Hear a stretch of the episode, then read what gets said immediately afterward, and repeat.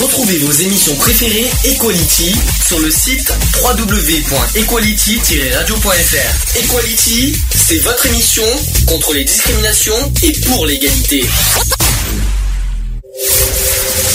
Le samedi de 15h à 18h. Le samedi 15h 18h. Retrouvez l'émission Equality. L'émission Equality sur Gay Free Radio.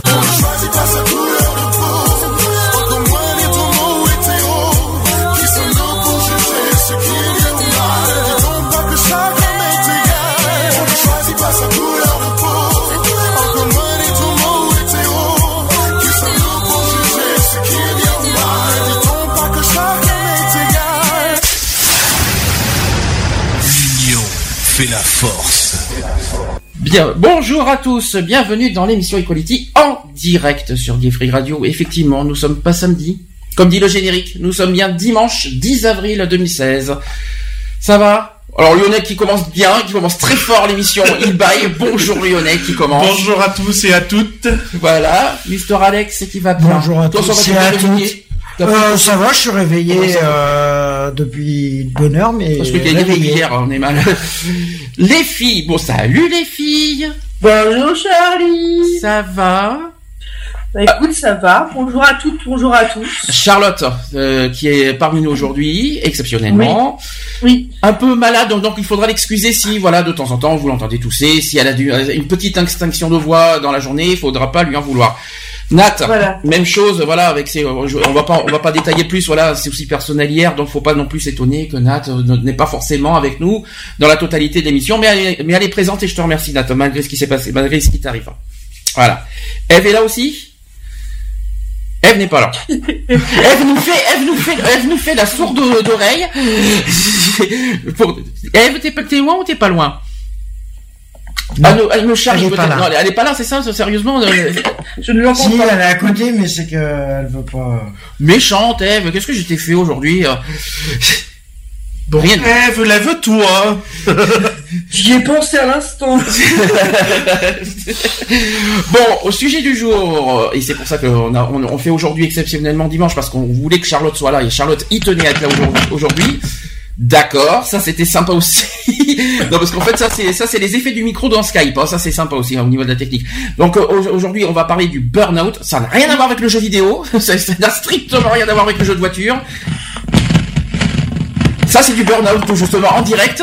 Nous avons euh, nous avons un burn-out, un grand une grande inflammation en direct. C'est qui qui fait tout ce bruit là C'est Charlotte, c'est ça qui a un souci micro, c'est ça Euh, il me semble, ouais. Enfin, c'est- Ouais. C'est juste une... c'est sympa euh, la technique aujourd'hui. Bon, c'est pas grave. Donc burn-out, ça n'a rien à voir effectivement avec le jeu vidéo que vous connaissez, le jeu de voiture. C'est le- le- l'épuisement professionnel. On en parlera pour ceux qui euh, qui sont concernés. Moi personnellement, je ne suis pas concerné parce que je suis pas au travail. Mais quoique des fois, je peux être concerné au niveau associatif. C'est ce qui m'est arrivé en décembre d'ailleurs. hein. En décembre, j'ai eu un Oui, problème. oui. Tu Donc, sais, le, le burn-out, c'est pas vraiment forcément euh, dans le domaine du travail, ça peut être personnel, C'est c'est dans la vie de tous les jours, hein. tu peux la- le choper à n'importe quel moment de toute façon. Parce que en fait, le burn-out, c'était c'est un syndrome de dans le milieu professionnel. Mais bon, comme euh, associativement, c'est aussi un peu professionnel. Bon, on en parlera tout à l'heure euh, au sujet du jour. Point final. Ensuite, au niveau des actus politiques, plein de choses à dire aussi. Je pense que vous avez vu les, les infos cette semaine, notamment sur le Panama euh, Papers. Ah oui. Alors ça, c'est c'est une longue longue longue histoire à en parler. Je vous dis qu'aujourd'hui, on a Non, une- on a des grosses grosses grosses actus. Concernant les actus LGBT, je ne vais pas en dire plus au niveau des euh, des euh, du programme et tout ce que je peux vous dire, il y aura beaucoup beaucoup de coups de gueule à passer aujourd'hui au niveau des actus LGBT et je peux vous dire qu'on va pas on va on va pas chômer aujourd'hui. Je vous dis, je vous préviens à l'avance, hein, notamment euh, sur l'affaire de ce qui s'est passé sur l'affaire du coiffeur gay. Je pense vous en avez entendu parler. Il y a un petit euh, voilà l'histoire aussi euh, de du logo que je auquel je pique un gros coup de gueule aussi euh, au niveau de, de- de- des réseaux sociaux. J'en parlais tout à l'heure. L'inter LGBT, j'ai quelque chose à dire aussi. Les trans, enfin j'ai une personne trans qui qui confond certaines choses sur Facebook. J'en parlerai tout à l'heure aussi. Et peut-être une autre actu euh, si euh, si on le confirme tout à l'heure pendant la pause. Bref, plein de choses à dire. On va faire une pause tranquille. Sinon tout le monde va bien. Ça va. Ça va. Oui. Est-ce que vous avez des, est-ce que vous, avant de, de mettre la pause, est-ce que vous avez des nouvelles à, don- à donner? Des nouvelles. Des nouvelles per- euh, Si, bah, bah, à part Paris, qu'on va en parler tout à l'heure, effectivement, parce qu'on a officialisé notre euh, notre participation à la, à la marche de Paris, on l'a officialisé, officialisé euh, cette semaine. On en parlera tout à l'heure. Ça, c'est notre nouvelle. Est-ce que vous, les, les filles, vous avez des nouvelles personnellement? Charlotte, au niveau associatif, rien? Le spécial au niveau Euh, associativement, j'en parlerai plus tard. Ok. Euh, et en nouvelle, bah, pour Paris, c'est pas tout à fait confirmé, mais il y a des chances que je sois là aussi. D'accord. Il y a de grandes chances.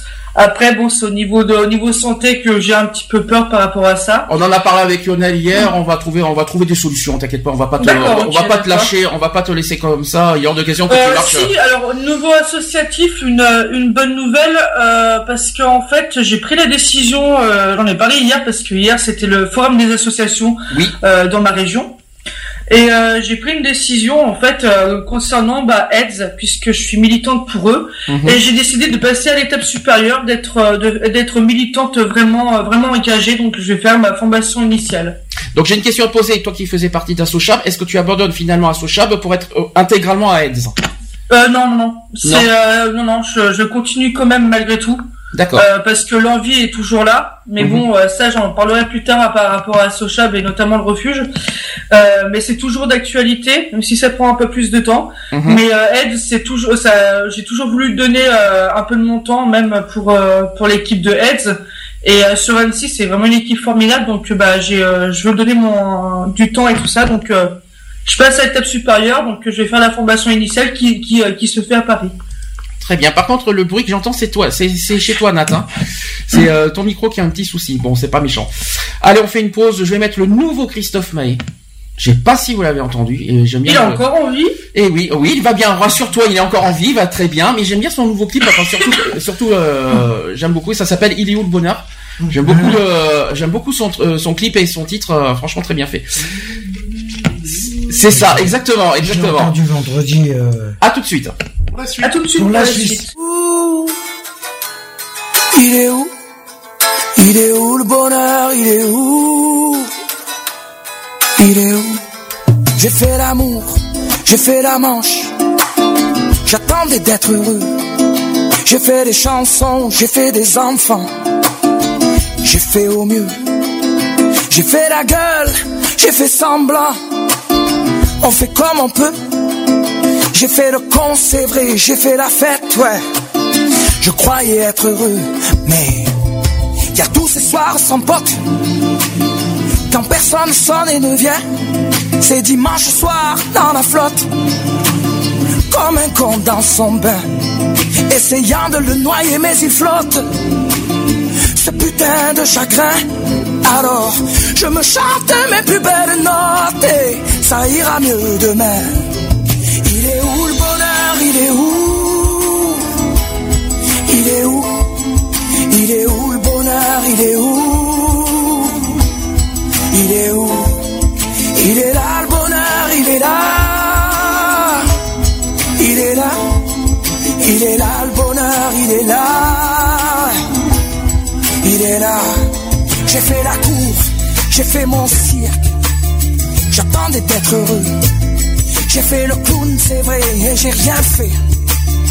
Mais ça ne va pas mieux. J'ai fait du bien, j'ai fait des fautes. On fait comme on peut. J'ai fait des folies, j'ai pris des fous rires, ouais. Je croyais être heureux, mais y a tous ces soirs de Noël où l'on sourit poliment pour protéger de la vie cruelle tous ces rires d'enfants et ces chaises vides qui nous rappellent ce que la vie nous prend. Alors, je me chante mes notes les plus belles, c'était mieux avant. Il est où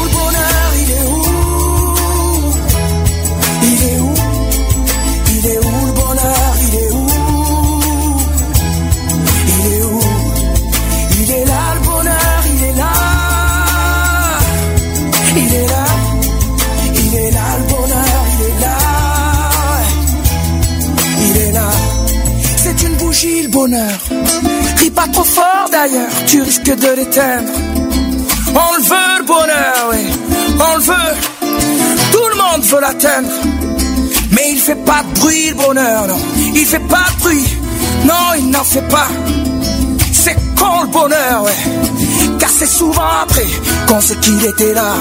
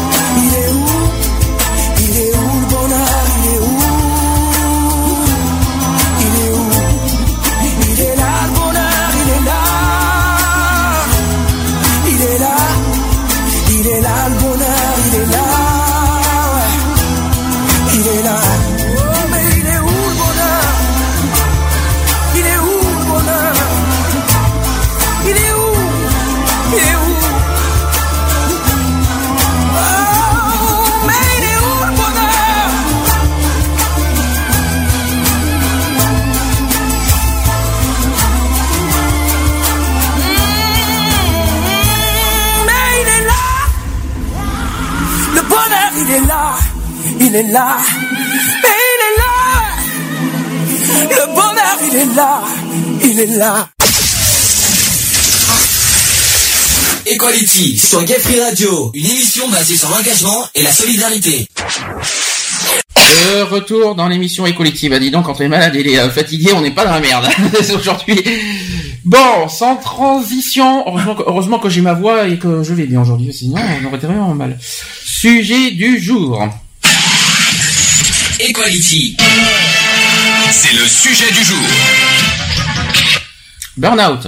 Est-ce que ça parle à quelqu'un le sujet de burnout? Oh oui, oh oui. Charlotte qui voilà qui euh, a voulu qu'on fasse excep- exceptionnellement l'émission aujourd'hui, voilà, il tenait parce qu'elle elle connaît bien euh, le sujet du burnout et elle va nous dire pourquoi. Bien sûr. Pourquoi? T'as vu tu l'as vécu? J'en suis en plein dedans. En ce moment?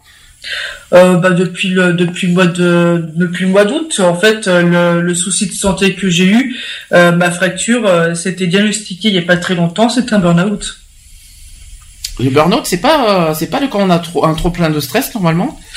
bah j'ai aussi c'est euh, trop plein de stress c'est un trop plein de tout et après ça répercute pas on va en discuter plus plus longuement et en fait ça te ça répercute sur toi-même Mhm. c'est euh, une souffrance physique t'as une souffrance morale et après bah la souffrance physique reprend le dessus et, euh, et le corps euh, le corps te, te parle d'une autre d'une ma- autre manière Qui euh, connaît le burnout? Est-ce que vous voulez que d'abord j'explique comme ça, ça peut essayer de. oui de- ça peut être bien Voilà, donc- de on part déjà d'un on appelle ça un syndrome, c'est le syndrome du burn-out.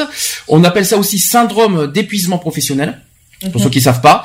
Donc c'est un terme générique désignant un état de fatigue émotionnelle, mentale et physique caractérisé par un manque de motivation et de performance après des mois ou voire des années de surmenage et de surenchère.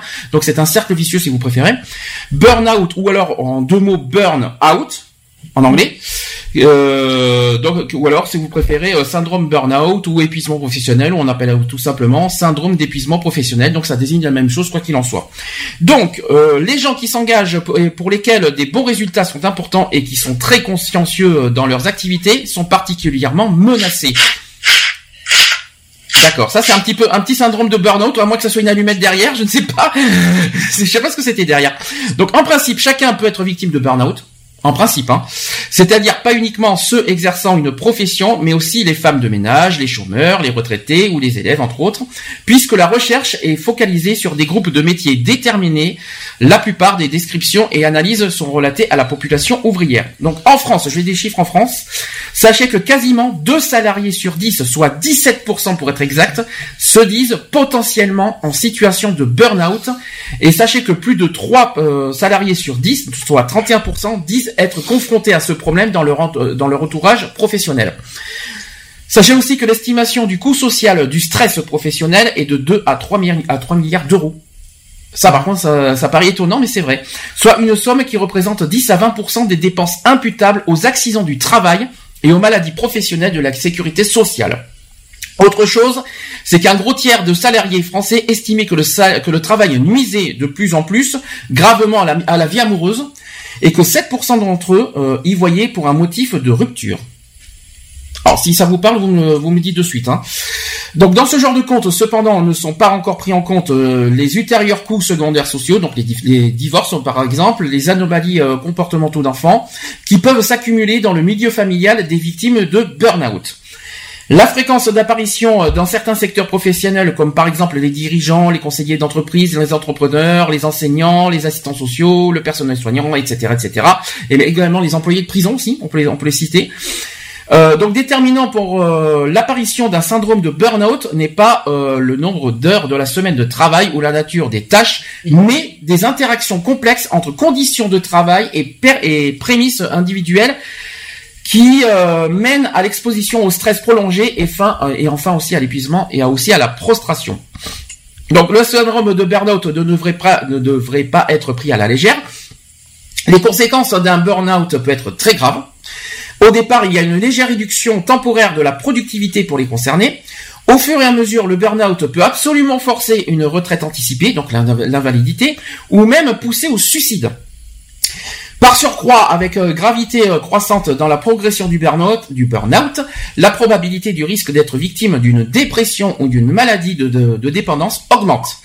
Enfin, les conséquences d'un burn-out ne se limitent pas seulement à ses victimes et leur milieu social imminent, mais ont aussi des répercussions économiques. Donc, par exemple, l'augmentation euh, du, de présentéisme ou d'absence, tout simplement, la fluctuation croissante et productivité réduite dans les organisations euh, dans les organisations qui suivent. Vous avez compris ou est-ce que quelqu'un veut réagir? Moi, je dirais qu'en fait, le burn-out aussi, ça dépend aussi par rapport au, au métier qu'on fait, euh, surtout quand ils sont répétitifs. Euh, je vois par exemple dans les euh, dans les hôpitaux et tout ça, parce qu'on est souvent confronté au, au stress à cause des, je veux pas dire à cause des patients, mais la surcharge de travail qu'on a en fait. Ah parce que bon, parce que tu m'aurais dit euh, euh, à cause des patients, ça m'aurait surpris parce que sachant qu'on connaît les risques en- dans des, des Parce que- métiers ce en que je quelque dire sorte. À cause des patients, c'est en fait parce que les euh, parce que ça dépend des personnes qu'on a. Quand on parle de personnes lourdes, euh, des cas qui sont extrêmes, euh, qui sont au niveau euh, mentalement et moralement euh, épuisants à s'occuper. Je suis en train de m'imaginer. Alors, je fais un exemple à la, à- vraiment bateau. hein.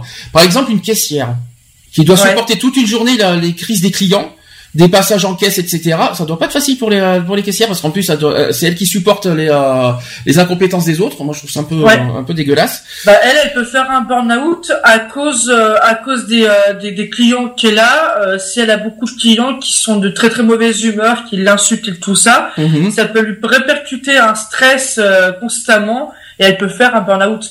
Après, c'est pas uniquement avec le client, ça peut être aussi avec son responsable ou Mhm. ses collègues. Tout à fait. Donc toi, personnellement, euh, Charlotte, tu as vécu ça? Oui. dans ton milieu dans le milieu de travail actuel, là Ouais.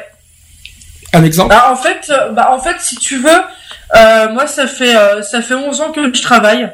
Mhm. Et euh, en fait, pour moi, le burn-out, c'était pas une question de juste de, de quelques mois. En fait, c'était c'était c'est sur plusieurs années, parce que nous, on, nous demande beaucoup. Et euh, par exemple, euh, moi, je faisais des remplacements de nuit, je faisais, je travaillais le jour. Quand on travaille le jour, on travaille, on peut se lever très tôt le matin, à bosser du matin et ou, du soir. Et, euh, là, par exemple, quand j'ai eu mon euh, quand j'ai mon, accident, c'était en pleine nuit, donc euh, voilà, donc bah, on m'a sucré plusieurs jours de congé. Le boulot était vraiment difficile. Il y a un moment donné, mon corps n'a pas suivi, donc euh, quand Ah, je me suis cassé la figure dans les escaliers de mon taf, Ce- Ton bah, burn-out, c'était ce c'est chez toi, c'est pas du tout dans le milieu du travail, on est d'accord. Ton burn-out que t'as que t'as vécu là, c'est chez C'est toi, au c'est c'est c'est au boulot, c'est c'est un tout. Hein. C'est- En fait, si tu veux, c'est ça. Euh, le, par exemple, mon directeur, mon directeur a sorti une fois, c'est une de mes collègues qui me l'a qui me l'a dit la dernière fois. Il a sorti que comme quoi que que le que l'épuisement professionnel euh, venait de venait de, de du côté de on va dire euh, de chez soi, euh, du stress qu'on a et tout ça. Euh, et que ça répercute sur le boulot. Mais c'est carrément, c'est, c'est carrément l'inverse. Parce que moi, j'estime que euh, on passe la plupart de notre temps au boulot. Mhm. Et le Donc, soir, et, et le soir quand tu rentres chez toi, tu te sens comment après une après une difficile euh, une difficile journée au travail? Lessivé. Et Ouais. des fois, ça m'arrivait aussi que j'y repensais euh, au boulot. C'est des fois, ça m'arrivait que je dormais pas de la nuit. À cause de, de, de la journée de travail que t'as passée? Exact. D'accord. Lionel, je sais, t'es bien silencieux aujourd'hui pour un, pour un sujet important. non, non, non, après, euh, c'est, euh, je pense qu'il y a, euh, il y a aussi le, le surcroît de, de demandes que le, le- le chef d'entreprise ou le patron peut demander en plus déjà des- de l'activité euh, actuelle. Donc, euh, par exemple, un, un exemple, hein, si je prends le cas de, de Charlotte, euh, elle a des tâches à faire et puis on va lui en demander toujours plus. Et il arrive un moment donné, ben, Je- euh, tu ne je peux donner je vais pas. donner un exemple qui est très simple. C'est par exemple quand nous, on a une personne qui décède. Euh, normalement, on a du temps pour vider la chambre et nous, il faut qu'on la fasse dans la journée. Et dans la journée, il faut que la chambre soit désinfectée pour qu'une deuxième personne arrive. Ce qui est difficile, Voilà. ce qui est difficile, par exemple, pour vous, c'est que quand vous presse à faire des, des tâches, on va dire, et ça, ça, c'est, ça, Voilà. c'est, euh, c'est pareil. une question de rendement. tâches, par exemple, quand À l'hôtellerie, gens qui par sont, exemple. C'est- euh, c'est une question de rendement. pour- Pour un an, ils ne sont pas remplacés. Euh, moi, c'était, ça m'est arrivé, bah, euh, après le, après notre, notre départ de Paris, euh, quand je suis rentré de vacances, on m'a annoncé déjà que j'avais déjà un jour de congé alors que j'en avais que deux dans la semaine parce que je bossais euh, toute la semaine.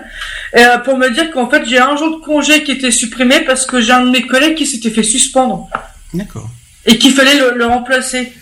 Donc quand t'apprends ça, bah voilà. Et puis euh, après, bah t'as tes soucis euh, de chez toi, t'as tes, t'as tes soucis personnels. Et en fait, il faut faire attention que les soucis personnels n'empiètrent pas sur ton boulot. Et des fois, c'est dur, quoi. C'est ça. C'est souvent ce qu'on dit. C'est, euh, enfin, moi j'ai souvent entendu ça dans plusieurs entreprises euh, à une certaine époque, euh, quand je travaillais assez régulièrement. Euh, on me disait toujours, ouais, euh, parce que bon, euh, tu peux pas être tous les jours à 100% non plus. Et on te dit, bah écoute, tes problèmes, tu les laisses sur le parking. Et quand t'es dans l'entreprise, c'est l'entreprise. Et tes problèmes personnels n'ont rien à faire dans l'entreprise. Mhm. Le seul problème, c'est comme dit Charlotte, c'est plus facile à dire qu'à faire.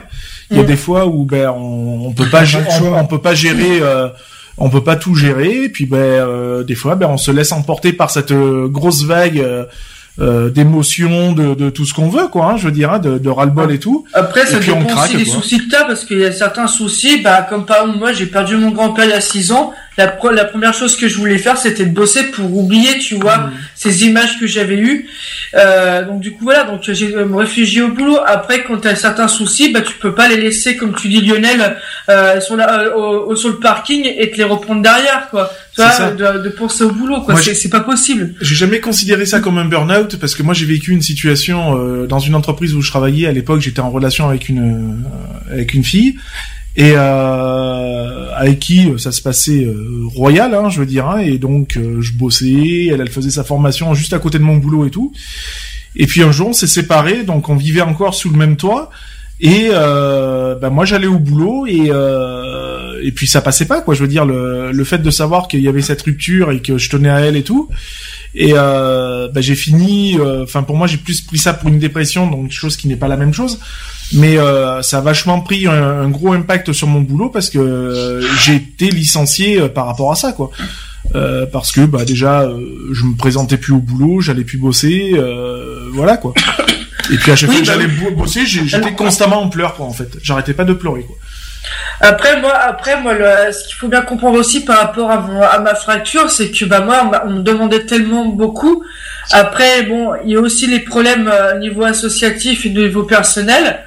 Euh, qu'à un moment donné, mon corps n'a pas du tout suivi, mais Donc, le, le fait- plus gros, on va dire, c'était le, au plus gros, c'était le boulot, quoi. Tu cumules Parce qu'on me demandait beaucoup. euh, Donc en gros, c'est le cumul. euh, on peut cumuler euh, le problème personnel, les problèmes associatifs, bah, les problèmes ouais, c'est professionnels, tout, et, c'est euh, et, et c'est ce qui. euh, le, faire, hein. Et ça y joue franchement les, les problèmes personnels. Franchement, ça y joue sur le, le burn-out ou pas? Ah oui. Ça peut avoir un impact. Pas tous les problèmes personnels, mais euh, ça peut avoir un impact. D'accord. Ça, dépend quel, le, le, le, le- quel degré de, de- du problème personnel que tu Un as. divorce par exemple, non, vous savez pas.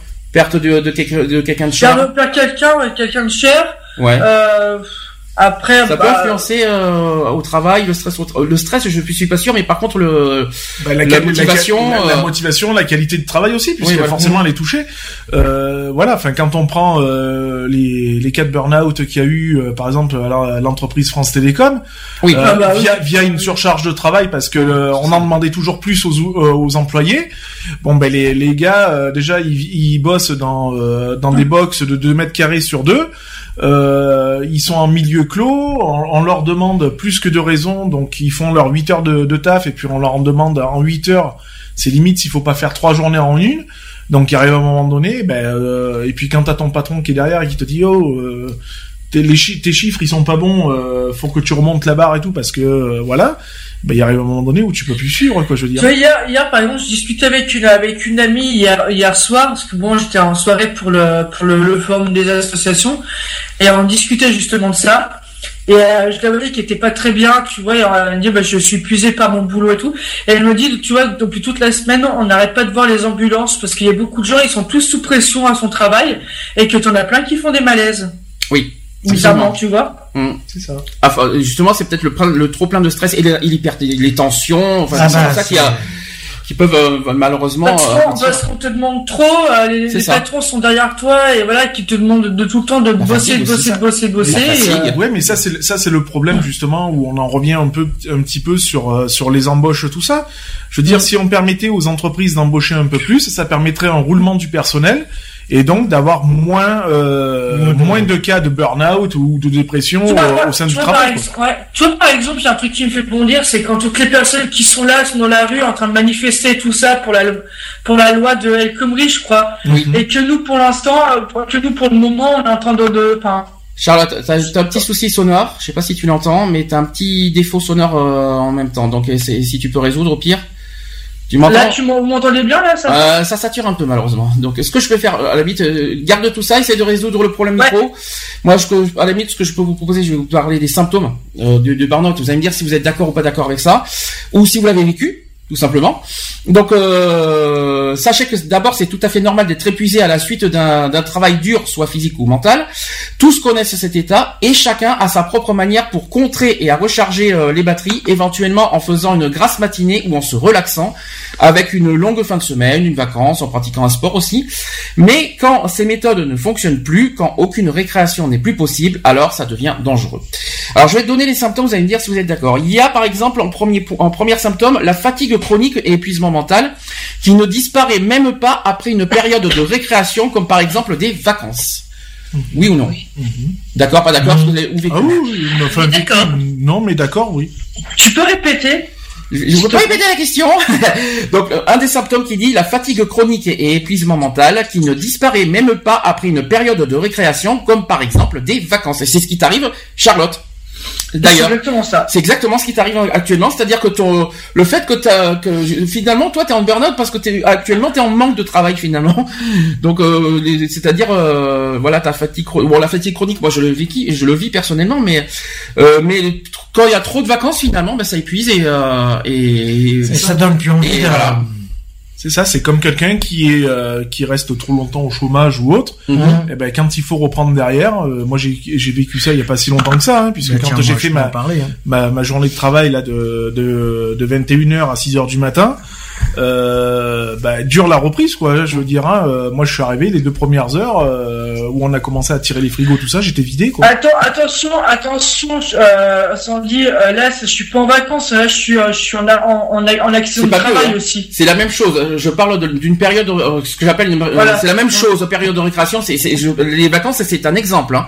Mais, Ouais. ce, que- mais ce qui t'arrive là actuellement, ça fait quoi- combien de temps déjà que, que- mis sur la touche. Depuis le quoi, depuis août quand même, Depuis le mois d'août, ça fait sept mois et demi, ouais. voilà, sept mois et demi que t'es en arrêt, on va dire ça comme ça, Ouais. et que voilà, t'es en plein burn-out parce que tu n'en peux plus de, de quelque part d'être hein. alors oui, donc là, je suis en plein burn-out dedans parce que voilà, suite à mon accident et à mon arrêt, parce que j'en peux plus, je suis renfermé chez moi, tout ça. Mais euh, ce qui m'était arrivé, donc euh, mon accident que j'ai eu, est aussi euh, dû au fait un burn-out.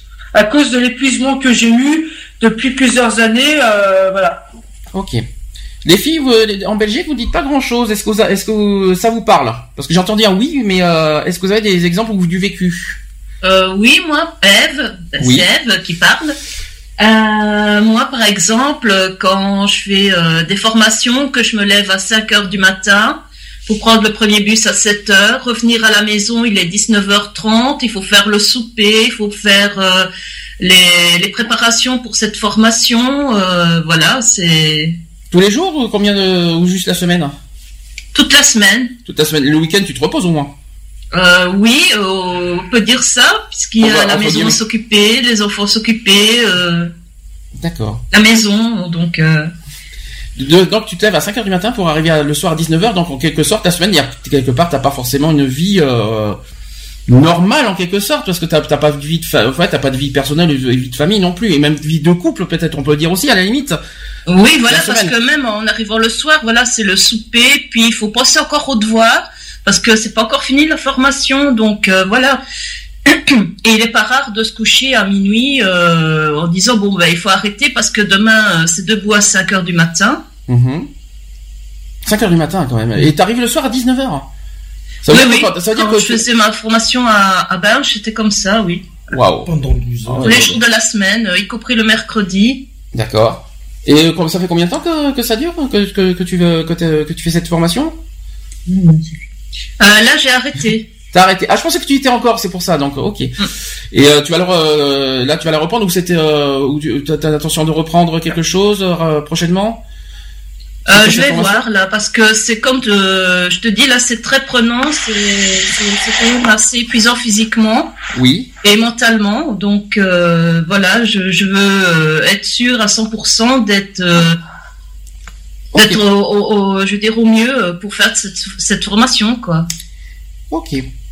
Alors, je vais parler du deuxième symptôme euh, du syndrome burn-out. Alors, c'est la prise de distance du travail, c'est-à-dire la perte de l'engagement intérieur avec le travail qui s'exprime par un besoin décroissant de succès dans le travail, dans des pensées péjoratives et cyniques relatives au travail et peut aboutir dans le désir de changer de métier. Compliqué là par contre à expliquer à, à- à- à expliquer ça, mais euh, ça fait Non, partie des symptômes. Oui, c'est d'avoir un ras-le-bol, par exemple, de travailler dans une entreprise euh, X et de se dire bon, c'est bon, quoi. Je veux dire, moi, j'ai euh, généralement, je restais pas plus longtemps d'une année dans une entreprise pour euh, pour pour changer, quoi, parce que euh, ben, ça me convenait plus, ça me voilà, quoi. Donc du coup, euh, plein de changements de plein de changements d'entreprise en moins d'une en moins d'une année, quoi. Ça m'est arrivé. Alors, là par contre, on va, on va, on va rentrer dans le sérieux des symptômes. Donc, on parle aussi des troubles physiques. Alors, les troubles physiques, comme par exemple l'insomnie. Là, je crois qu'il y en a quelqu'un qui m'en a parlé. Prédisposition aux maladies, le manque d'appétit, les problèmes de digestion, les maux de tête, les maux de dos, les vertigos, l'instabilité de, de la tension artérielle, les tachycardies, on en parlera, et les acouphènes.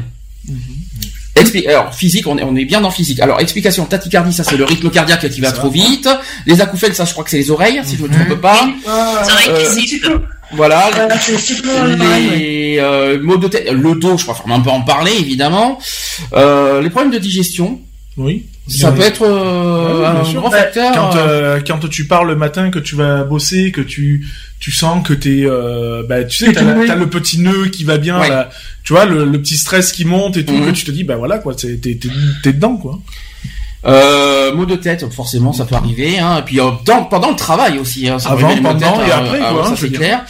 L'attention, peut-être ça c'est le trop de stress peut-être qui a, ça, qui a, j'ai- qui a- qui j'ai faut augmenter l'attention. Euh, t'as, t'as vécu apparemment moi j'ai ça connu ça euh, à l'époque où j'étais agent de sécurité parce que je faisais 151 heures minimum semaine Mhm. Euh, donc euh, très peu de jours de repos et euh, beaucoup d'adr- d'adrénaline donc euh, le, le rythme cardiaque toujours euh, en mode sur euh, surcharge Mhm. parce que bah voilà il faut répondre à des à, des, à des événements qui font que bah, il va falloir maîtriser des personnes ou alors on va travailler dans un milieu qui est un petit peu hostile donc euh, du coup voilà quoi l'adrénaline après elle fait le reste et puis c'est le c'est tout ce qui est cardio qui prend quoi Ouais, bah ça, je connais ça, euh, Lionel. Mhm. Est-ce que euh, la mécanique la journée et le soir, euh, agent de sécurité en boîte de nuit. euh, c'est ça J'avais ma tension la journée à 17, quoi. ouais c'est ça 17 Mhm. ah, pour Ouais. c'est, beaucoup. Hein, c'est ouais non mais énorme, même, même pour euh, moi euh, 17 c'était une une tension que j'avais euh, pour moi c'était Bah, normal il y a une semaine, tu m'as encore fait 16. Alors, Ouais, non, mais pour, pour moi, c'est pour moi à l'époque où j'étais agent de sécurité, c'était une tension normale. Quand j'allais voir le to il me disait "Mais mon Dieu, vous êtes trop." Ben non, c'est normal. Ouais, bah moi, c'était pareil. Juste une précision, on va pas faire un, un détail sur l'attention parce que la semaine prochaine euh, émission, on va revenir sur le, le secourisme et on va en parler longuement de l'attention de toute façon la semaine prochaine parce que ça fait partie du PSE1. On en parlera longuement de l'attention, on, on fera un gros cours là-dessus. Euh, sinon, euh, insomnie forcément, évidemment, ça, euh, ça, euh, ça, il- quand tu passes une mauvaise journée, malheureusement, euh, le, le sommeil suit après. Euh, donc voilà. Ok. Maintenant, ça c'était les troubles physiques. Maintenant, on va parler des troubles psychiques. Donc là, évidemment, ça va, vous allez reconnaître certaines choses. L'irritabilité accrue. Uh-huh. Ce qui s'appelle être à fleur de peau. Et surtout quand tu te, quand t'as, quand t'as un réveil, on va dire, euh, Bien pointu, hein, quand t'es de mauvaise humeur le matin, euh, ça, ça doit être sympa.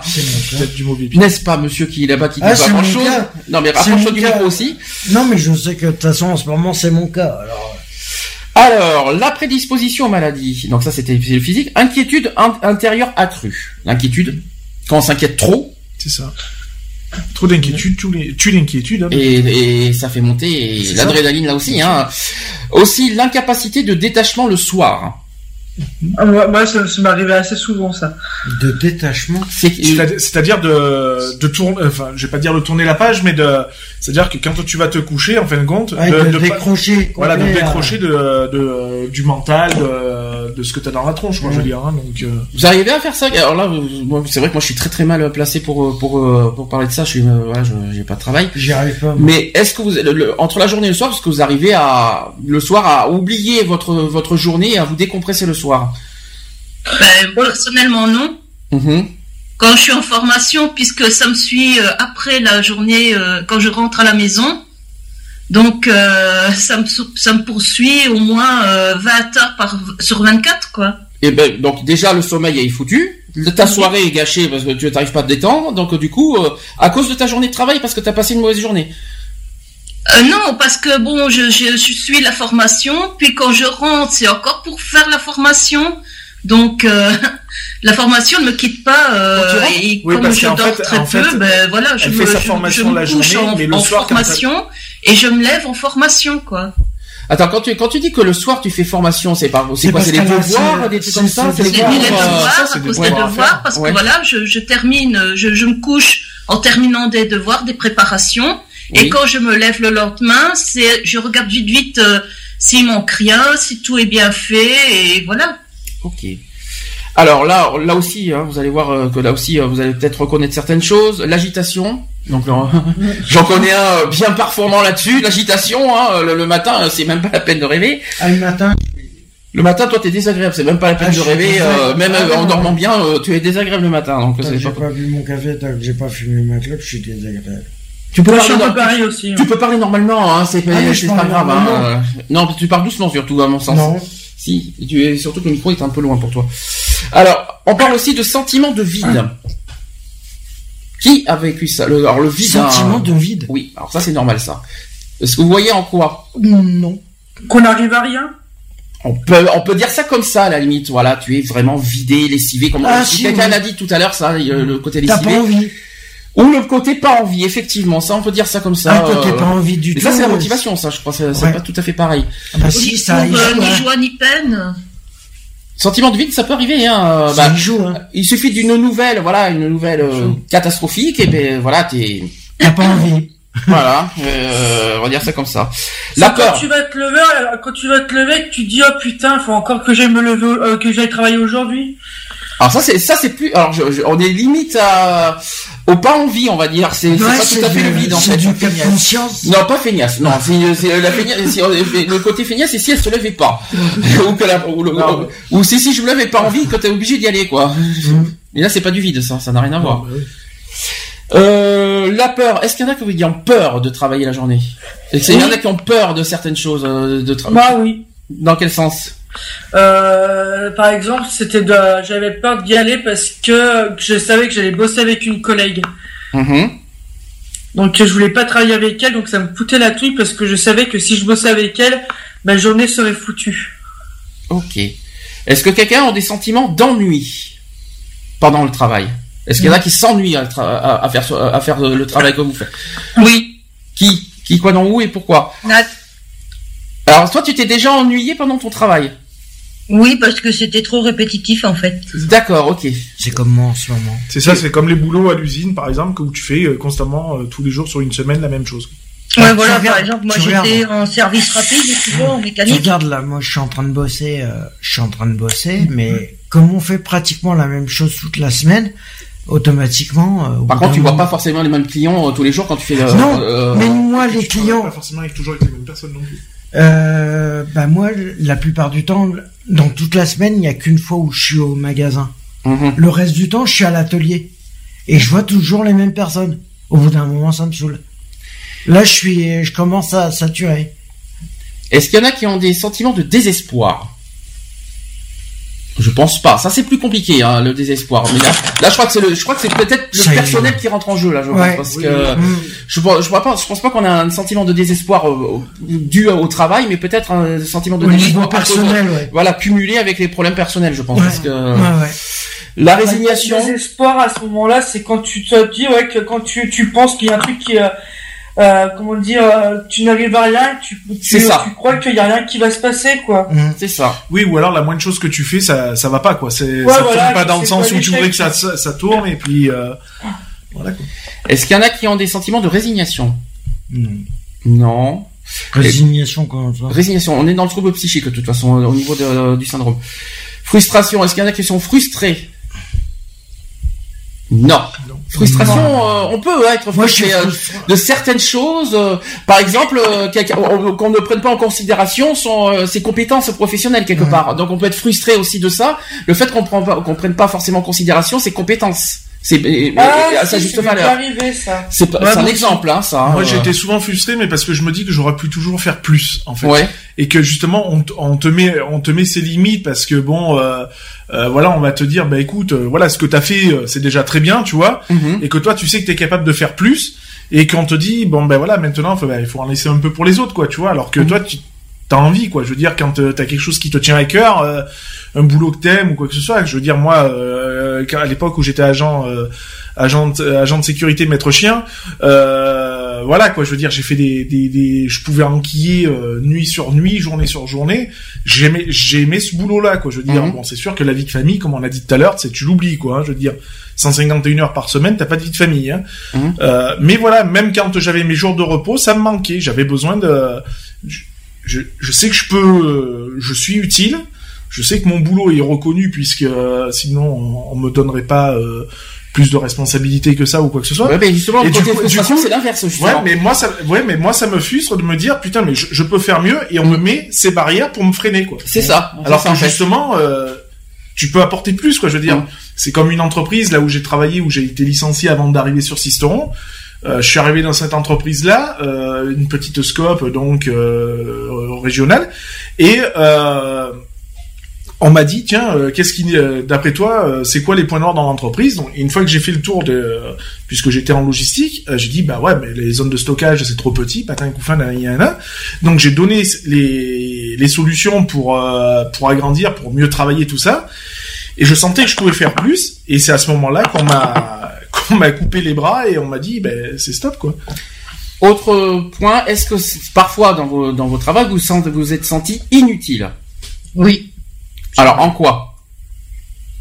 Bah parce qu'on me donnait du boulot qui euh, n'avait rien à voir avec euh, moi aussi, avec ma formation aussi, mais euh, le souci c'est qu'on me faisait faire des trucs d'apprenti alors que j'ai un bac pro quoi.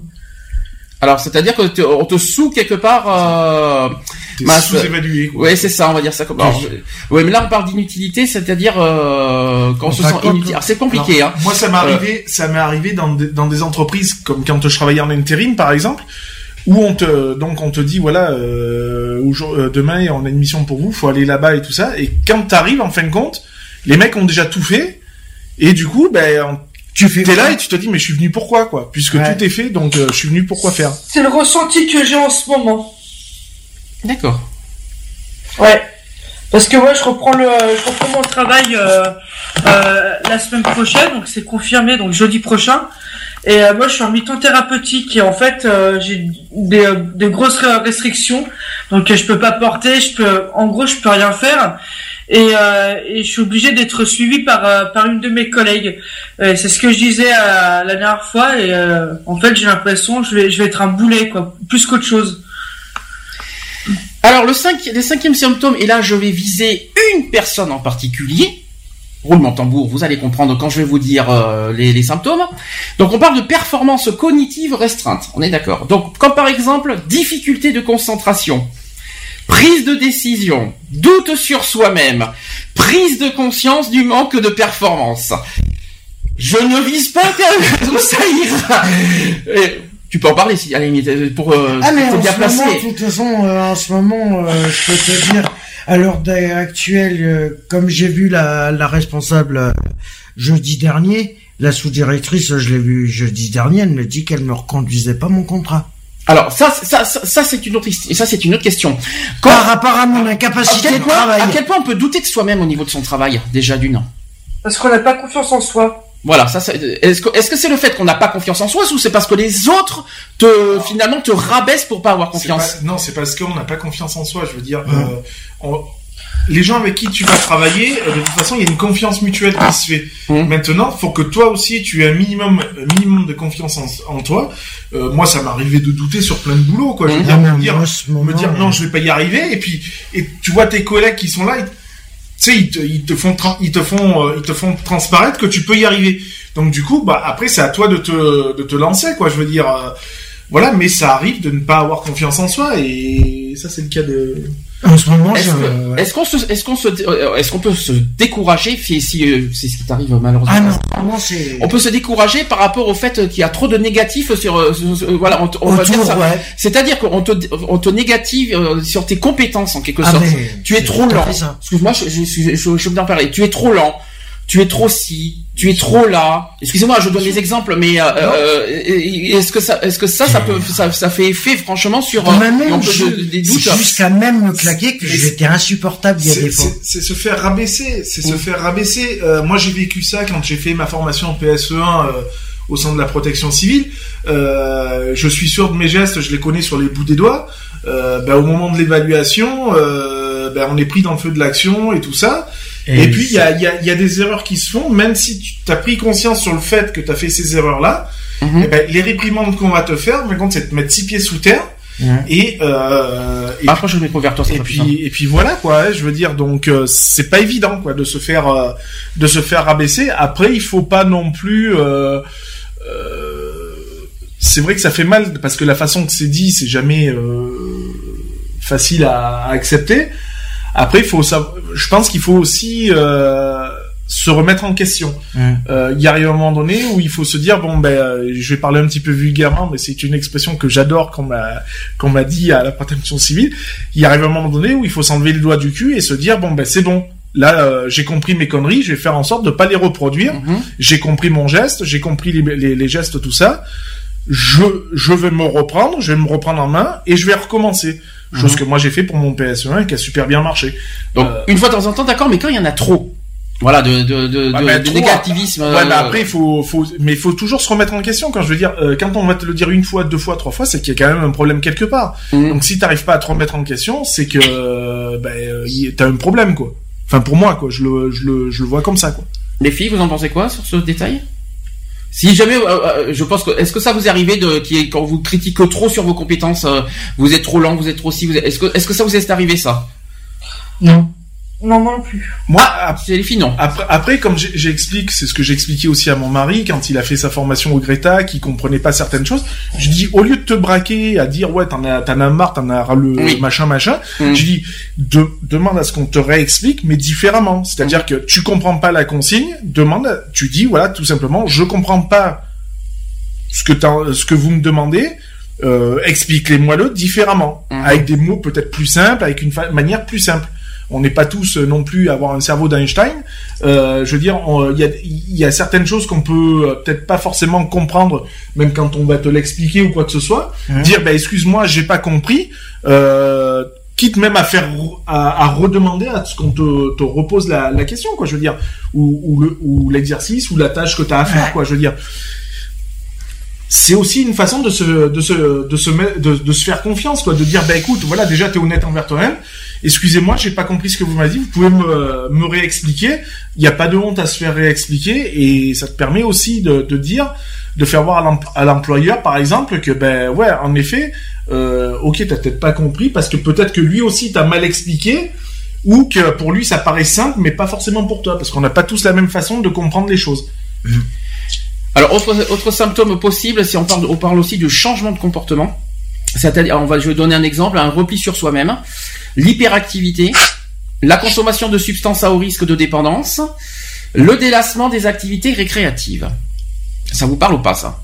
Donc forcément les substances, la drogue évidemment qui, vous savez que quand on prend de la drogue, eh ben ça, ça casse un petit peu le, les rythmes et le- les concentrations, euh, tout ce que vous voulez au niveau professionnel. Euh, le repli sur soi-même, alors ça je pense que c'est le côté, euh, voilà, euh, trop dégoûté de quel- je sais pas quoi. Le repli sur soi-même, en quel- dans- ça vous est arrivé ou pas? Toi oui, Oui. je sais, mais. euh, Ouais, bah, moi, ça me... Moi, ça déjà arrivé aussi. Après, c'était moi dans, dans le sens en fait où euh, je voulais faire une formation et euh, qu'on m'a dit que j'étais pas assez mature pour ça, donc je me suis carrément replié sur moi-même en me disant qu'ils avaient raison. Ah bon, du coup, euh, ok. Ça. Hyperactivité, vous savez ce que c'est L'hyperactivité, Oui. c'est une maladie, hein, ça au passage, hein, pour ceux qui savent pas. C'est quand on est justement trop, euh, voilà, Ouais, trop regarde, actif, les- on est les- trop, euh, Trop speed ouais, Voilà, speed aussi, c'est hein, c'est ça. Comme un Jack Russell, quoi. Oui, un petit peu, euh, on peut, on peut dire ça comme ça. Je sais pas si c'est un bon exemple le Jack Russell, mais c'est, on peut dire ça comme ça. Euh, Bah, tu lui enlèves la pile, hein. les drogues. On va pas faire, on va pas refaire de la prévention, mais euh, mais bon, soyons logiques quand même. Prendre de la drogue pendant le pendant le travail, fumer du cannabis pendant le travail. incompatible. Euh, ça, je connais. j'ai- C'est incompatible. qui s'est fait suspendre à mon boulot, c'était pour ce cas-là, donc. Euh... C'est incompatible. Et puis même avant et après, hein, même, Ouais, même, puis, en, euh, même en de toute extra. façon, hein. au niveau comportemental, tu, tu vois bien que ça change et tout ça. euh, euh, pour quelqu'un qui utilise de la drogue au boulot, euh, c'est vraiment un gros, euh, c'est vraiment un gros risque en fait. Il peut faire absolument n'importe quoi parce qu'il se maîtrise plus du tout. C'est ça, et puis te, te, te mettre, enfin, se mettre en danger, mais aussi te mettre en danger. Et Euh, mettre en danger les autres, surtout ça, quand tu fais un métier où tu t'occupes des autres. C'est ça. Alors, je vais essayer de récapituler les causes de burn-out. Euh, Après, vous allez me dire ce que vous en pensez. Donc, ignorer ou minimiser des symptômes d'épuisement correspondant est pratiquement partie intégrante du tableau clinique. Beaucoup évitent, entre autres, de s'avouer d'être malade de burn-out. Il y a beaucoup de bruit hein, euh, derrière. C'est pas, ça va pas être facile au niveau. Je sais pas si on m'entendra bien au niveau micro après avec le bruit. Donc je répète, beaucoup évitent entre autres de s'avouer d'être malade de burn-out parce qu'ils ont peur de ne pas pouvoir réintégrer leur travail après un traitement ou une thérapie. Dans chaque cas, les agents de, cl- de déclic concret du syndrome de burn-out peuvent être très individuels, mais en général, les scientifiques sont d'accord sur le fait qu'un syndrome de burn-out se forme à la suite d'un stress chronique où deux facteurs agissent mutuellement sur deux niveaux. Au premier niveau sont présents donc des facteurs de, charge externes causant du stress. Dans un contexte de travail, ces facteurs d'influence euh, pourraient être au niveau de l'organisation, comme par exemple des caractéristiques déterminées de la structure hiérarchique, une mise à disposition de ressources inadaptées, euh, certains mécanismes de récompense ou des astreintes administratives. D'ultérieurs agents potentiels ou de stress se trouvent dans le milieu social, c'est-à-dire dans l'interaction avec les collègues ou supérieurs hiérarchiques ou à l'extérieur du contexte professionnel, aussi au sein de la famille ou avec son partenaire. En outre, il y a aussi des facteurs déclencheurs de pression situative. Au deuxième niveau, donc là on passe au niveau 2, se trouvent les facteurs de la personnalité intérieure, donc là on n'est plus en externe mais intérieur euh, au, milieu du travail, offrant un terrain favorable au syndrome de burn-out. Quand deux constellations euh, déterminées coïncident sur les deux niveaux, une grande ampleur de stress et frustration sont inévitables et augmentent de façon dramatique le risque de burn-out. Donc favorise le burn-out entre autres les conditions de travail suivantes. Je vais vous dire des points par point, il y en a plein. Donc favorise le burn-out, soit la grande euh, quantité de travail, la haute pression par rapport au délai, la grande responsabilité et manque de ressources à disposition, que ce soit personnel, moyens financiers ou même de savoir-faire nécessaire. Donc ça c'est le premier point. Autre point qui favorise le burn-out, c'est le manque de contrôle responsable de l'autodé- de l'autodétermination lors de l'accomplissement des tâches, liberté de manœuvre restreinte, manque de participation dans les prises de position. Troisième point qui favorise le burn-out, c'est le- les relations avec la clientèle. On en a parlé tout à l'heure avec les caissières, j'en ai, donné un exemple. Euh, que ce soit de longue durée, que ce soit fréquente, intense ou exigeante. Voilà, vous savez comment ça marche. hein. Autre point, c'est aussi le manque ou peu de feedback, c'est-à-dire la récompense ou rémunération insuffisante, surtout dans certains métiers euh, dans le domaine social et soins, ce qui en fin de compte signale une dévalorisation du travail effectué. Autre point aussi, c'est la mauvaise coopération en équipe. Qu'on n'en a pas parlé en compte euh, du travail en équipe. Il y a aussi le manque de communication, le manque de soutien social, des- collègues, et aussi des, supérieurs hiérar- hiérarchiques. Ça, c'est ce qu'a dit Charlotte tout à l'heure. Il y a aussi les conflits des rôles et des valeurs. Les conflits, évidemment, vous savez comment ça fonctionne. Et évidemment, ce qui favorise le burn-out, et ça, per- personne l'a dit, c'est le risque de perdre son travail. Justement. On a peur de le perdre, justement. Donc il est quand même important de faire état euh, qu'aucun, euh, qu'en aucun cas chaque individu exposé à de telles pressions euh, extérieures est du coup frappé de burn-out. Pour que le syndrome de burn-out puisse s'installer, les facteurs de pression externe doivent d'une part durer pendant une période prolongée et pas de, de courte durée, et d'autre part doivent s'ajouter des facteurs intérieurs individuels déterminés. Ça veut dire que pour qu'il y ait burn-out, il faut qu'il y ait les deux. Et dans la durée. Voilà, faut- c'est pas forcément une, so- une soirée qui a un burn-out. Il faut, faut dire, faut être clair. Euh, seulement la suite d'un cocktail explosif, il peut se former et peut mener vers un épuisement total et un fait qui n'est pas impératif. Aussi appartiennent aux facteurs intérieurs caractérisant un- une personnalité qui au début, dans la plupart, se révèle favorisant euh, la carrière et dans le langage populaire et sont nommés des battants, des burners ou high performers et appartiennent à ces caractères de personnalité typiquement, je vais vous dire lesquels. Euh, Il y a les hautes attentes de performance trop exigeantes à son égard, je pense que ça va vous parler, l'idéalisme, le perfectionnisme ainsi qu'accompagné de grandes craintes de défaillance. Il y a autre point aussi les grandes attentes professionnelles et euh, responsables peu réalistes, par exemple euh, l'hérésie d'un client en principe coopératif et reconnaissant. Il y a aussi le désir intense d'une reconnaissance concordante avec la performance, on l'a dit tout à l'heure. Il y a aussi la grande ambition et la nécessité de s'affirmer. Associativement, on peut, hein, on peut le dire aussi. La difficulté à dire non. Eh oui, ça aussi on l'a pas dit. La difficulté à dire non ou la peur d'être rejeté aussi. Euh, le désir aussi de satisfaire tout le monde. Donc ça veut dire qu'on peut, euh, on fait des choses sans- euh, qui, n'est pas euh, forcé quelque part pour faire plaisir à son employeur ou ou même ou à ses collègues, j'en sais rien, mais tout ça pour pas perdre son travail quelque part. Il y a aussi la, donc il y a aussi, comme j'ai dit, la difficulté de dire non par crainte de rejet. Il y a aussi le désir de, content, euh, de contenter tout le monde aussi. Il y a le manque, le manque de prise de distance à l'égard euh, du travail responsable, donc la, surindi- la, suridentifi- la, la suridentification avec son travail. Il y a également la méfiance des autres, quand on connaît pas, c'est logique. Il y a la surestime de soi. Il y a les propres et, euh, et aussi de la surestime de ses propres capacités. Je pense que des fois il y en a, il y en a qui en font trop aussi. Il y a la tendance à longue distance à ignorer les propres besoins et aussi renier la- sa lassitude et son mécontentement et d'ignorer aussi les signaux d'alarme et signalés de son corps. Ça veut dire qu'on en fait trop, euh, sans que le, le corps dit stop, et ben non, euh, on va au-delà, euh, on, on en fait trop et là aussi burn-out physique. On est d'accord. Avec tout ce que je vous ai dit, est-ce que ça vous parle? Là, on- là, on a rajouté certaines choses qu'on n'a pas encore dit depuis le début. Euh, la difficulté de dire non, par exemple, est-ce que ça vous parle? Est-ce est-ce que vous dites, euh, toi Lionel, je te connais, hein. Euh, je suis obligé de te parler là-dessus. Toi, tu dis toujours oui. Oui, je je sais pas dire non. J'ai euh, euh, pour moi le on peut tout faire. On peut tout faire. Je j'arrive pas j'arrive pas à dire non. Même pour votre service, tu dis pas non. Hein. Non, bah, non parce que voilà, euh, ouais, je peux. Même si je dois me couper en quatre, ben je me couperai en quatre, quoi. Je veux dire, j'ai ce, euh, c'est pas forcément avoir un besoin de dire, euh, ouais, je suis capable de le faire ou machin. C'est parce que voilà, je, euh, je ne conçois pas de laisser des personnes euh, sur la touche, quoi. Mhm. Je veux dire, j'ai trop été moi mis sur la touche pour laisser les autres, euh, voilà, quoi. Donc euh, non, Ouais, chez je moi suis ça pareil existe que toi, Lionel. pas. Exemple, le non, ça existe pas. un exemple, Charlotte, apparemment aussi, c'est ça?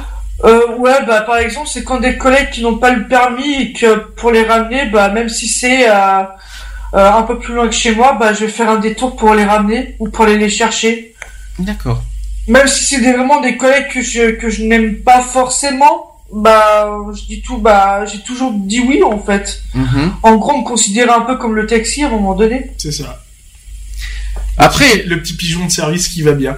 alors après, Voilà. il y a un autre mot. Je te vois encore. Je suis désolé. La surestime de soi. Alors là. Ah oui. Ah non mais Non, là, ah non mais ça là-dessus, Bien sûr. ça là-dessus, euh, bien c'est sûr, c'est ça d'avoir toujours été euh, euh, mis, euh, je, je le dis, hein, plus bas que terre.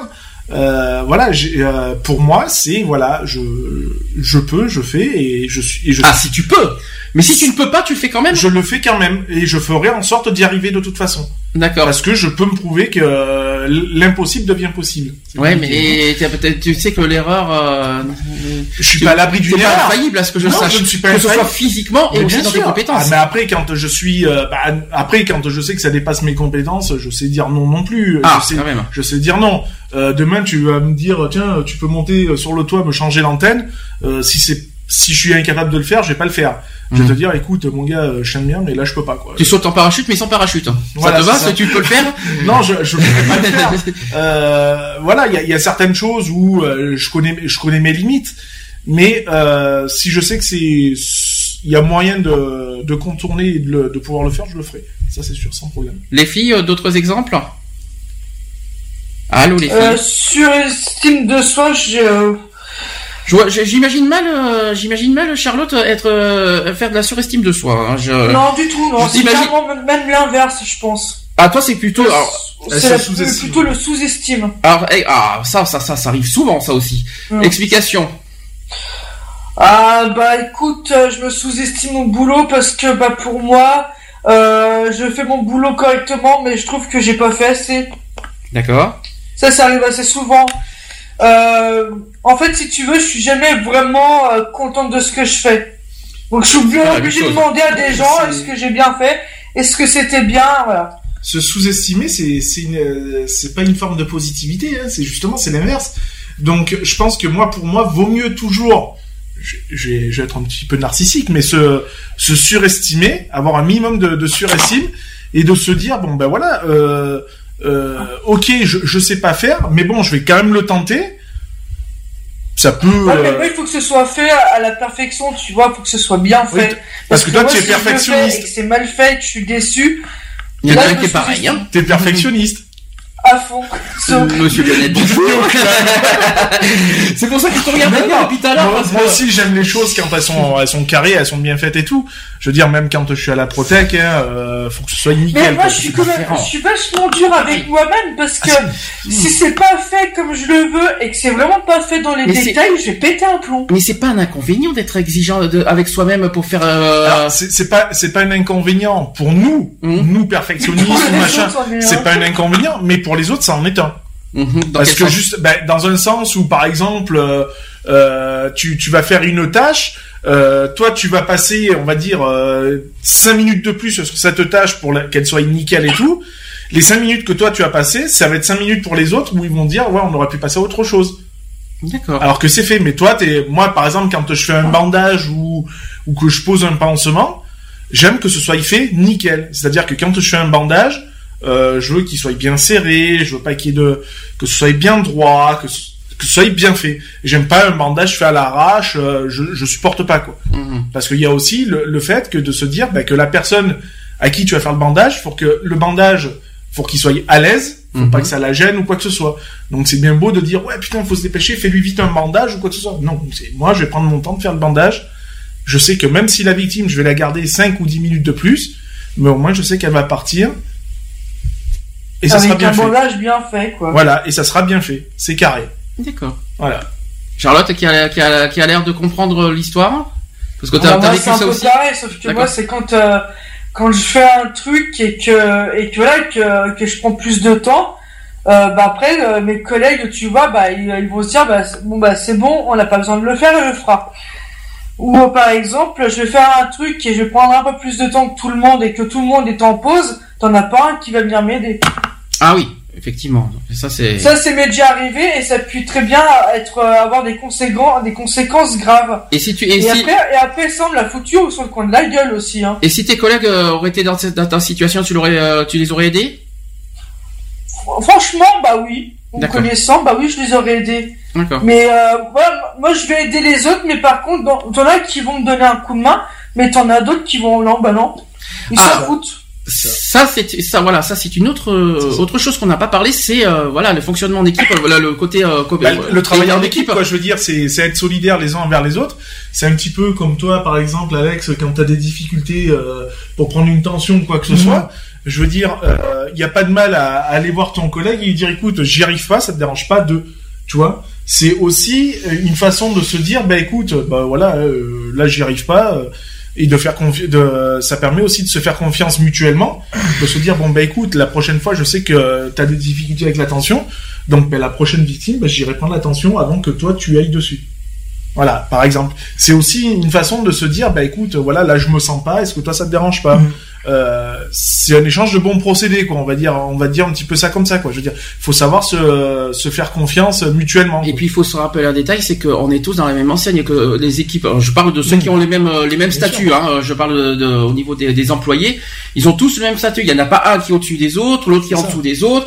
Puis en plus, euh, le côté que, que les que les employés euh, critiquent les autres employés d'essayer là, c'est pas leur rôle. Hein.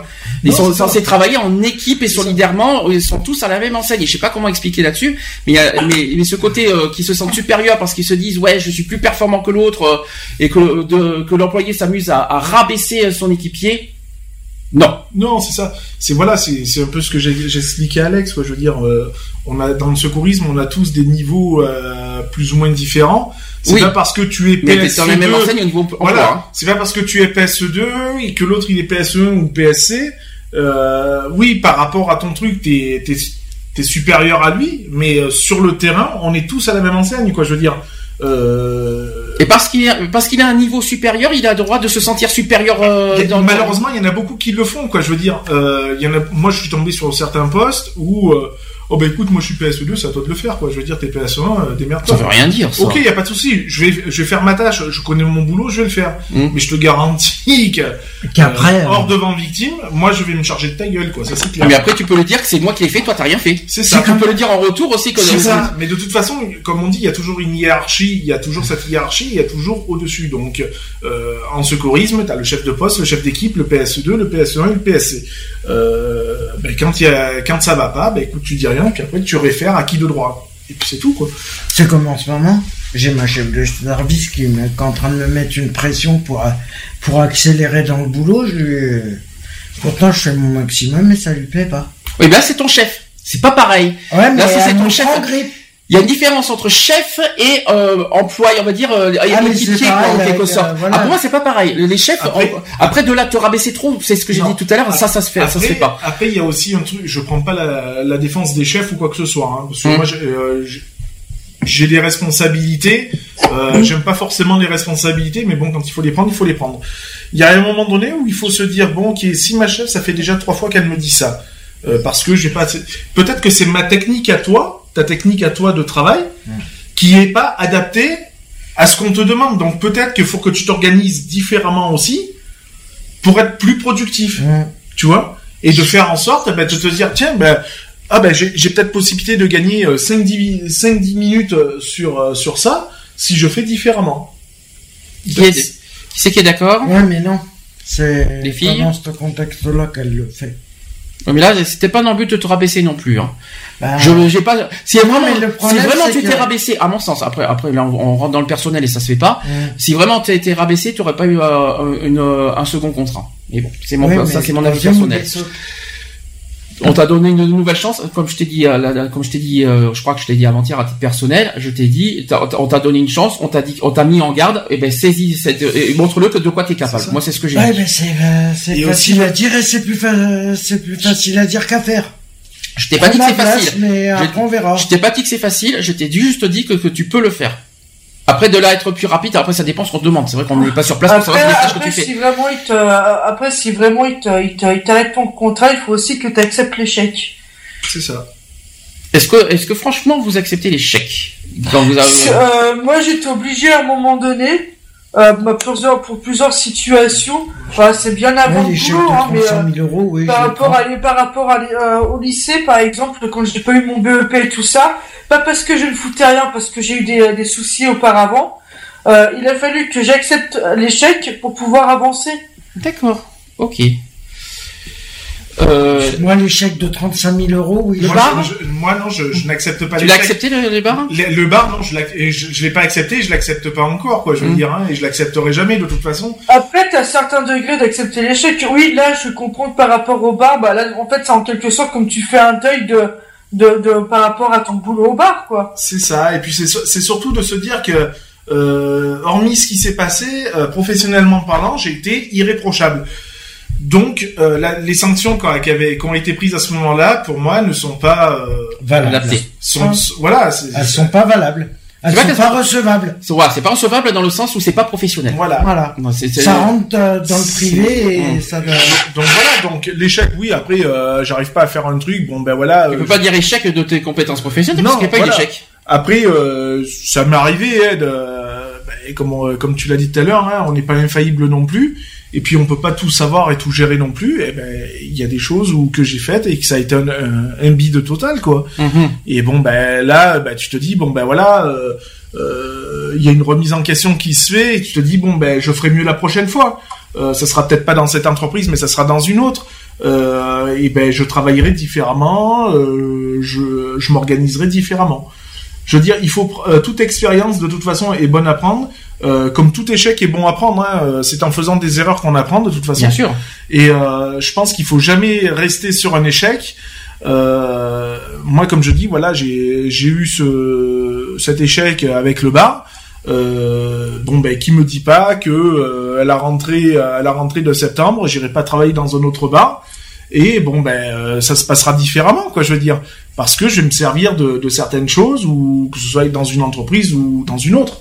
Je veux dire, moi, euh, tous les échecs que j'ai pu avoir ou toutes les erreurs que j'ai pu commettre, euh, je m'en suis toujours servi comme une force et non comme une faiblesse, de toute façon. Alors, est-ce que là on va changer de, sujet? Enfin, c'est quand même le quand même le, facteur on va dire numéro un de- du burn-out, c'est le stress. On est d'accord, qui est quand même le- le- la cause numéro un du burn-out. Alors, d'un point de vue biologique, il y a une réaction de stress à du, qui, a, qui a du sens. Euh, lors de la perception d'une imminente menace, à actionner euh, un mécanisme de réflexe, euh, soit d'attaque ou de fuite, en sécrétant les hormones de stress. Est-ce que vous les connaissez les hormones de stress? Allez-y, il y en a trois. Qui connaît les hormones, les, les, les hormones de stress? Il y en a un qui est connu. Cortisol, ça vous parle? Voilà. L'adrénaline, tu l'as dit tout à l'heure, Lionel. Et alors, par contre, celui-là, je le connais pas. Peut-être que vous allez me répondre. La noradrénaline. Je connais pas. Alors, je, connais connais- pas. je- c'est la première fois que j'en entends Pour parler. les de l'adrénaline, je peux le comprendre, mais... euh, Dré- adrénaline, mais noradrénaline, non, je connaissais pas. C'est la première fois que j'en entends parler.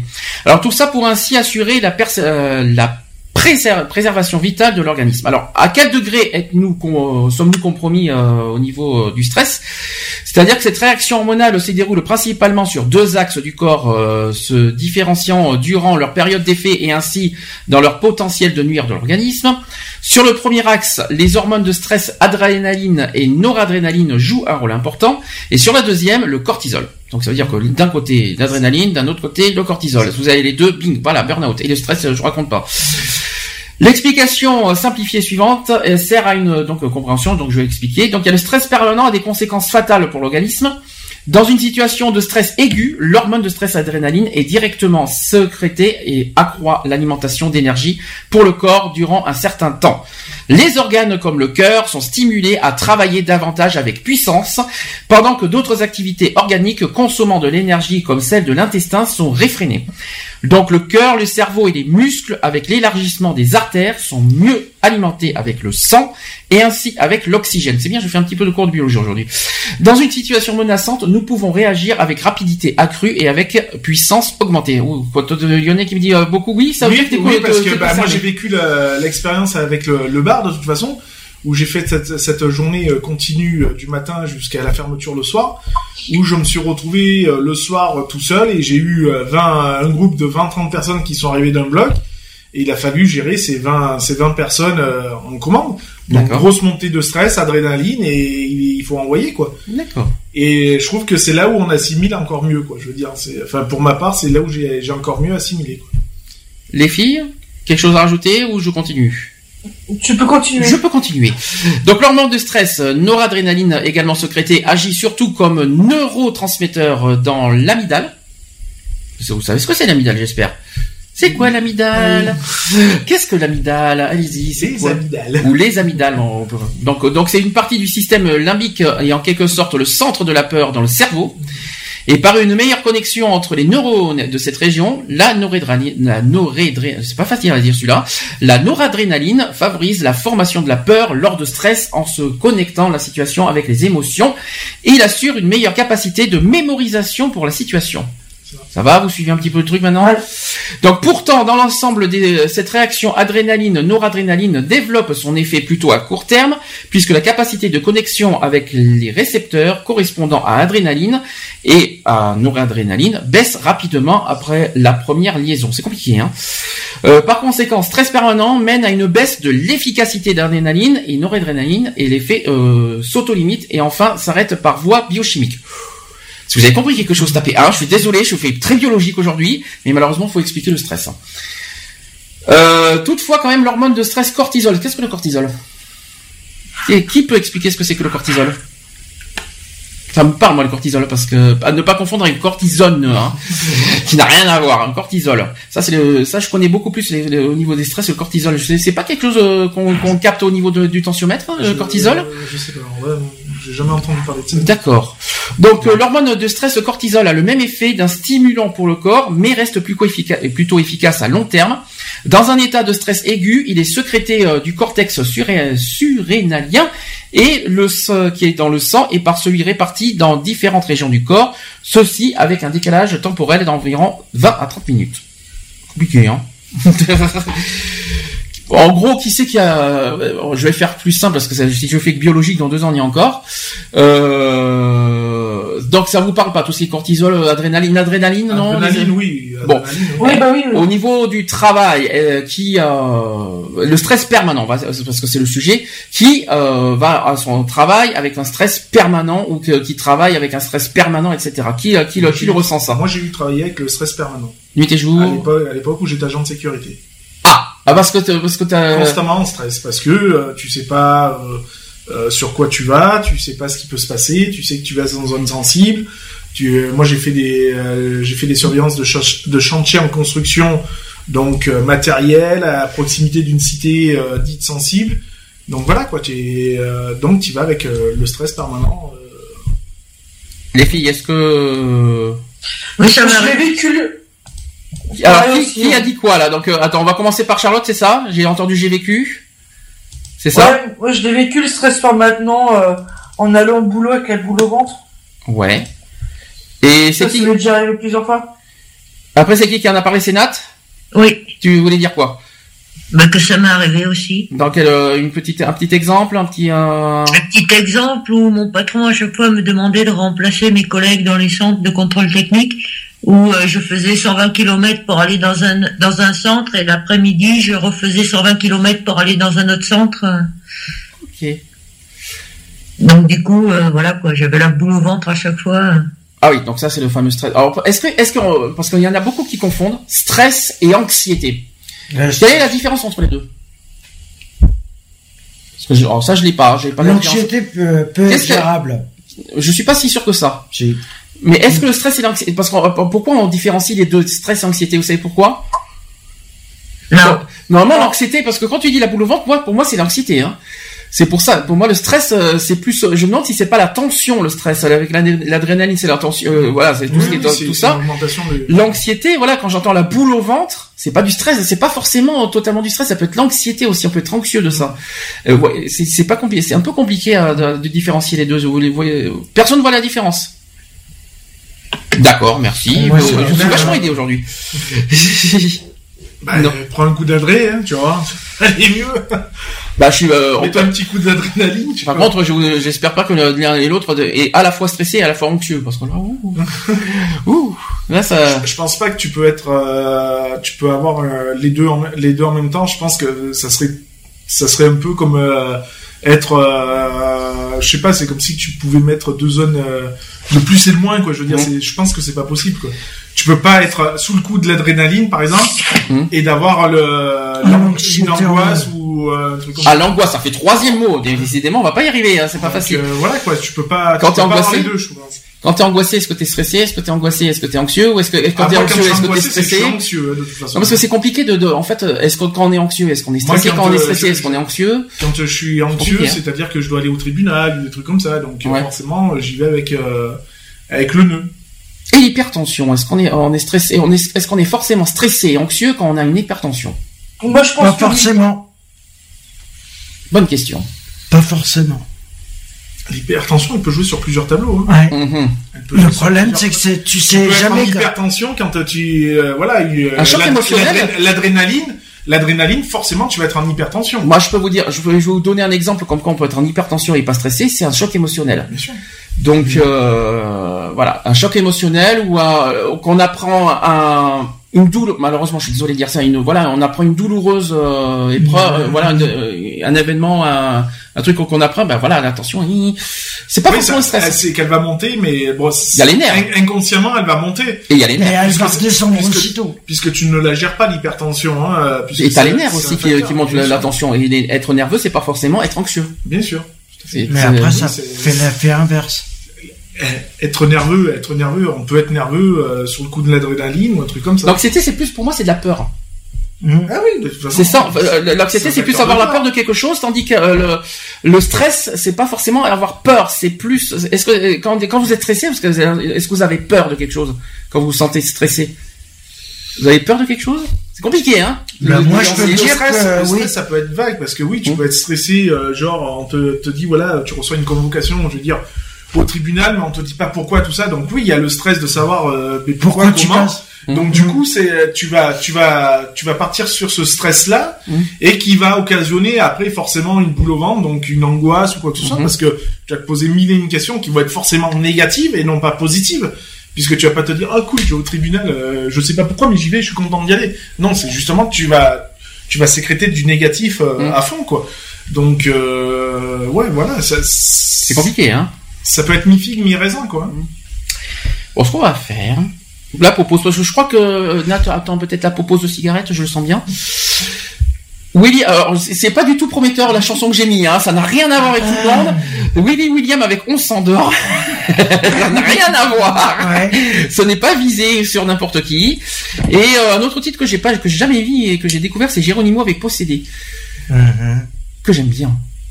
Rien à voir avec euh, l'exorciste non plus, hein. C'est, Non, c'est- mais Géronimo, c'était pas un sirop, ça Ouais. Non, Géronimo pour moi c'est un chef indien, il me semble, mais euh, tu un confonds, tu confonds, tu confonds avec Géronimo.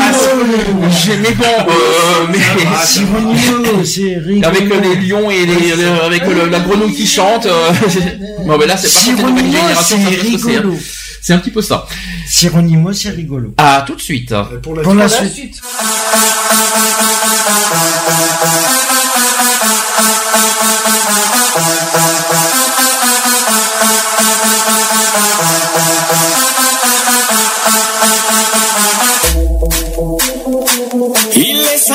5 heures du mat. Les moutons, je les ai comptés. Le silence me met des claques. Je suis en pleine négociation avec Morphée. Je suis foutu, j'ai pas sommeil. 4 heures avant d'aller taffer.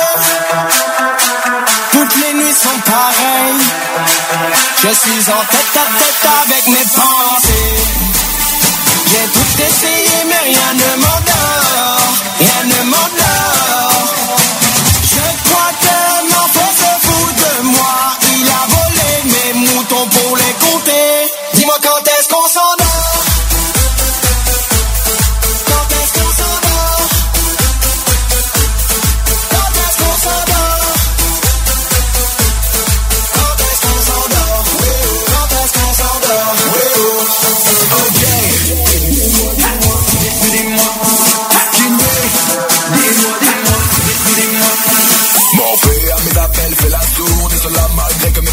En vrai, j'aimerais seulement pouvoir me reposer. Ma tête est remplie de doutes, le marchand de sable Et puis chaque ce que la vie me coûte. En vérité, l'insomnie s'y est invité Mes nuits sont courtes et mes journées sont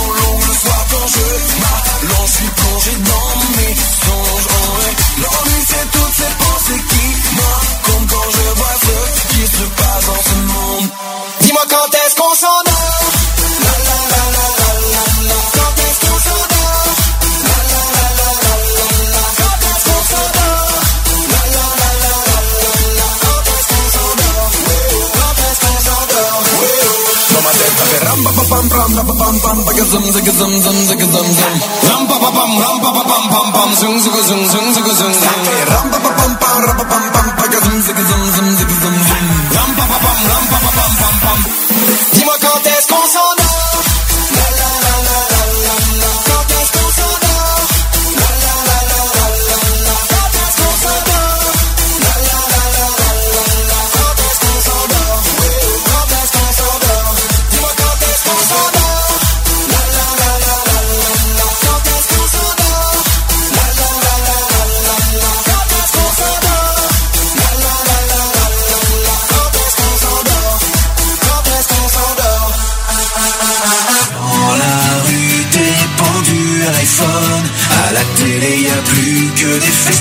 undercover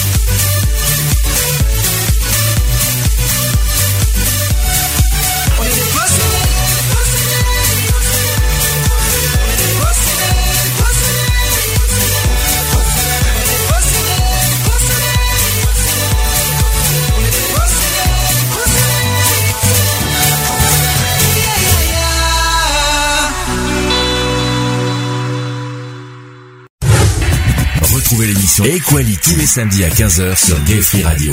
Avec le débat du jour, sujet de société, actu politique, actu LGBT et messages de prévention. Et messages de prévention. De retour dans l'émission Equality, 16h28, toujours en direct. Et il y a un petit souffle derrière, mais c'est pas grave. c'est, euh, on fait comme chez nous, c'est le printemps en même temps. j'entends des petites voitures, j'entends l'air, j'entends euh, je ne sais pas quoi, mais j'entends des trucs derrière, mais c'est pas grave. Donc on continue sur le sujet du burn-out. Voilà, bonjour la porte euh, sympathique. En retard, monsieur, c'est c'est de la bonne Ah, c'est de la Malboro. c'est c'est de la Marlboro. Ah ouais, en fait, non, je crois que c'est pas, je crois pas que c'est de la mais bon. Bon, alors on revient sur euh, le, voilà les causes. Donc euh, on parle des influences de la vie professionnelle moderne sur, au sujet du burn-out. Sachez que ces 20 dernières années, le monde du travail et ses condi- D'accord, décidément, on- c'est pas, c'est pas facile. Hein. Je recommence. Donc ces 20 dernières années, le monde du travail et ses conditions de travail ont changé à une vitesse fulgurante. La société industrialisée a été remplacée par une société informatisée et de services. Tiens, le numérique, on en avait parlé il y a pas longtemps, je crois que ça. Le travail est devenu euh, de plus en plus rare, mais la productivité a augmenté immensément. En raison de changements dans les conditions de travail, les exigences sur les employés et surtout les exigences physiques ont changé. On parle de moderne, des exigences modernes avec euh, tout ce que là, tout ce qui est numérique et informatisé. Et sachez que les conditions de travail créent des prémices, c'est ce qu'on dit. Euh, en temps de crise économique et la menace de perte d'emploi, la situation euh, se détériore davantage. Une étude économique à l'université de Berlin, donc en Allemagne en 2006, a constaté que, le, que plus le taux de chômage dans une région est élevé, plus les heures supplémentaires non rémunérées augmentent. C'est ce qu'on dit. Mais la crainte concrète euh, de perte d'emploi n'est pas la seule raison pour laquelle le cadre dirigeant pousse une semaine de 60 heures. En effet, de plus en plus de, de plus en plus les employés et du management inférieur et moyen aussi sont, concer- sont concernés. Il n'est donc pas nécessaire d'avoir une personnalité burn-out comme base obligatoire dans le milieu professionnel pour pratiquer temps un principe de l'auto-exploitation. Cependant, quand aux conditions cadres du travail mentionnées ci-dessus s'ajoute une telle structure de personnalité, un détachement sein du propre travail est d'autant plus difficile. Vous avez compris, vous avez compris le, le- à peu près le, truc, pas facile. hein, le- Ouais, ça va, ouais. Voilà, le côté moderne. Alors ça, ça c'est un sujet qu'on a parlé il y a pas longtemps avec Lionel à, à- à titre privé au niveau du numérique. C'est ça. Je pense qu'on va en faire un gros débat là-dessus aussi sur euh, est-ce que trop de numérique tue le numérique? ça, je pense qu'on va, euh, notamment au niveau de l'école, ça. euh, on va en parler hein, de ce sujet, je pense à la fin de la saison parce que c'est un gros gros débat qui méritait d'être entendu. Mais euh, si vous voulez, on peut en faire un petit peu euh, aujourd'hui euh, une petite un petit aparté si vous voulez. Le numérique. Est-ce que ça quelque part le numérique gâche finalement nos compétences professionnelles? Est-ce que ça finalement oui parce que je Bah trouve oui. que tout- toutes les personnes sont li- figées, liées à l'informatique, etc., etc. C'est ça. Et, on- euh, On fait confiance de- davantage à la machine.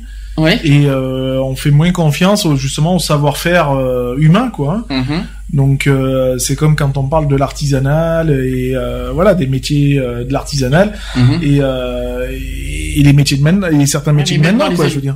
Détail. Bah, regarde la mécanique avec tous les électroniques qu'il y a maintenant dedans, c'est un appareil. C'est ça. Avant, pas avant, tu pouvais te permettre de te faire ta propre vidange ou ou, un ou n'importe quoi sur ta voiture.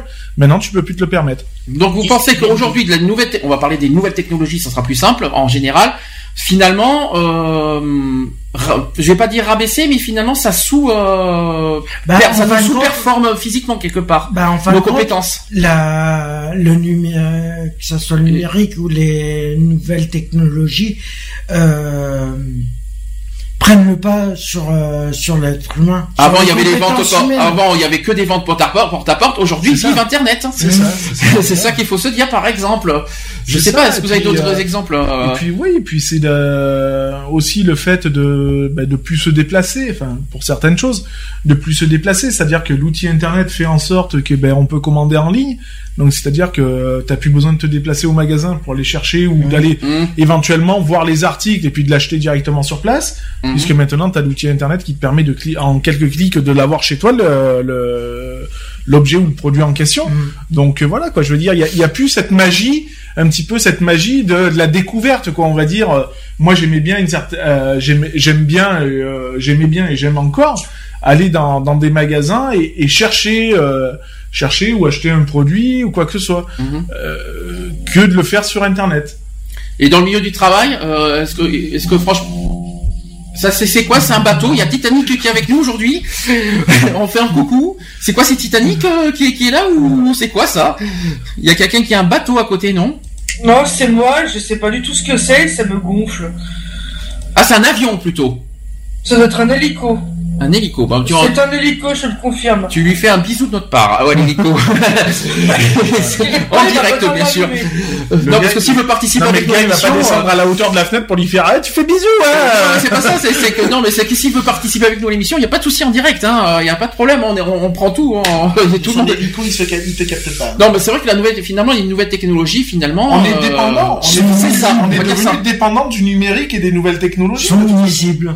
Euh, et elles nous ont, euh, comment dire, euh, Robotisé quelque part. Oui, robotisé et puis euh, ouais, même j'irais même dire lobotomisé de toute façon, dans un sens où voilà, on, on a pu cette euh, j'allais dire ce libre arbitre, mais non, mais ce cette, liberté. cette liberté de, de choix, de machin, alors que là, Internet, ben voilà quoi, c'est c'est en- tu restes cloîtré chez toi et t'as plus besoin de bouger de chez toi, quoi, Mm. puisqu'on te mène tout à domicile, quoi. Et finalement, vous croyez que trop de numérique peut, euh, être Ça source de burn-out Moi, comme je dis, ça, ça rend feignant, quoi, de Ouais. toute façon. Donc ça euh, peut être source de burn-out finalement, bah, bien euh, sûr. tout ça. Bien sûr, puisque d'isolement, de, de tout Trop, ça. trop donc- d'internet et tout ça, ça peut, ça peut en jouer, oui. Parce qu'en fait, en fait, on est trop isolé et finalement, le trop d'isolement. Et trop, et trop isolé et trop connecté aussi. À un moment donné, ça- ton, ton cerveau a besoin de se déconnecter. Trop connecté, ça veut dire que finalement, on devient dépendant de Mais tout on ça. est dépendant de la et, machine. euh, On est dépendant de la machine de, de, Oui. de manière à se dire que euh, c'est pas compliqué. Avant, pour aller voir tes amis ou quoi que ce soit, il fallait se déplacer ou alors on se Mhm. donnait un lieu de rendez-vous. Alors que maintenant, c'est oh bah tiens, on se voit sur Skype, on se voit sur Facebook Mhm.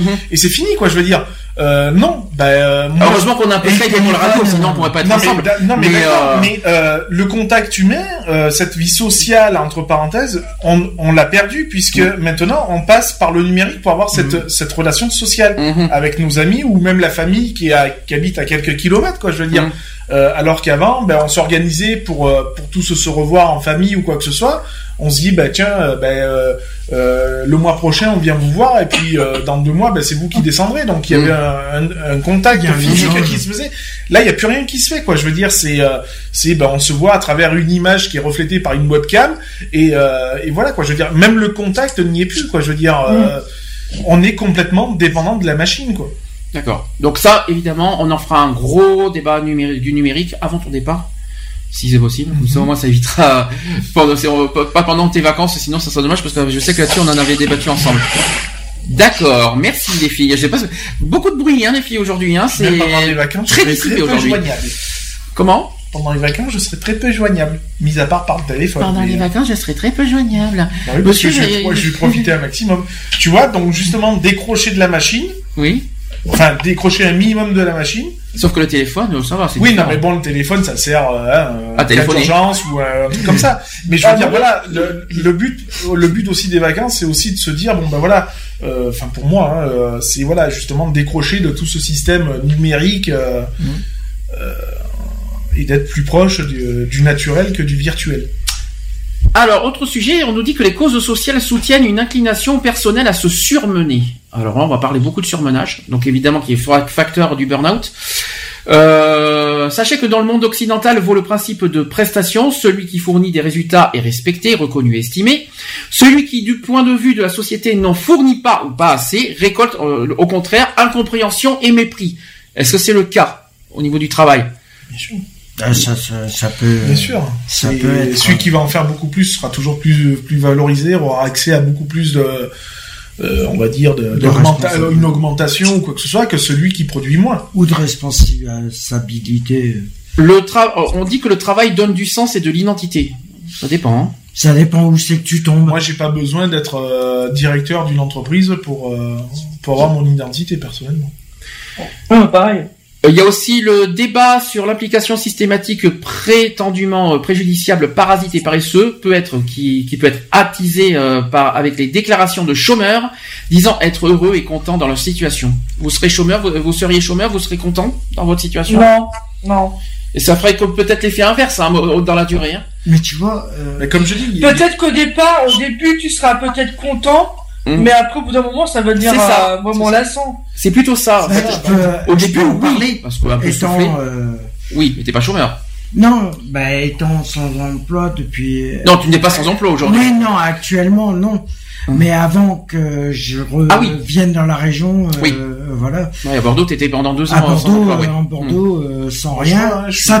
Je suis arrivé en classes. 2012 à Sisteron, il a fallu attendre un vrai emploi, hein, je parle Mm. du vrai emploi, qui ait eu euh, justement le bar, Mm. pour que je reprenne une activité professionnelle, euh, on va dire, euh, stable. Hum. Même si elle a duré que trois mois, euh, voilà, moi j'étais content de reprendre le boulot, quoi, je veux Mm. dire, hein, parce que depuis 2012, j'avais pas remis le pied dans une entreprise, quoi. En gros, ça fait du bien à courte durée, voilà, de souffler un petit peu. Mais à longue durée, tu te sens. c'est ça, ben, euh, tu te sens... Et en plus, Inutile. pas inutile, mais par inutile à par la contre- société. par contre, il y a un autre problème, c'est qu'à un moment, quand tu as un break, ben tu perds quelque part tes, euh, Ah, tes habitudes, repères. tes compétences professionnelles, et quand tu C'est ça. reprends à nouveau, C'est- Bah, exactement ça, je suis en plein dedans. Regarde, moi, ça fait 7 mois et demi que je suis en arrêt. Mhm. Je vais reprendre le boulot la semaine prochaine. Pour moi, ça, ça va être euh, comme si je reprenais, euh, reprenais à bosser, en gros. Hein. tu- en gros, tu te, sais- le fait que tu as, que t'as arrêté pendant 7 mois et demi, et demi, tu vas te sentir débutante finalement, tu, je dis. Bah ouais.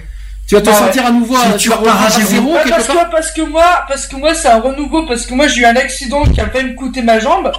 Euh, donc, il, il faut que maintenant que j'arrive à, à écouter mon corps, même au boulot, euh, de trouver des nouvelles tactiques pour pas que ma jambe me fasse souffrir non plus.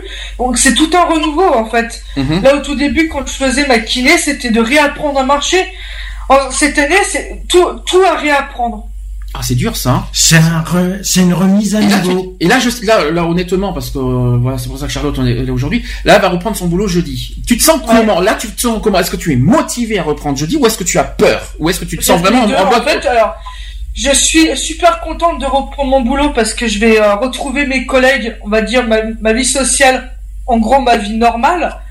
Même si je bosse en mi-temps thérapeutique, donc je vais travailler trois heures par jour, ce sera déjà ça, tu vois, de, de, de reprendre le boulot tout doucement.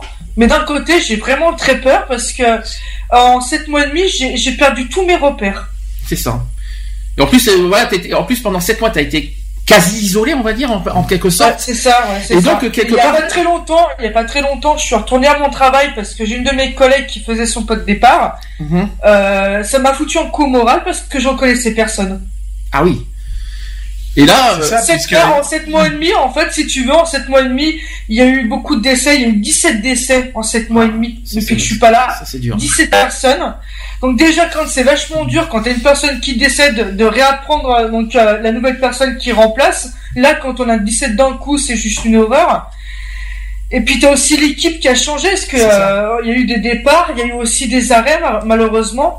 Et c'est de réapprendre bah, l'équipe. J'ai l'impression pour moi d'être étrangère à mon propre boulot. ah, c'est dur ça. C'est ça, puisque toi tu pars, il y a une certaine équipe, par exemple, Mhm. euh, tu es en arrêt pendant 7 mois, et puis quand tu y vas pour le pot de départ d'un- d'une amie ou d'un- d'une collègue de travail, ben finalement quand tu arrives, tu t'aperçois qu'il y a des nouvelles tronches euh, que tu ne connais pas, et euh, ben, et que quand tu vas réintégrer ces- ces- cette équipe-là, ben du coup, il va falloir que tu réapprennes à travailler avec ces nouvelles personnes. Parce que avec, avec les autres personnes, toi, t'as- t'avais l'habitude de travailler du- peut-être d'une Mm. manière, et qu'avec cette eux- personne-là que tu ne connais déjà pas du tout, euh, va puis, falloir que ouais. tu apprennes Et à le travailler avec elle. moi, en fait, si tu veux, c'est que moi j'étais vachement à donf au boulot, Mm. et maintenant il va falloir que j'apprenne à être plus cool. C'est ça. Euh, chose que je que je que je sais pas faire. Et euh, comme comme tu dis, bah là c'est euh, voilà, c'est t'es obligé de réapprendre aussi ton boulot avec d'autres collègues. Moi, quand je suis arrivé, j'ai cru que je m'étais planté de maison de retraite à un moment donné. Ah oui, quand même. Et euh, là, j'ai une question euh, logique. Là, est-ce que là, quelque part, est-ce que euh, t'avais des compétences, tu travaillais des trucs. Là, tu te sens comment aujourd'hui? Là, tu vas reprendre ton boulot jeudi? Il y a pas de souci, il y a pas de problème. Mais est-ce que tu- est-ce que tu vas retrouver tes euh, tes facultés, on va dire, euh, au niveau professionnel, ou est-ce que tu les as perdues? Euh, ça, je t'en parlerai plus la semaine prochaine. sur le moment, euh, en fait Je pense que je pense que dans les premiers jours, j'en j'en parlais avec ma avec ma chef, avec ma chef qui, qui est une de mes collègues, et euh, donc je serai avec elle pendant les quatre jours. Euh, donc elle m'a dit tu ne tu ne t'inquiètes pas, je vais être tes jambes, je vais être ton cerveau parce que c'est vrai que pendant deux jours, je vais être complètement être paumé, donc euh, je saurai plus euh, qu'est-ce qu'il faut faire. En fait, en gros, si tu veux, à l'heure actuelle, euh, j'ai euh, depuis 11 ans, j'ai une confiance professionnelle. Cette confiance-là, je l'ai perdue, donc il va falloir que petit à petit que je la retrouve. Il faut que je reprenne toutes mes tous mes repères au niveau du boulot que je connais par cœur, mais euh, je n'ai pas exercé depuis 7 mois et demi, donc euh, je vais perdre beaucoup de choses. En fait, on n'a pas parlé du burn-out, de la reprise de travail au bout d'un certain temps. Ça, ça, ça, ça doit être chaud bouillant, ça aussi, hein, euh, de reprendre son boulot comme ça au bout d'un certain temps. euh, Je pense que Bah, tu c'est nous- comme dans l'émission intérim, automatiquement. c'est difficile, c'est pas euh, pareil. Bah, L'émission intérim, c'est des petits, c'est des petits boulots. C'est, c'est, c'est collabs. tu n'as pas la routine du travail. Là, c'est tu arrêtes d'un coup à cause d'un accident et après tu dois Mm. reprendre quelques temps après. C'est Ouais, plutôt ça, voilà, c'est pas quand pareil. par exemple t'es sur une mission en intérim d'une semaine, voire 15 C'est jours d'affilée, et que t'as un arrêt et que tu bosses pas, Sauf qu'intérim, les intérims, c'est bosses pas pendant quelques parle de- mois, Non, c'est pas pareil euh, pour moi. le- Je comprends, je reprise, comprends, elle est, euh, je comprends ton point de vue. Oui, au niveau de la reprise. Je la suis- je suis reprise, elle avec est, toi. elle est Après, le- difficile à faire. Après le contexte est un peu différent parce que Oui. les intérims ça voilà c'est ça pas va. euh, c'est plutôt ça Mm. tandis que dans le cas de Charlotte malheureusement c'est le- son, Oui, même travail qu'elle a arrêté euh, Bah, euh, même moi, euh, pendant moment, sept Moi, moi, je euh, sais que quand j'ai intégré le bar, euh, le bar, euh, tu rentres dans un milieu euh, que tu ne connais pas, hein, mhm. puisque moi j'ai jamais travaillé derrière un comptoir. Hein, euh, J'étais toujours de l'autre côté du comptoir, donc au service ou quoi que ce soit, mais jamais derrière. Voilà, de, de dire, de dire, bah écoute, parce que moi j'étais honnête hein, avec avec les géants, je dis bah écoute, vas-y quoi, va falloir que tu me fasses voir comment tu comment tu sers, comment parce que c'est bien beau de se servir l'apéro par exemple chez soi, euh, toi tu te mets des doses que pour toi tu sembles normal. Dans un bar, tu sers pas de la même manière, quoi. Je veux dire, euh, donc voilà, il y, a plein de choses à apprendre. C'est technique, hein, de toute façon. Voilà, hein. c'est Voilà, technique. Et il n'y a pas de, il y a, c'est dur à dire, mais il y a, y a pas de honte. euh, voilà, euh, moi avec un des deux gérants qui était beaucoup plus jeune que moi, euh, il y a, il y a pas de honte à se dire, ben voilà, je vais être formé par une personne déjà plus jeune que moi. Et euh, voilà quoi. Alors tu, tu te dis ouais c'est bon vas-y tu vas pas m'apprendre comment elle marche ta caisse euh, ta caisse enregistreuse. euh, bon ça je sais comment ça fonctionne. Mais après voilà il y a, y, a, y a différentes choses tu vois. Euh, euh, comment prendre une commande parce que quand il faut commander du, de, de la matière ben tu vas pas commander comme si tu faisais une préparation de commande dans une usine quoi. C'est pas du tout pareil quoi je veux dire. Chaque entreprise a son propre Donc euh, voilà, il y a, il y, a, y a toute cette, ce côté formation à, à apprendre et Mm.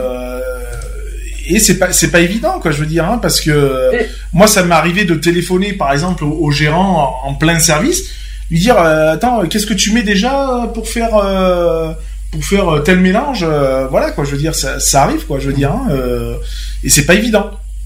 Et tu vois, moi, dans mon cas, euh, avant, euh, en fait, si tu veux, pour moi, c'est de faire le deuil de ma vie d'avant, en fait, parce que moi, maintenant, c'est comme si c'était une nouvelle vie qui commençait, euh, avec une, avec un handicap, hein, ça, il faut ça. pas se leurrer. Avant, tu vois, par exemple, je formais des gens, j'en ai formé plus d'un, Mmh. et maintenant, te, te dire que c'est une de tes collègues qui va te former, alors ça. que tu connais le boulot sur le bout des doigts. c'est ça Alors avant que je reprends, il y a juste par là je parle de technique justement. Quand si vous Ouais. entendez euh, des saturations ou des bugs, c'est parce que les filles ne sont pas avec nous physiquement, c'est parce qu'elles sont sur Skype. Donc si vous entendez des petites saturations, des petites saturations, tout ça, nous nous en excusons. Sans- nous, nous, y- nous y sommes pour rien, c'est c'est le dire. On est en direct comme quoi. Hein. Hein, comme ça au moins. c'est la technologie qui fait ça aussi, hein. Ah ben voilà, c'est les, c'est les, les caprices c'est du les, numérique. fa- c'est les fa- voilà, c'est la technologie qui t'a bloqué un burn-out aussi, d'ailleurs. hein. Oui, voilà, qui fait un peu son burn-out du jour, hein, peut-être, hein, qui en a marre, hein. la technologie Elle avait pas envie aujourd'hui. Ça peut, ça peut lui arriver. Hein. Non, mais si, euh, plus sérieusement, c'est vrai que voilà, il y a des petits, euh, il y a des petits soucis de réception euh, au niveau euh, sonore, mais euh, on vous entend à peu près, c'est déjà pas mal. Toujours là, Nat et Ève? Oui. Oui. Ah, par contre, oui, calme, cool, détendu détendu, mode zen. Et qu'est-ce que vous voulez rajouter Est-ce que vous voulez rajouter quelque chose?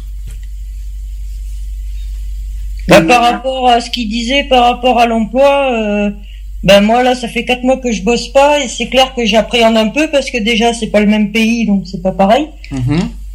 Et euh, voilà quoi. Alors là, ils vont se dire, c'est là que les auditeurs qui viennent nous, de- qui nous découvrent vont se poser des questions. C'est parce que Nat est française et elle vient, euh, elle vient vivre chez sa, chez son amie en Belgique. Voilà, pour ça, comme ça au moins c'est, dit, c'est fait.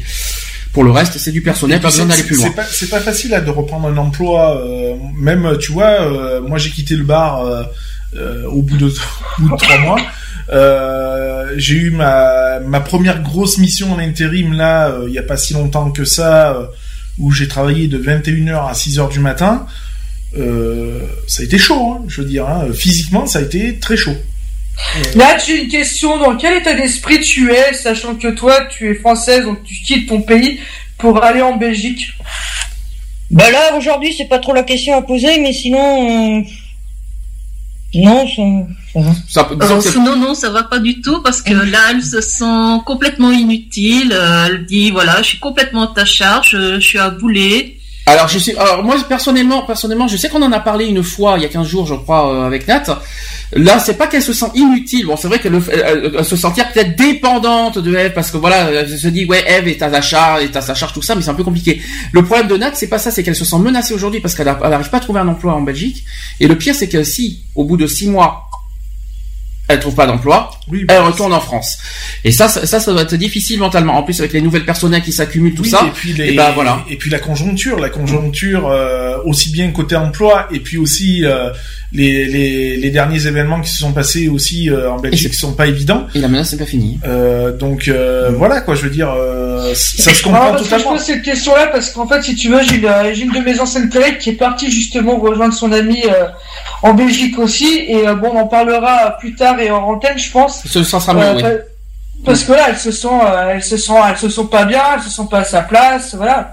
Alors ça c'est peut-être pas forcément le même sujet, mais, euh, je je comprends. Ça. C'est pour ça que je préfère, voilà. C'est pas tout à fait pareil. C'est pas c'est pas tout à fait pareil parce que là le dépaysement c'est pas forcément professionnel, c'est personnel. Donc Oui, c'est voilà. Et C'est- puis après, le détachement familial et tout ça. Il y a, euh, aussi un, un, euh, un temps d'adaptation, quoi. Je veux Mm. dire, euh, euh, arriver dans une nouvelle région ou dans un nouveau pays, tout ça. Bon, bah, m'est arrivé moi. hein. il faut, Mhm. il faut, il faut s'adapter. Il y a, il y a, il- on va limite dire, il y a des, il y a une nouvelle règle de vie à adopter. Euh, donc c'est ce qui voilà, m'est il y a- arrivé, il y a- hein. il y a tout à découvrir, quoi. Bah, c'est ce qui m'est arrivé quand j'ai vécu, j'ai quand même vécu 15 ans à Bordeaux. J'ai atterri dans une dans une région où je connais personne, on va dire en quelque sorte, euh, dans un dans un que je que je ne regrette absolument pas. Mais c'est vrai que l'adaptation, là, c'est Mhm. lourd, euh, c'est pas c'est pas facile. Bon, c'est personnel, on va pas non plus euh, en débattre là-dessus. Revenons sur le burn-out. Euh, on, on dit que au niveau des hautement qualifiés, on dit que le travail ne représente plus seulement une chance d'épanouissement et du développement des propres revendications, mais le développement personnel et l'autopromotion à travers le travail qui devient une obligation, une contrainte aussi, une contrainte sociale également qui résulte en haute attente vers soi et qui prend sur soi de longues durées de formation, attend de soi-même que ses investissements doivent payer d'une manière ou d'une autre dans sa biographie professionnelle, soit en forme de revenus, soit de prestige euh, professionnel, je sais pas ce que c'est, soit de promotion de carrière, ça je connais, soit d'épanouissement ou de, réput- ou de réputation. Prestige professionnel, ça me parle pas. Euh, je sais pas ce que c'est que le prestige professionnel. Promotion évidemment, alors les promotions. C'est les euh. Promotion pour moi, promotion c'est la reconnaissance de toute façon de ses compétences hein, pour moi euh, la promotion. C'est pas une histoire de durée, c'est une histoire de, de, de Oui, compétences. hein. Après, euh, après voilà quoi. Je veux dire, euh, promotion. euh, Est-ce qu'on a vraiment besoin de courir après une promotion pour pour euh, pour faire reconnaître notre travail quoi? Je veux dire, qu'est-ce que qu'est-ce que la personne qui attend une promotion vaut mieux qu'une autre quoi? Je veux dire, qui elle n'attend rien du tout quoi qui est juste là pour mettre ses connaissances à disposition de l'entreprise quoi je veux dire est-ce qu'on a vraiment besoin d'une promotion pour pour pour faire reconnaître son travail quoi? Je veux dire ça me paraît un petit peu euh, stupide moi. Alors par contre, là j'ai une différence entre les hommes et les femmes. Chouette, on va faire un petit peu de, de comparaison. Et comme ça, en sachant qu'on est euh, trois hommes, trois femmes, euh, on va pouvoir comparer. Euh, qui, co- comment ils traitent leurs revenus, si vous préférez? Sachez que les hommes qui génèrent les revenus au fond n'a pas encore fait son temps dans, dans ce 21e siècle. Le gagne-pain de la famille est toujours considéré comme un devoir essentiellement masculin. Quand un couple a deux revenus évolue en famille avec enfants, la plupart des couples retombent dans les rôles traditionnels. Cela a non seulement des raisons économiques, même si euh, les deux partenaires ont un revenu comparable, les hommes se définissent souvent comme le principal soutien de la famille. Qui ne le fait pas doit être capable de supporter le vent de face euh, sociale. Ça, c'est les hommes. Maintenant, chez les femmes, chez les femmes aussi, il y a menace de surmenage en adoptant le rôle assigné par la société. Elles ont à assurer l'équilibre entre la vie professionnelle et familiale.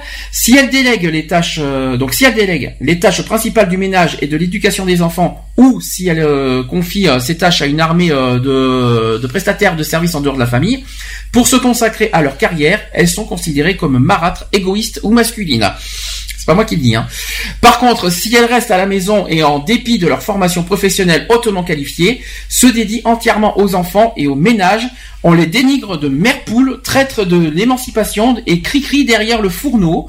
Laisser de concilier de tout euh, et d'être euh, une bonne ménagère, femme en co- et collaboratrice responsable, dirigeante au même titre, par conséquent abrite un potentiel presque infini de surmenage et d'épuisement. Bizarre la comparaison. Hein.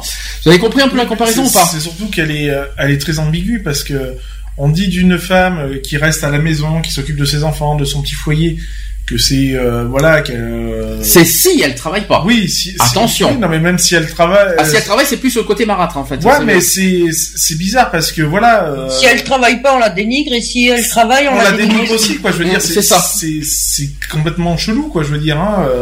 Alors oui, euh, le pour les hommes, quand on dit, bah oui, euh, c'est l'homme qui travaille et la femme qui reste à la maison. Excusez-moi de dire ça, mais c'est pourtant. la Je rassure, on n'est pas sexiste. Hein. C'est malheureusement le sujet qui fait ça. C'est pourtant la vérité. Il y en a beaucoup qui le pensent.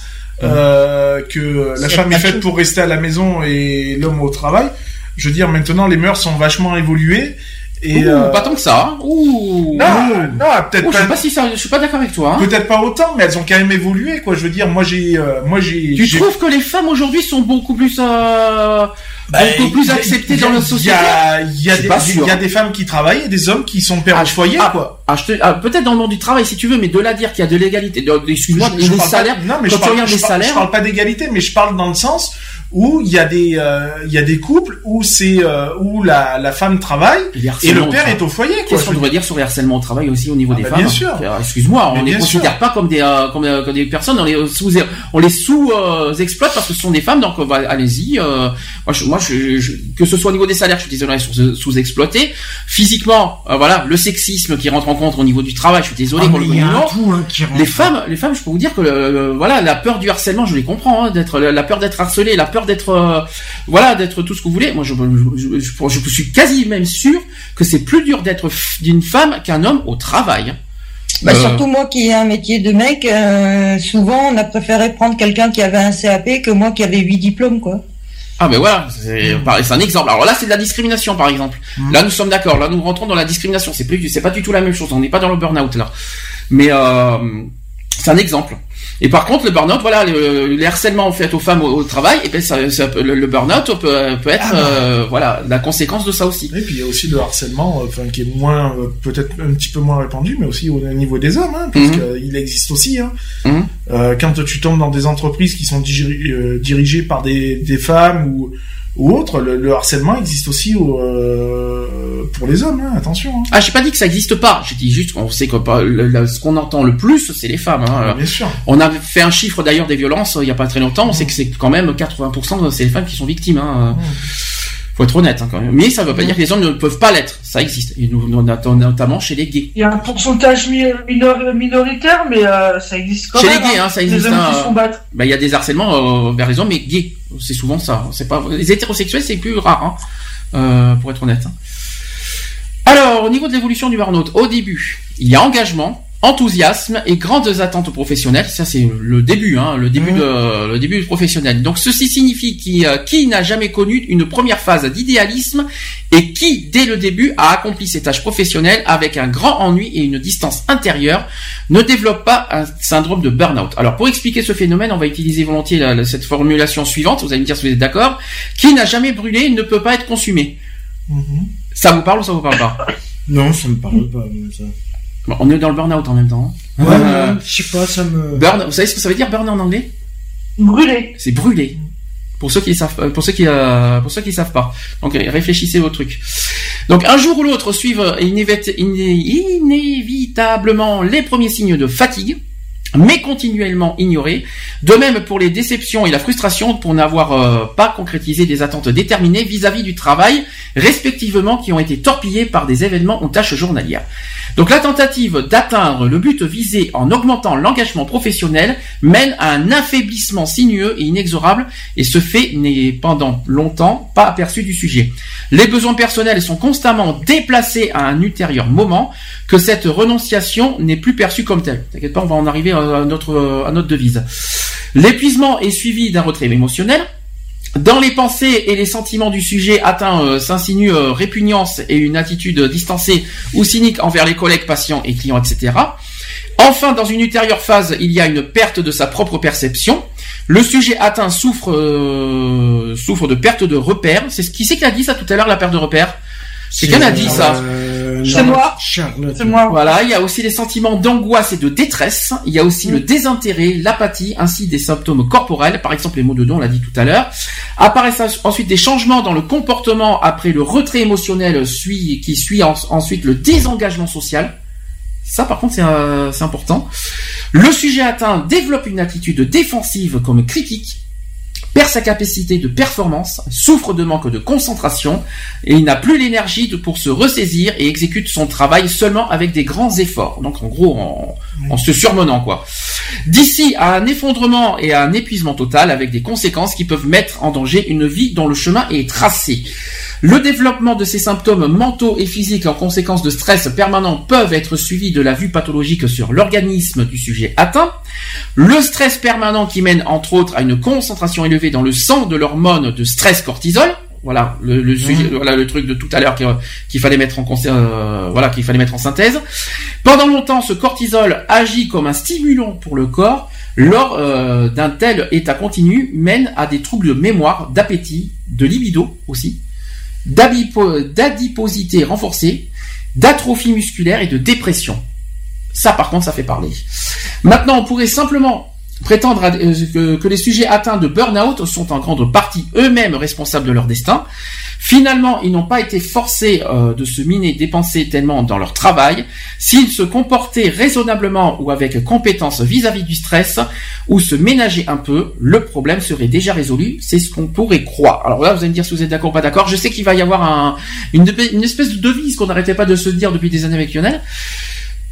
On le dit, on le on le dit après, ou est-ce que d'abord tu veux d'abord faire la synthèse de ce qu'on a, de ce que bah, je viens de dire On dira après, on dira après.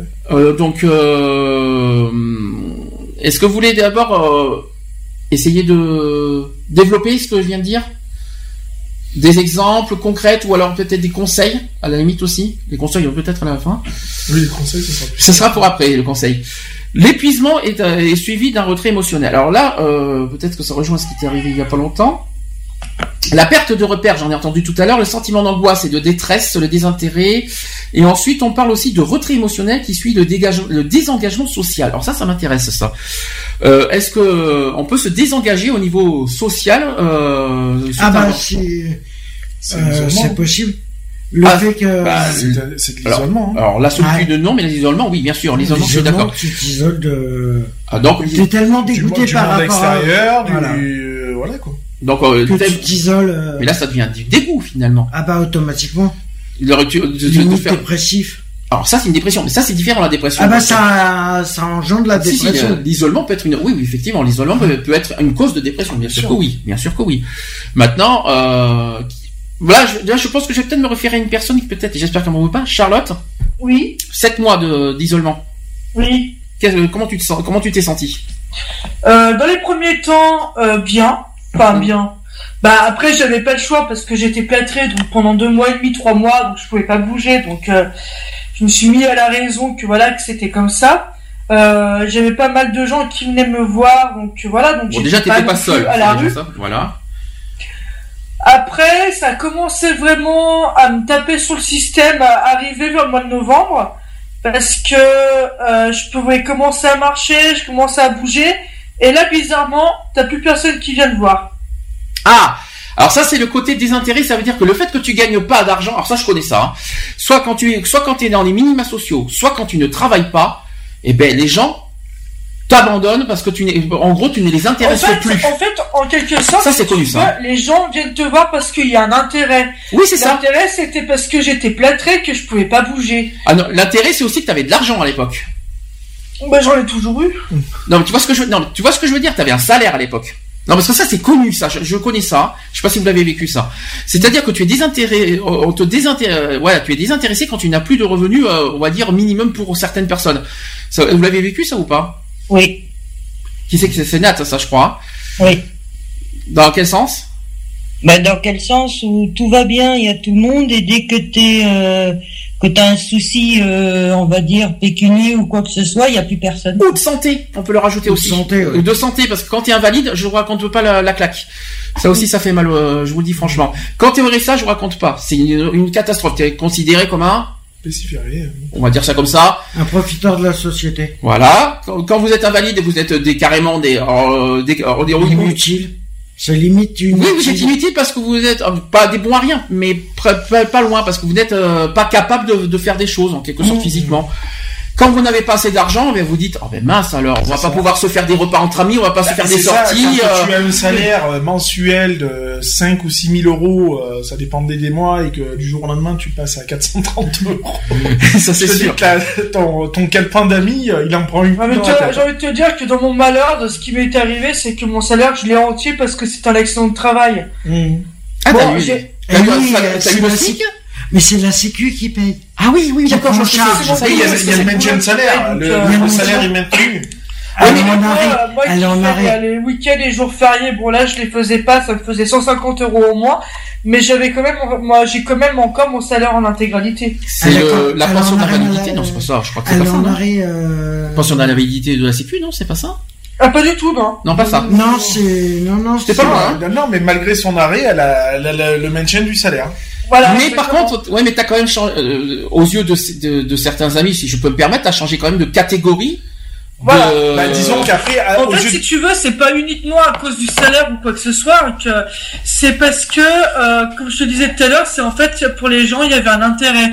Je vois par exemple pour des personnes de ma famille et pour des amis, euh, l'intérêt c'était en fait que j'étais plâtré, donc ils venaient parce qu'ils se sentaient utiles euh, de me donner un coup de main, de me faire des reproches parce que mon appartement était dégueulasse. Bah oui, forcément, quand t'as- quand t'es plâtré, tu peux pas faire tout ce que tu veux, donc le ménage je pouvais pas le faire. Donc ça, tu vois, ça y allait au niveau euh, au niveau reproche et tout ça. Et par contre, après, quand euh, quand euh, je me suis fait déplâtrer et que je commençais à marcher, là, par contre, t'avais plus personne. Ah, c'est bizarre. Ouais, dès que tu changes de statut, ça y est. Voilà. Voilà. C'est, c'est, ça va, ça va d'un coup, vous voyez. Euh, en en notamment, notamment, il y a pas très longtemps, il y en a une qui a fait les frais. C'est euh, c'est bah, c'est une personne de ma famille parce que j'en ai eu tellement ras-le-bol que qu'on me on me dise des trucs comme ça et que ah bah essaie de passer, euh, faudrait que tu viennes de plus en plus souvent à la maison, euh, appelle-nous. Bah excuse-moi, c'est pas aux personnes qui sont handicapées, je lui dis de- d'appeler les gens. Et je vous rassure, on l'a déjà dit euh, il y a des années, dans le monde associatif, c'est pareil. hein. J'ai bien. Quand Et- vous ne travaillez pas, quand, aux yeux de certaines personnes, des, euh, des hauts placés, de- des associations, lorsque vous dites que vous ne travaillez pas ou que vous êtes au RSA, euh, pour ces personnes, vous n'êtes rien. Oh oui, non, mais il y a même pas besoin d'aller. À Bordeaux, on a eu l'exemple. on est- hein. On est absolument rien. Même aux yeux de, de- des, des hautes. Mais c'est la société en général, hein. C'est la société, hein. Même à la hauteur des, des autres autorités juridiques, hein, euh, quand euh, on te dit mais vous ne travaillez pas, alors oui vous êtes dans le milieu associatif, euh, mais vous ne travaillez pas, c'est pas normal. Euh, quand tu sais que moi le milieu associatif ça me prend, on va dire 80% de mon temps, je parle de la Protec. Euh, voilà quoi. Ça Même veut si- dire qu'avec nous, il faut rien. non, mais ça, ça veut dire que même si je suis pas actif dans, en milieu professionnel, je suis quand même quelqu'un d'actif. Donc de toute façon, euh, voilà, ben pour eux c'est pas bon. De toute façon, je vais C'est te ça, donner un exemple ça. clair. Ben. Quand on est arrivé ici, j'ai voulu m'ouvrir un compte. Oui. J'ai voulu m'ouvrir Ah, un compte. ça c'est différent. euh, Ça c'est non, imposé par mais la- non. Ça c'est imposé parce qu'il faut que tu aies un minimum de, ça- de, de revenus Oui, pour, mais quand je euh, travaillais pour, pas, euh, pour ouvrir un compte. Mais ça, ça n'a rien Quand à on est voir. arrivé, ben si, je vais, tu vas voir où c'est que je vais en venir. Quand on est arrivé, je travaillais pas. Oui. J'ai voulu ouvrir un compte. Qu'est-ce que le, euh, le banquier m'a répondu? Ah bah vous êtes au RSA, je peux pas voir. Non, c'est Ça c'était à Bordeaux, ça. Ça euh, c'est sur quand t'étais revenu à Bordeaux en Ça, c'est sur 2014, ça. Mais ça, c'était, ça date Voilà. de loin. Par contre, c'est pas ça. Mais c'est euh, comme ça, Le problème pas c'est qu'il y a des, des statuts, des- dès que t'es, euh, dès que t'es pas un statut minimum pour certaines personnes aux yeux des gens, ben t'es rien. Mhm. Même au niveau associatif, je l'ai remarqué, mais ça fait des années que je le dis, hein, que je me bats là-dessus. Hein. Euh, c'est pas parce qu'on n'a pas de travail qu'on est rien. On, on, on a nos déjà déjà pour trouver un travail, c'est déjà tellement difficile d'en trouver pour ceux qui cherchent un travail. Mhm. Après, euh, il faut pas c'est pas parce qu'on vit- on vit avec le RSA, je vous donne un exemple que vous êtes des feignants, à ce que je sache. Ah. Il y a certaines personnes, on l'a dit, je crois que je crois que c'était qui c'est qui a dit c'était Nat, je crois la semaine dernière qui a fait ce débat sur le RSA. C'est ça, hein Ouais. On est d'accord. Parce qu'il y a eu un, il y a eu un débat là-dessus aussi, c'est qu'au niveau du RSA, c'est qu'il y en a certains qui, qui aiment le RSA, Qui aiment bien être là-dedans, qui, qui veulent vivre là-dedans, et d'autres qui sont RSA parce que malheureusement, la Ils vie, pas le choix. la vie fait ça, et parce que malheureusement c'est difficile de trouver un travail, qui Mhm. cherchent un travail difficilement, mais qui ne sont pas, mais ça ne veut pas dire que ce sont des merdes, quoi. Et il y en a plein qui, dès que tu dis RSA, t'es des merdes. Dès que tu dis que t'es en invalidité, t'es une merde. Dès que tu dis que tu Bah, n'as pas de travail, tu n'es différence rien. Entre euh, ceux qui étaient au RSA et ceux qui étaient handicapés. C'est-à-dire que ceux qui sont euh, au RSA, c'est parce que ben voilà, ils ont pas de boulot ni rien, alors que les handicapés, ben ils aimeraient bien travailler des fois et voilà. Et on ceux qui peuvent travailler, attention, parce que c'est pas pareil. hein. voilà. Ceux qui peuvent, hein. Parce que, il y en a qui Après, t'as peuvent. ceux qui sont au RSA et qui qui euh, Qui s'y plaisent. qui, qui s'y plaisent et qui font en sorte d'y rester. Attention, hein, donc c'est Ah bah il y en a beaucoup comme ça malheureusement. Voilà, Parce que je vais, vous, je vais vous donner un exemple avec moi. Parce que moi, je suis un cas concret. Je vous savez, vous savez que je, vais, je l'ai jamais caché pendant des années, que je vis avec le, la, MDP, euh, pendant des années. Qu'est-ce qui m'est arrivé pendant des années? C'est que pendant des années, j'étais, j'étais inactif. J'en pouvais plus. Et d'ailleurs, Nat l'a, l'a connu cette histoire. Ouais. Il y a des années, euh, elle a connu parce qu'elle m'a, elle m'a, elle m'a connu à cette, à cette époque. C'est que j'ai- à un moment, j'en avais ras- le ras-le-bol de rien faire. J'en en, ai- je n'en pouvais plus. Donc, j'avais créé cette association pour justement me sortir utile et pour faire quelque chose et pour transmettre des choses, pas pour moi, mais pour les autres. Parce que c'est pas pour moi que je fais Mais, ça. Quelque Mais part, j'avais besoin hein. de, ça- j'avais ce Ça besoin fait- de me- d'être actif quelque part pour euh, pour pas me sentir trop isolé et trop. Et justement, j'avais fait un burn-out avant de créer l'association. tu, Euh, tu le fais pour les autres, mais tu le fais aussi pour toi. Oui et non. Quelque Ah, si, part, ça si, te. je mets- c'est- c'est c'est obligé que tu le fasses aussi pour toi parce que Ah bah oui. dans un sens de cré- de faire ça pour toi ça te permet de de te dire voilà euh, t'es actif t'es Mhm. actif puisque tu es président Alors d'association actif dans le sens activité, pas actif dans le sens sexuel, si vous oui, voulez. hein. non mais tu, tu es actif dans le sens où bah, tu es le président de ton association, tu Mhm. euh, Donne tu un as sens à sa vie. voilà donc tu tu donnes euh, tu donnes un sens à toi pour t'occuper, Mhm. tu vois donc tu le fais pour toi mais tu le fais aussi pour les autres mais Eh oui. tu le fais aussi pour toi donc tu peux pas dire que tu ne le fais pas pour toi n'importe qui qui crée une Je le fais association pour moi personnellement pour pour pas pour, pour pas me sentir inutile. C'est-à-dire- Mais après l'association c'est pas pour moi que je l'ai créée. C'est pas pour- c'est pas pour mon propre pour mon combat. C'est euh, c'est pour le combat euh, général. C'est pas pour moi personnellement que j'ai. Oui, non, mais le problème oui. de Sandy, c'est qu'il s'occupait plus des autres que de lui. Et c'est toujours le cas aujourd'hui. ça n'a pas changé ça. Ça, Ça, n'a pas changé ça. Je, te ma situation aussi mais ça, voilà. non mais je sais que je sais que Nat m'a connu dans les premiers temps de l'association, donc euh, c'est pour ça qu'elle peut le dire. Donc euh, Moi, c'est c'est souvent comme le dire. euh, D'ailleurs, mon mari me le dit aussi. Il me dit, tu donnes souvent, euh, tu donnes beaucoup et euh, tu reçois très peu. Je lui dis, mais moi, je cherche pas à recevoir de toute façon. Mm. Donc voilà. Après, euh, après, je comprends la, la, la place, hein, de, totalement. Hein, je veux dire. hein. Alors par contre, maintenant, on va faire une autre synthèse que Lionel et moi avons dit depuis. C'est une devise, une des devises qu'on a avec notre association. Tu, la connais ou pas? Je m'en attends parce que ça revienne. L'histoire de, de voilà de ben, professionnel.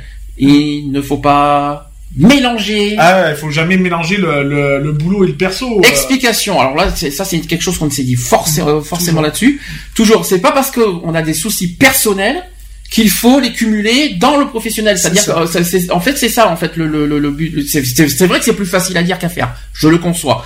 Maintenant, le professionnel c'est un- c'est une chose, le personnel c'est toi autre chose. Mhm. Est-ce que ça vous arrive Est-ce que chacun d'entre vous arrivait à faire la part des choses dans le dans le monde du travail? Oui, moi, oui. Même a fallu du temps, par contre, mais maintenant, oui.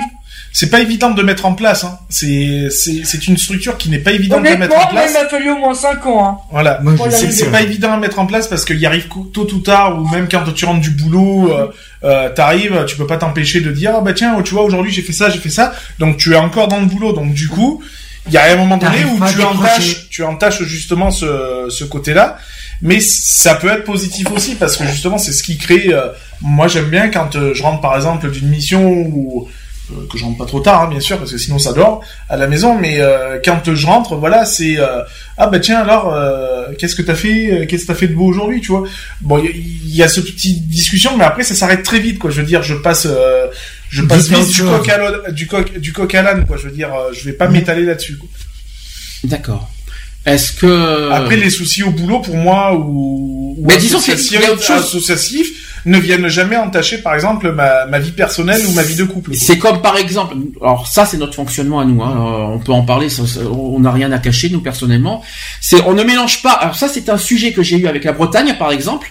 On ne mélange pas l'amitié C'est ça. avec le pro- avec l'associatif, C'est ça. parce que euh, on a, c'est comme nous, on a euh, associativement et amicalement par là, on, Mm. on a une certaine relation. mhm, Quand on parle associatif, tu es président, je suis le vice-président, Mm. Alex est secrétaire.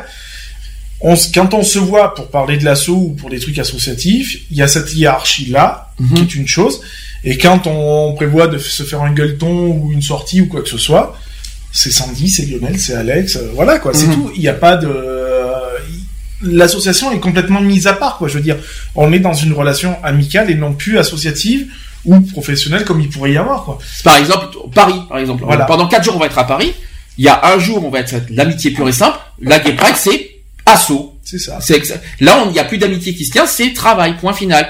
Là, euh, les, les trois jours à part, quand on va être avec vous, euh, avec Charlotte et, euh, et, euh, et les filles, ben, il, y a- il va y avoir... Le... De toute façon, Charlotte, t'es bien placée pour le dire l'année dernière que- qu'on a fait ça. Hein. Te- Parce que la soirée, rappelle-toi, rappelle-toi, on avait fait le bowling, on était complètement... euh, voilà, et ça c'était totalement amical, il n'y avait rien de, de- c'est là. C'est comme il y a, dans la vie, il y a Ouais, je vous ressortirai les photos, hein, franchement. Je les ai toujours, hein. Je les ai, je les ai encore, hein, les, les bowling. hein, Comme donc, on euh, dit, il y a un temps pour tout. Il y a, il y a, bah, il y a un temps pour s'amuser, un temps pour bosser, et, et voilà quoi. Je veux dire. Mhm. Et euh, bah, nous, c'est pareil. Voilà, euh, on va aller à Paris le vendredi, c'est tout chousse. mhm. C'est euh, On s'installe. Voilà, c'est on, se- On se on retrouve. prépare. Le samedi, c'est associa- c'est associatif parce qu'il y a la il y a la Gay Pride. Et puis Et il y a l'après Gay Pride, quoi. Je veux dire, Ça l'après sera Gay pas Pride, c'est-à-dire c'est hors associatif. Donc Ouais. c'est-à-dire qu'on on n'est plus dans ce cadre-là. Donc c'est là Bah, où le tu lâches les vannes, où tu, mais même le soir après la, la Gay Pride. Ah, le soir dire. aussi, on l'a fait, oui. Donc voilà, quand a on fait, va hein. manger le soir après après la Gay Pride tout ça, euh, on se fait vite fait le petit débrief qui va bien euh, à la va vite, Mhm. et puis après c'est terminé quoi. Je veux dire, après on est dans un cadre euh, amical. Mhm. Et je me rappelle aussi l'année dernière le, comment le, le lendemain de la Gay Pride aussi qu'on s'était tous retrouvés et tout euh, pour passer un dernier moment ensemble. C'est ça. Mhm. Enfin j'ai trouvé ça absolument génial quoi. C'est ça. Ouais, c'est c'est comme moi hier euh, hier j'ai eu le salon de, le, le salon des, euh, des associations euh, euh, sur Annecy. Euh, l'après donc ça commençait à 17h, ça finit à 1h du matin.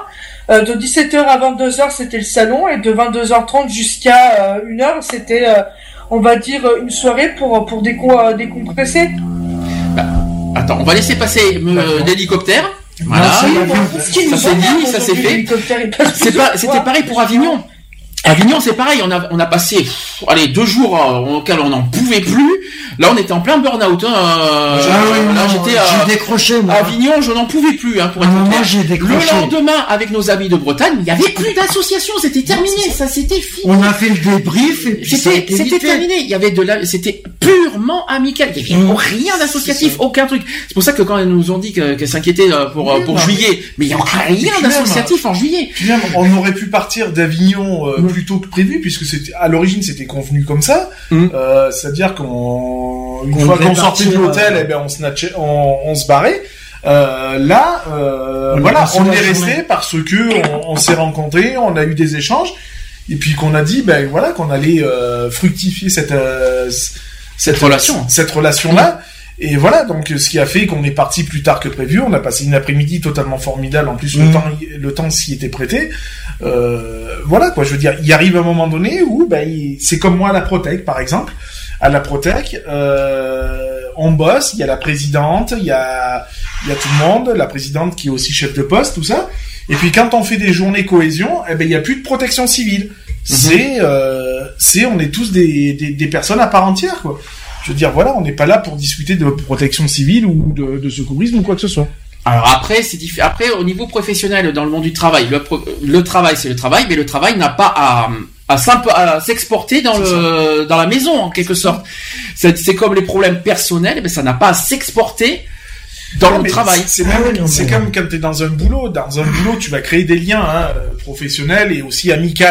Je veux dire, quand euh, après tu décides de, de faire une soirée euh, après une journée de boulot, aussi d'aller boire une bière dans un bar ou quoi que ce soit avec tes collègues de travail, le but c'est de justement quand tu arrives à ce stade-là, c'est de ne plus parler boulot alors que tu es dans un bar en train de décompresser, en train de justement c'est de euh, de passer Décrocher à autre chose et de décrocher totalement. C'est ça. Voilà, mais moi j'avais cette faculté-là avec une avec une euh, une ancienne collègue, c'est que quand on était au boulot, c'était vraiment une forte complicité en tant que collègue, donc on parlait que de ça.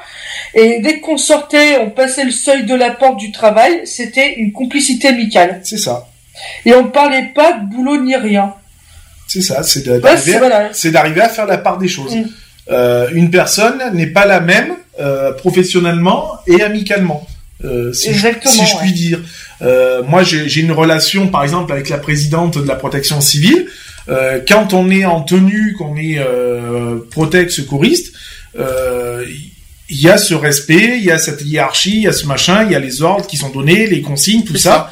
Et quand on est hors protec, qu'on va boire un coup ou même euh, dans la rue ou quoi que ce soit, c'est totalement euh, nous quoi. Je veux dire, c'est Mhm. une relation euh, super pote quoi. Je veux dire, voilà quoi. Je veux dire, Mhm. hein, c'est, euh, c'est, on, on, on se permet de dire des choses qu'on dirait pas sur un poste de secours quoi. Je veux dire, euh, voilà quoi.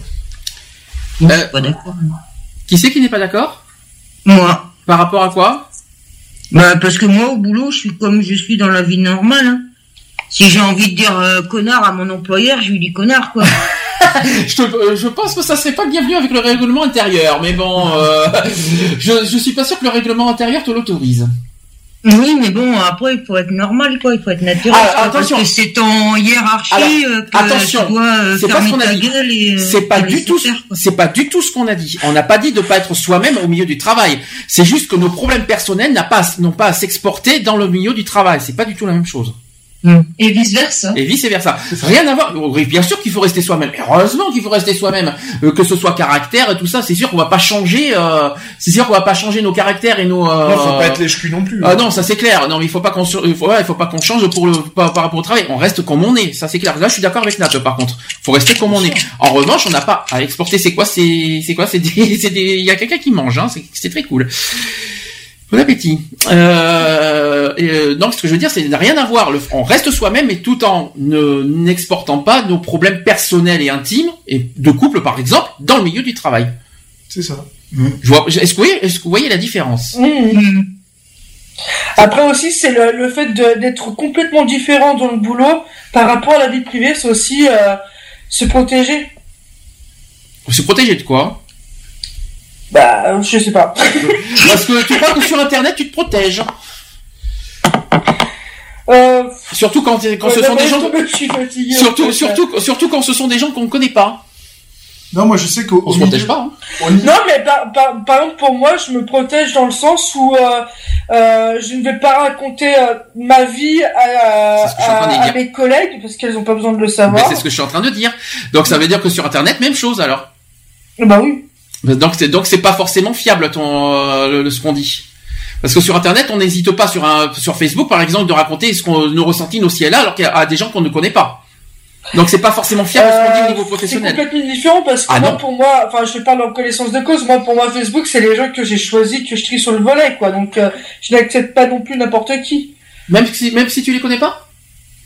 Bah moi, les personnes que j'ai sur Facebook, je les connais tous. Ah bon, ok. Bon, mais, euh, pourquoi pas Mais c'est pas le cas de tout le monde. C'est pour ça que j'ai dit ça. Voilà. Non, mais moi, je te parle que de mon cas. Après, les autres, voilà, ils font ce qu'ils veulent. Mais euh, pour moi, c'est voilà, moi, je sur Facebook, les, les- toutes les personnes, je les connais. Euh, même les euh, même au niveau associatif et tout ça donc voilà donc euh, je prends pas n'importe qui c'est mais j'ai arrivé d'avoir des gens que je connais pas sur Facebook et euh, voilà donc euh, je ne fais plus cette même erreur là et, euh, et pour moi euh, je me protège au niveau du boulot parce que bah moi pour moi le boulot c'est le boulot. C'est euh, mes collègues ce sont des collègues ce sont pas non plus des potes. Donc euh, tu peux euh, parler de tout euh, tu peux pas ne pas parler de tout avec euh, avec tes collègues. D'après vous, est-ce que le burn-out peut être traité au niveau voilà traitement, prévention D'après vous, ça peut être traité le burn-out? Bah oui, je pense, je pense que oui, parce que maintenant dans les entreprises, il y a des, des, cellules, des cellules euh, psychologiques qui sont mis euh, à disposition des employés. Je parle notamment de France Télécom, hein, puisque ça a été euh, des- une des entreprises les, les plus touchées fut un temps. À l'heure actuelle, je sais pas, mais fut un temps, c'était eux les plus touchés. Euh, je sais qu'ils ils ont créé une cellule à l'intérieur de, de leur entreprise avec des psychologues qui où les employés sont libres de venir euh, euh, d'aller et venir pour pour parler quoi je veux dire voilà quoi. Alors moi, je- euh, bon, parce que bon, l'explication pour moi est un peu compliquée. Moi, je, moi, je pense que je peux recommander, ça c'est à titre personnel. Là, on- vous savez que le facteur numéro un du burn-out, c'est le stress. Vous le savez très Ouais. bien. Donc, comment d'après vous, il faut vaincre le stress? Faut aller chez Point S Ah Ça c'est dit, ça y est, tu l'as, tu l'as placé celle-là. Ça y est, il fallait la mettre à un moment ou à un autre. hein. Non, il sérieux. est content lui ça fait cette petite blague de merde Ça y est, il est content. Il a, ça y est, il a fait, il a, il a placé. Non, sérieux, pour, pour vaincre le stress, moi déjà, il y a deux méthodes, sans passer par les médicaments, parce que les médicaments très mauvais. yoga et de la sophrologie vas-y roule Sophrologie 1. Et c'est quoi le 2 le yoga Le yoga, bien sûr. Voilà, Ah c'est oui. les deux. Donc évidemment. Non. Ah non. Suis. Est-ce que pour toi, d'après toi, le psy peut résoudre un, un problème professionnel dans, dans, dans, dans sa totalité? Bah disons que tu- du moins tu peux toujours lui parler donc tu Ouais, peux mais je- évacuer tu peux aussi évacuer En parler, oui. Est-ce que pour en oui, mais retour, ça- tu- oui, mais du fait que tu vas en parler, ça va te permettre aussi un petit peu d'évacuer euh, ce, qui, ce qui te pèse, quoi. Et ce qui est un petit peu la cause aussi de ton stress.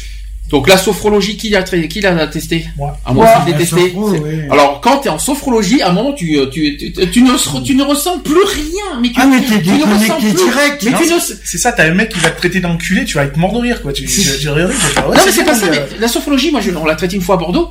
Euh, on l'a fait. Direct. Déjà, t'es ailleurs. t'es- On Ah oui, t'imagine sur une plage, bientôt au fond, un petit peu dans l'ost, tu sais. Et, et à la fin de voilà du truc, tu ne ressens plus pour rien. Mais alors tu ressens ni tes bras, ni tes jambes. euh, T'es t'es complètement et en plus t'as du mal à revenir. euh, on va dire à, voilà parce que quand t'es quand t'es apaisé, euh, voilà, tu fermes les yeux et tout ça, et ben t'as du mal à revenir sur Terre en fait. Non, mais attends, mais moi, la sophrologie, Ça fait du bien. sur Terre, j'ai l'impression d'être dans le pays des bisounours, tu vois. Mais ça fait du bien la sophrologie. Ça, c'est Ouais. Ça fait 50 non-stop. c'est une méthode, franchement, que je recommande et qui fonctionne à merveille. Je l'ai testé, ça Après, fonctionne voilà, parfaitement. Quand euh, quand il y a la pratique, faut le faire euh, sérieusement. Parce que moi, j'en ai connu qui partaient pas du tout dans le truc. Mhm. Et euh, c'est vrai que moi, au début, j'étais très réticent. Mhm, Euh, mes premiers cours de sophrologie, je prenais plus ça comme une récréation qu'autre chose. Donc oui, alors détendez-vous. Alors tu te détends, je fais oui.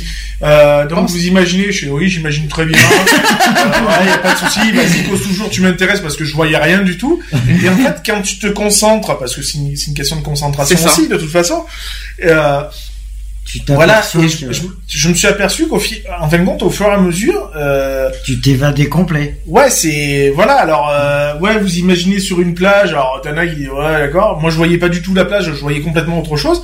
Mais je, je le gardais pour moi, puis je continuais le cours et tout. Et puis à la fin, quand on me parlait, alors. euh, Machin, je dis ouais bah moi votre plage je l'ai pas vue. Par contre j'ai vu de belles montagnes avec des beaux champs, machin.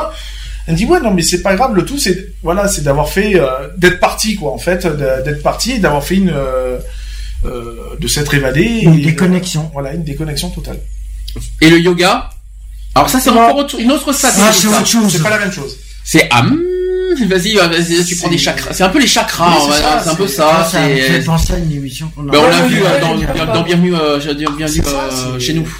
C'est le yoga, c'est c'est une technique complètement différente hein, Mm. qui euh, qui se travaille pas pareil que la, la sophrologie de toute façon. Mm. Euh, En cas de stress, je, je, je privilégie plus la sophro quand même. hein. c'est Ouais. c'est- oui, c'est Parce que t'as des, des de- tactiques, des, on a des techniques de, de, de souffler pour, euh, pour, euh, pour aller mieux, pour apaiser le corps. c'est ça. Seul problème, c'est que c'est cher. J'ai vu Ouais. les prix, euh, j'ai vu les tarifs, c'est pas donné. les sophros. Mm. 50 euros, non, c'est ça? Je crois que c'est entre 50 et 60 de l'heure. C'est Ouais, vraiment c'est hein. c'est- pas pas donné. donné. Sur- surtout pour te dire, ouais, vous imaginez, vous voyez la plage, les cailloux, vous entendez le bruit des vagues, c'est 50 euros s'il vous plaît. Euh, C'est dur. Ouais, mais euh, si tu crois que c'est mieux, euh, c'est pareil. Hein, non, mais déjà le mec, le, déjà la personne qui fait de la sophro, tu vois, pour te- t'expliquer que t'es sur une plage, il y a des vagues, il y a le bruit Mm. des cailloux, l'eau qui vient frôler le sable et tout. Ça fait une heure, 50 euros. Bon, maintenant, il y a une mouette qui passe avec un bateau, 50 euros, ça fait deux heures. Oui, mais bon, il faut arriver à destination. à un moment. Alors, Nous, le, le nous temps d'arriver. rappelons que ce n'est pas remboursé par la Sécu, hein. C'est vrai, ça c'est vrai malheureusement. Sophrologie, logie, hein, donc euh, qui dit logie, pas de sécu, et c'est pas c'est pas des médecins. Ah, mais c'est pas Ce logique. sont pas des médecins, mais par contre, non, mais par contre là, il faut être clair, ça fonctionne. On Ah, ça fonctionne, mais c'est pas logique. ça n'a rien à voir avec l'hypnose, par exemple. Disons que Ah, là, l'hypnose, c'est euh, non. c'est- c'est sain, quoi. C'est une thérapie qui est saine. Mm. Euh, ou c'est une c'est une autothérapie de toute façon puisque c'est un travail qu'on fait sur soi-même. hein. Mm. Euh, euh, donc voilà quoi, je veux dire c'est Alors je vais vous donner aussi, alors là ce sont d'autres méthodes de, de comment réduire le stress ou vaincre le stress. Alors là, ça n'a rien à voir avec la sophrologie, mais essayons de faire d'autres méthodes. Alors vous allez me dire si vous êtes d'accord euh, ou pas, point par point. On dit que lors de conflits de nature sociale, il faut conduire des discussions avec les parties du conflit orientées vers des solutions. Tout problème a des solutions, je sais Lionel. C'est c'est ça que tu vas me dire, je sais, mais, mais oui. est-ce que mais eh, honnêtement, est-ce que euh, lors de conflits de nature sociale, on peut euh, est-ce que la discussion peut Bien sûr. euh, Bien sûr. peut calmer un conflit? Mais bien mais bien sûr le du fait d'en parler de, de parler du conflit ne fait qu'apaiser le le truc. Après, il y a le ton qu'il faut employer, il y a, il y a une façon de par- d'en discuter. Mm. Euh, si tu en parles d'une manière agressive ou quoi que ce soit, tu risques pas de calmer grand chose. Euh, voilà quoi. Autre point, on dit que lors de surcharge de surcharge de travail, il faut déléguer un maximum C'est ça. et répartir sur plusieurs personnes. C'est ça. Toujours délégué, oui. C'est bizarre, c'est quelque chose que tu m'avais déjà dit ça dans l'associatif. ça te rappelle pas des choses ça non, mais bien sûr, il faut, savoir déléguer, comme on a, on a fait la, la réprimande à une certaine personne d'une autre association. Euh, C'est pas moi, hein, je rassure. voilà quoi. Donc euh, non, oui, il faut savoir euh, s'appuyer sur euh, sur euh, des personnes avec qui euh, avec qui tu travailles, avec qui tu collabores, etc., etc. D'accord, pas d'accord alors sur ce point? Ouais. Très bien. Troisième point, il faut rejeter des critiques injustifiées. Mensch. Bah, faut pas garder. Après, que ça dépend comment tu rejettes. Hein. Oui, bah oui. Moi, je le mets dans la gueule, donc après. c'est un, peu- c'est un petit peu ce que, c'est un peu ce que je redoutais, tu vois. Quand c'est injustifié. Argumenter, dire voilà, je trouve que ta remarque est injustifiée pour tel, tel point. Ça fait pas un peu lèche-botte quand même, dire, dit comme ça.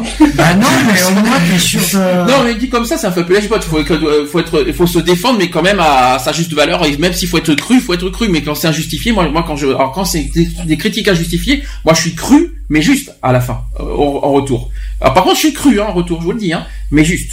C'est différent. Mais par contre, le côté lèche-botte, mauvaise méthode, euh, Eva, euh, c'est pas bien. c'est Eve qui m'a dit ça, c'est ça, hein d'accord oui, oui. Méthode lèche-cul, je suis pas sûr que ça soit bon, bénéfique, hein. Non, c'est Euh, c'est pas lèche-cul, non, je suis pas non, lèche-cul. lèche-botte, j'ai dit pas, j'ai pas dit lèche-cul, tu vois. J'ai été poli quand même. Quoi quoi, euh, vaut mieux, à savoir que, que- que- si vous préférez lécher les bottes ou lécher les culs, c'est votre problème. hein. Ça, c'est à chacun son truc. Hein. Ensuite, en cas d'absence d'une réaction au propre travail, il faut exiger un tel retour. Moi-même, j'ai même pas compris le truc, mais euh... alors en cas en cas d'absence d'une réaction au propre travail, et il faut exiger un tel retour. On va passer, hein, parce que moi, Le moi, moi, si tu contre, réponds pas à ma question, euh, je vais pas lâcher le morceau, quoi. Oui. Donc, euh, du moment où il n'y a pas un retour, euh, Mhm. une question elle exige une réponse, forcément. Lors de tâches, alors, autre point, lors de tâches imprécises et d'objectifs contradictoires, il faut demander des clarifications. Oui. Logique. C'est pas laisser dans le flou, hein, tout simplement. Ensuite, autre point, c'est que pour les délais trop serrés, il faut, de- il faut demander un report. Bah, des fois, tu Oui, peux pas. ça dépend, mais il y a des fois tu peux Après, pas. ça dépend, euh, ouais. Il y a des fois t'as pas. pas le choix. T'as pas le choix, t'as t'as pas de report possible. En l'absence de savoir-faire approprié, il faut demander de l'aide aux collègues expérimentés. C'est ça. Mhm. Ça, ne pas hésiter à, Demander. à demander, bien sûr. Il y a- il- ça, ça ne coûte rien, ça ne, ça ne, ça, Ça, ça- il n'y a, pas de honte à dire, écoute, euh, je suis. euh, je sais pas, je suis incapable de faire ça. j'a- J'arrive pas à le faire, ça te dérange pas, bah non, ouais, tu sais faire, bah vas-y, fais-le, quoi. Parce que moi, j'y arrive pas, et puis c'est tout. Il n'y a pas de honte à ne pas savoir. hein. Ou au pire, demander qu'on te montre, quoi. Oui, ou qu'on montre, ou qu'on remontre même, euh, vaut mieux deux fois qu'une. hein. Ensuite, lors d'interruption constante du travail par, euh, par des appels téléphoniques, par des collègues en visite éclair euh, spontanée, il faut prévoir de régulières fenêtres euh, temporelles euh, protégées. C'est ce qu'on dit. C'est pas moi qui le dis. hein. Mhm. Après, il y a des stratégies, des stratégies euh, pour gérer le stress. Est-ce que vous en avez des méthodes? Pour gérer le stress? Il y a un point. Sortir, fumer une clope. Non, ah non. Alors moi, je sors, c'est- enfin, Alors ça, c'est- alors ça, ce sont une fausse, ça c'est une fausse rumeur. Je suis désolé. Je vais, être- je vais, être- je vais- moi, moi, je le, je le, je je sais pas, c'est pas tellement quand je suis stressé, c'est surtout quand je suis énervé. Je sors et je vais gueuler un bon coup dehors, mais voilà. Oui, mais alors, Il vais- faut que ça sorte. Par contre, Nat, Après, je suis bien. Nat, euh, je sais que t'as pas été là ce jour-là, on en avait parlé une fois quand, le- quand on avait fait le sujet de la cigarette. C'est un faux prétexte. De dire que la cigarette calme les nerfs, c'est faux. Est-ce que tu sais ce que contient une cigarette La nicotine. Vaudrait mieux dire ce que, ce, ce- que ça ne contient pas, parce que là, euh, ce, qui est- ce que contient la cigarette, c'est un excitant. Ce n'est pas un calmant. À réfléchir. Merci, à bientôt.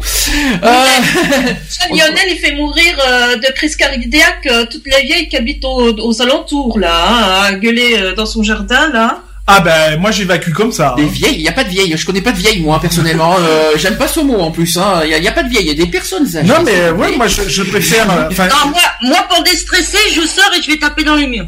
Ah, les murs, ça va. Ça, c'est- c'est- Pauvre mur, il t'a rien fait. moi hein. je dis pauvre main parce que c'est mains vraiment. qui hein. Pas. Non, moi je, non, je, je- alors, moi c'est, c'est quand je suis énervé quoi. Je veux dire, je, je préfère. Vaut mieux d'ailleurs que je sorte et que je, je gueule un bon coup que je vienne en venir aux mains parce que si j'en viens aux mains, euh, par contre je me connais quoi. Alors, ça tombe très bien. Le premier point, c'est effectivement le défoulement. Mm. Alors, je vais vous donner des exemples. Frapper du poing sur la table, frapper le sol du pied, frapper sur un coussin, marche rapide pendant une demi-heure, la fameuse marche de 30 minutes, sautiller sur place durant 3 minutes, ça par contre il va falloir qu'on m'explique, monter et descendre les escaliers. Évidemment Charlotte évite, si c'est possible. ça, ça éviterait quand même ça. Vous êtes d'accord ou pas d'accord? À sa copine. Moi, les 30 Bon, minutes alors de marche, taper du poing sur la table, t'as intérêt d'avoir une bonne table parce que sinon il faut la changer souvent. Pas en verre si c'est possible.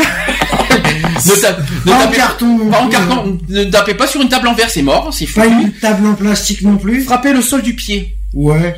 Oh, ça fait un peu mignon, si- ça, quand même. Hein. Si t'as les voisins en dessous, euh, Non, euh, ouais, Tu vas faire... faut- Frapper sur un coussin, bon, bon Dieu, les plumes, je vous raconte pas. Ça dépend. Ça, dé- ça dépasse.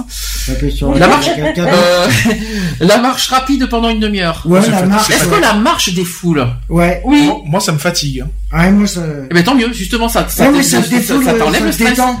Mais si ça, Ça fatigue, c'est le, le contraire. hein, Oui, mais la fatigue est une, est une cause de stress. Ah non, Mais ah, bah, si. ah non, ah non, je suis Ah non. pas d'accord. Ah non. Moi, quand je suis fatigué, je suis stressé. Hein, alors, hein. Quand t'es fatigué, t'es stressé. Oui, je suis stressé parce que je suis Je fatigué. préfère mieux quand tu dis quand t'es stressé, t'es fatigué. Je préfère mieux que tu Eh dises ben, ça en fait. Mais quand t'es fatigué, t'es stressé, c'est c'est c'est impossible. Hein. C'est la même chose. Ah non. Bah, si. Ah non. Bah, si. C'est pas comme euh, euh, ta tante et. Euh... ah, je veux À ne pas. pas confondre À ne pas confondre. et... Et, euh, et le bras, voilà. Nous sommes d'accord. si je peux me permettre. Non, la marche, euh, c'est un bon moyen de se déstresser. La marche, je sais pas. Si. Je- Ah, te- Ah ouais, je peux te dire. Sauf si tu rencontres, sauf si tu croises des gens qui te, Qui te stresse encore qui plus. te stressent plus. ça dépend en fait, ça dépend dans quel contexte et dans quel Non, but parce tu que le marches. fait que tu marches, euh, ça te Et permet puis, de Tu, réfléchir tu vois en à. plus comment ça te fait passer pour un con parce que imagine, t'es stressé donc tu te dis je vais marcher une demi-heure. T'as un mec qui t'arrête, te dit vous marchez pour moi parce que je suis stressé. d'à côté qui te gueule dessus parce que t'as gueulé dans le jardin. Non mais, non mais Eve, franchement. Alors, autre stratégie, autre chose. On parle de déviation. Par exemple, en s'occupant d'une tâche sans contrainte, avec un jeu sur ordinateur. Moi, je, hein, hein, il faut éviter. Un appel à un ami. Donc, on est, on est dans le qui veut gagner des millions. Non mais le jeu, le jeu c'est pratique. On peut dévier un... Mais oui, tu es énervé, tu te mets sur Call of Duty ou machin, tu butes tous les gars qu'il y a, t'es un, appel, tranquille. un appel à un ami, c'est un défouloir, le pauvre ami, parce que tu dois Ouais, mais tu t'énerver parce que si l'autre derrière au téléphone, il a eu un petit peu de stress et tout, que toi derrière tu lui envoies le tien, Euh, des bonnes épaules le gars, parce que voilà. Ah, il va pas être déçu. Arrosage des fleurs. Alors, il faut avoir un jardin. Faut avoir un jardin. Ouais, J'aime ouais, pas. mais alors, t'es stressé, tu sais? Avec les- tu te vois avec ton tuyau en train d'arroser tes plantes? Alors, Moi, ça me calme pas personnellement, ça Par me contre, gonfle. le stress, qu'autre Ça chose. me gonfle aussi. Alors toi, alors toi, je suis en plein dedans. Toi, tu te, toi, tu gères un stress en, en jouant sur un ordinateur ou un jeu ou un- ou une console de jeu si tu veux. Alors c'est pour ça que quand tu te défoules sur un ordinateur, sur un jeu, j'entends. Putain, vas-y, vous connaissez- excusez-moi, si vous jouez dans, dans des jeux comme Call of Duty ou des jeux de guerre ou des jeux où il y a, Tiens, des- regardes. stress, c'est pas tu, bon. Hein. euh, tu prends GTA, tu prends GTA là. Oui, mais justement, Quand t'as- tu vas quand- pas se déstresser sur Non, mais- GTA. Ben si, figure-toi que t'en as Non, qui te demandent. c'est le contraire. Non, non, C'est- normalement ça devrait te détendre. Après, d'accord après, en plus, quand Moi, t'es en ligne, quand- attends, alors quand je suis stressé, je joue à un jeu de rôle. Ça, c'est Mario. Non, un jeu de rôle. Ah, un jeu de C'est-à-dire comme Oblivion, tu tu Ah, oui. as un, par- un personnage euh, fictif, hein, un elfe, un machin. Ça, c'est. Puis en plus, les paysages sont magnifiques dans le jeu. Enfin, moi, euh, le du jeu que j'ai, il est magnifique. Moi, Donc, ça appelle vraiment parce que les, les musiques en plus sont super douces. Donc du coup, ça permet de voilà Donc jouer à des jeux, mais calme. calme. Pas Voilà. des jeux où il y a Pas de des la guerre ou des non, guerres et des trucs comme ça. euh, C'est même pas Ah la non, peine. faut, faut pas Écouter jouer. de musique aussi, ça peut aider. Oui, c'est ce voilà. qu'on dit. Alors, C'est ça, de la musique, euh, aussi les mœurs, c'est ce qu'on dit, mais euh... On faut pas travail du hard Bah, rock. euh, Non, mais euh, c'est sûr que si t'es stressé, faut pas écouter du Iron Maiden ou du machin, ça sert à rien. hein. du, euh, Je privilégie plus du, du Metallica. Non, plus du Mozart, ou du, du Mozart ou du Vivaldi, ouais, ça passe bien. Non, mais, euh, non, alors, au, au contraire, c'est, non, c'est sympa Mozart, mais si c'est pour t'endormir, c'est Mais pas la peine. du pendant le travail. Bah, T'as du euh, Beethoven. moi, ça m'arrive. hein, Ah, bah, euh. on sent du, Moi, j'ai- du Mozart pendant le Ah bah, travail. moi, euh, j'ai eu, j'ai, j'ai eu fait des boulots où euh, j'avais mon petit Wattman sur moi ou mon petit MP3, n'importe, et de la musique tout chousse dedans. à la- chez soi, si tu veux, tu peux du, Mo- du Mozart, mais pas Ah non, le à la, travail. maison, à la maison, tu me feras jamais écouter du Mozart, je t'arrache la tête. hein. T'es ouf. Ah bah tu vois. Donc c'est bien ce que je dis, mais ça pas à la maison. Mais pas à la Mais maison. pas au travail, tu t'endors au travail. mais non, tu t'endors pas. Ah punaise. C'est pas, c'est pas soporifique à ce moment-là quand même. Bah la preuve, les musiques d'attente au téléphone, ça te stresse ou ça te... Hein On te place bien des musiques classiques dans les musiques d'attente au téléphone. Moi, Ça moi, te stresse ou ça te- ou Non, ça- moi, elle, me, t'énerve elle, me, elle me dérange pas plus que ça. Au, au bout de 6 minutes? Non, au bout de 6 minutes, je raccroche. Merci, voilà. Non, parce que quand nous vous demandons de patienter deux minutes et que tu rates ton truc, ça fait déjà 10 minutes que tu y es, faut pas te foutre de ma gueule non plus, hein. Donc voilà. Connasse. Et en plus insultant, pas bien. Alors on dit aussi, en troisième stratégie, on parle d'arrêter les pensées, c'est-à-dire il faut interrompre les spirales de pensées négatives et, co et cogitation aussi à par un stop à haute voix et empêcher leur retour en se concentrant sur une formule dénuée de sens et dépourvue d'association, par exemple le chalugot, je connais pas. Cela peut paraître idiot mais fonctionne. Et en se concentrant sur la formule, sur la formule, mais la, la formule, là, je voudrais que tu savoir ce que tu as bouffé, tu sais. Donc en se concentrant sur la formule et en se, les gens vont se dire qu'est-ce que je raconte? En se concentrant sur la formule et en se la redisant encore et encore. Romain sort de ce corps. la tête se libère parce que le mot n'a aucun lien avec des pensées significatives. Ben voilà, tu prends l'exemple de Danny Boom. Je vais bien, tout va bien, c'est positif. Et je suis gay, tout me plaît, donc euh, tout va bien. non mais voilà, je veux dire, c'est c'est du positif. Il y a un qui sait qui, qui- qui- c'était quoi le O derrière? C'était quoi le rime en O? Beau, Grand bobo, j'ai entendu. Elle a dit, je suis hétéro, gros bobo. ok. D'accord. C'est- c'est- c'est- je, je- je sais pas quoi dire. euh, Bobo ou surtout, je me pose la question, mais euh, c'est mais bon, Ça dépend de quel côté tu regardes la chose. c'est un peu ça, oui. Alors, euh, sur la, euh, sur les pensées, alors vous en pensez quoi après, c'est pas sur les pensées, vous en pensez quoi Non mais c'est pas évident parce que voilà justement quand t'as quand t'es fixé, t'as tu fais une fixette sur euh, sur un point négatif quoi. Je veux dire, c'est c'est pas évident de Justement, d'interrompre les spirales. Hein, Ouais, mais justement, mais c'est c'est pas évident parce que justement, ça va tellement te bouffer parce que tu Tu peux pas. tu vas essayer de comprendre le- de comprendre le comment du pourquoi et euh, de, de penser quelque chose de positif à ce moment-là. Euh, enfin, celui qui arrive, il m'appelle quand même. Hein. En Suisse, en, en En Suisse, en Suisse. Ensuite, plutôt en Suisse, décidément, il faut créer de la distance intérieure. C'est-à-dire que c'est une méthode éprouvée euh, qui consiste à se distancer intérieurement des pensées renforçant la pression face à une situation de stress aigu. c'est pas mal. Bienvenue dans X-Files. Donc, en mettant par écrit ces pensées qui circulent de la tête avec les pieds. Ça, c'est ce que tu as fait. C'est-à-dire, euh, j'ai- évacué son stress par ça. écrit. Oui. Ah oui, par l'écrit, mais il faut déjà que je reprenne là parce que. Euh, qui c'est qui l'a fait cette méthode?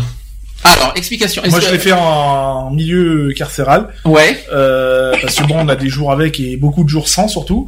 Euh, ben justement, au lieu de, au lieu de se morfondre euh, et de s'automutiler, parce que j'en ai connu pas mal, euh, ben moi je le faisais par l'écrit. C'est-à-dire Et voilà. ça fonctionne. Et ça fonctionne. Et après, quand tu le relis, ça te fait quoi? Alors en fait, je ne le relis, je je l'ai jamais relu. Mhm. Je le passais ça à mon à mon psy Mhm. et euh, lui euh, prenait note Et, re- et, et déchirait, remettait, euh, déchirait la page et voilà. et remettait. euh, C'était une façon d'évacuer. Et c'est vrai qu'en fin de compte, ça marche très bien. D'accord. Donc ça, par exemple, en arrivant du boulot, on peut faire un, C'est en quelque sorte, même même Bon, faut se mettre en condition, sais hein, faut pas euh, arriver, faut pas arriver. Non, vaut, je, vaut mieux le stylo et le papier Ouais. parce qu'il y a le contact. Euh, faut pas arriver et se dire allez hop, je me mets en condition, je prends une feuille et un papier. Non, faut que ça vienne naturellement en fait. D'accord. C'est-à-dire, faut pas se dire je rentre du boulot, je le fais. Mhm. Non, c'est faut, faut le temps que ça arrive. Voilà. D'accord. On parle aussi d'auto-instruction positive. Donc il ne s'agit pas d'embellir les choses par des mots et s'attendre à une solution euh, sans participation, mais d'interrompre les pensées et sentiments négatifs. Par exemple, je ne vais jamais y arriver, ou alors notre exemple, je vais certainement échouer. Hein, ces choses, ces pensées négatives, n'est-ce pas? Non. Et euh, non, juste un peu, et de les garder à l'esprit comme situation gérable. Par exemple, je vais essayer. Alors, il y a, il y a mieux. Qui tente rien n'a rien. C'est Donc, pareil. il faut. Euh, euh, au lieu de dire je ne vais pas y arriver, je, je vais Voilà. essayer. Mais ou qui ne tente rien à rien, c'est quoi cette ça. méthode Mais c'est ça, c'est exactement ça. C'est justement euh, de ne, ne jamais dire je ne vais pas y arriver. Hum, Je vais essayer, ça marche, ça marche, ça marche pas, tant pis, mais j'aurais essayé. Mm. J'ai passé un BEP comptabilité, je ne l'ai pas eu. Mais j'aurais essayé. Je suis pas défaitiste, je l'ai essayé et je suis content. Mm. Voilà, c'est tout. Même si je l'ai pas eu, je suis content parce que j'ai quand même essayé. Donc Mhm. ça veut dire que ben c'est valorisant quand même. Même si tu l'as pas eu, ben au moins Mhm. t'as essayé. T'as as cette satisfaction d'avoir essayé. C'est comme mon CAP cuisine que j'ai passé. Non, mais au moins tu l'as fait. Non, mais t'as au moins. fait. T'as pas été au bout parce que tu mais c'est ça, voilà. mais c'est t'as ça. au moins tenté. Voilà, Ce que j'ai je l'ai expliqué à, tenté. à, à Daniel, mon mari, quand il a passé son concours euh, pour être gendarme euh, volont euh, machin, euh, il m'a dit ouais putain j'ai pas été retenu. Tu t'en fous. T'as essayé, t'as passé l'examen de concours, Ça n'a pas ça fonctionné. n'a pas fonctionné. Tant pis, mais tu l'as essayé. Stop. C'est ça. Voilà. Après, il faut pas se, se mettre un Ça- stress par-dessus voilà. d'avoir échoué, en fait. non, voilà, Ouais. c'est justement, c'est le but, c'est de Mm. partir de, de cette, de, de faire de cette chose négative une Mm. chose positive, de Mm. se dire ouais, j'y suis pas arrivé, mais putain, au moins je l'ai fait. Même si je suis pas arrivé, je l'ai fait. T'as le mérite de l'avoir fait. quoi.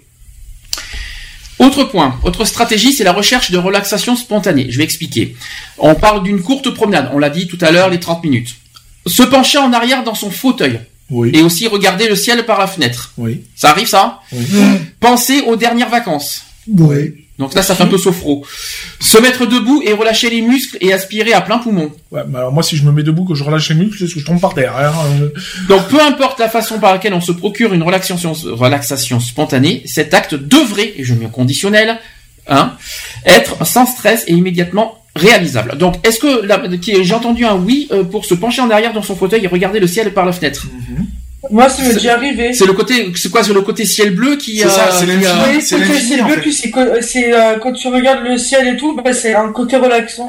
C'est ça. Mm. Et puis du fait que tu sais que tu n'as rien qui va entraver, par exemple un mur, mhm, tu, tu vas fixer un mur, tu sais qu'il y a, tu peux pas aller plus loin que ça. mhm, Alors que Ouais. quand tu regardes le ciel, c'est l'infini en fait. mhm. Donc du coup, ton, ton regard, tu peux le projeter euh, super loin et donc du coup penser à autre chose. Ok. Autre stratégie pour vaincre le, pour vaincre le stress, il faut créer une expérience de satisfaction. Donc, il faut exécuter avec conscience des activités qui ne sont pas de, qui ne sont pas sous des considérations euh, utilitaristes. Je sais pas si je l'ai bien dit. Utilitaristes plutôt, c'est mieux. Mais correspondent aux inclinations personnelles promouvant le bien-être. Il pourrait s'agir d'un passe-temps de loisir, donc le sport, entre autres. Par exemple, le- Daniel fait le- la boxe, par exemple. Ça. Donc c'est un exemple. Euh, des rencontres régulières avec des personnes familières. Oui, mais à un moment, euh, ça te détend hein, ch- chaque fois de nous voir tous les jours? Non, mais bon, c'est ça entretient. Euh... ça te déstresse? Je vais pas dire ça, ça déstresse, mais c'est euh... bah, en même temps ça fait sortir, tu vois, déjà d'une, donc du, du fait de, de prendre l'initiative d'aller voir des amis ou quoi que ce soit, donc déjà Mm. ça te fait sortir de chez toi. Et euh... et puis ouais, ça, ça fait plaisir, quoi. Je veux dire, euh... puis c'est comme ça qu'on qu'on maintient une relation amicale. Alors là, je suis pas très pour ce que je vais vous dire. La lecture d'un livre divertissant. Ouais, bah alors Je là, suis pas du lecture tout. pour être honnête. Non, C'est- non, non. Euh, Non. c'est pas la lecture. euh, pour certaines personnes, ça peut faire du bien, Ah mais oui. bon, euh, la lecture, non, m'a jamais. À la rigueur, euh, moi je préfère, euh, pour vraiment me détendre et penser à autre chose, je préfère, euh, tu vois, regarder un film, euh, un film, mais un Bon. film, non mais tu vois, un film, euh, par exemple de science-fiction, tu vois, des trucs, pour imp- déstresser. ouais, mais un truc improbable, tu vois, qui part dans Ah, l'imaginaire. Louis de Funès, oui, que j'aurais dit. Non mais un truc qui part dans l'imaginaire, c'est-à-dire quelque chose que tu sais que ça n'existe pas, tu vois, donc Mhm. ça te fait rêver, ça te fait penser à autre chose. Tu me dirais un Louis de Funès, je comprendrais. Tu me dis une science-fiction, je suis pas si sûr que ça que ça Bah, un truc, un truc moi qui sort du, qui sort complètement de, de l'ordinaire, quoi. Ouais, un dire. film d'horreur. Non, pas, pas un film d'horreur, mais un truc improbable. euh, Bah voilà. euh, par exemple, tu prends, moi il y a un film que j'adore, c'est c'est Hook, c'est un vieux film, mais j'adore ce film avec euh, Robbie Williams tout ça, qui joue le rôle de, de Peter Pan. Tu vois, Ah, Hook. Hook. Voilà, ben, ce film-là, moi je regarde ça, ça m'évade. Et Mhm. du coup, ben, ça me détend, et puis voilà quoi. Parce que c'est improbable, le jour où tu verras mettre des collants verts et de la poudre et que tu voles, tu m'appelles quoi. Hum. Hein, donc euh, voilà quoi, je veux dire, moi des, des films comme ça, tu vois, ça me, c'est improbable, donc du coup ça me détend. Alors, autre stratégie, mais alors cette fois à longue durée pour vaincre le stress, on, de- on nous demande de se détacher du rôle de victime. Est-ce que ça vous parle De se trop se victimiser bah, justement, c'est ça, mais c'est euh, ça, euh, il, il faut arrêter de, des fois de se comporter comme, euh, bah, comme une, comme une victime, hein, de se dire ouais, là, là, c'est bon quoi. Je veux dire, il y arrive un moment donné, il faut, bah, faut s'enlever les doigts du cul quoi. Ensuite, il faut réviser les propres attentes et les objectifs personnels, professionnels. Et je rapp- on, répète ce qu'on a dit tout à l'heure, sachant que c'est deux choses distinctes. Il faut pas mélanger les deux. Donc, euh, donc, il faut bien faire, bien mettre, euh, faire la part des choses personnelles, faire la part des choses professionnelles, garder ses objectifs, hein, ça. mais distinctement. Ça, c'est très important. Euh, la mise en place des ressources physiques et mentales. Donc, euh, quelles sont nos, cap- nos capacités, euh, jusqu'où vont nos limites en quelque sorte, c'est Mhm. ça. L'adoption et la mise en œuvre des connaissances sur les méthodes de gestion du temps. Il y a aussi l'autogestion et aussi la gestion des conflits et de relaxation. À long terme, hein, on parle. Donc, les méthodes de gestion du temps. Est-ce que vous arrivez à gérer votre temps? Bah, moi ça dépend. L'autogestion. C'est pas facile. Bah, disons que la gestion du temps, voilà, par exemple, ah, il faut se lever à telle heure, il faut partir à telle heure, il faut être à l'heure à telle heure, il faut, par- par- il manger à telle heure. Après, c'est pas. euh, Enfin, moi, je suis pas trop euh, dans ce style-là parce que j'aime pas euh, quand c'est trop, trop, trop carré non plus. Euh, comme je dis, moi, quand j'aime bien l'improvisation, c'est bien. Après, ça m'arrive, ouais, de faire des trucs et de me dire putain, j'ai pas eu le temps de le faire. Bon, ben voilà, ben, t'as pas eu le temps, t'as pas eu le temps. C'est tout. C'est, c'est pas un drame. Hein. Alors, ensuite, on parle de trouver un équilibre entre travail et régénération. Je vais donner juste un exemple. On dit que chaque athlète sait qu'il doit doit compter euh, avec des blessures graves et des maladies. S'il ne prend pas un repos entre les séances d'entraînement intenses, comme dans le sport où une augmentation de la performance peut difficilement être acquise, si entre les séances on n'accorde pas une pause pour la récréation et détente aux muscles.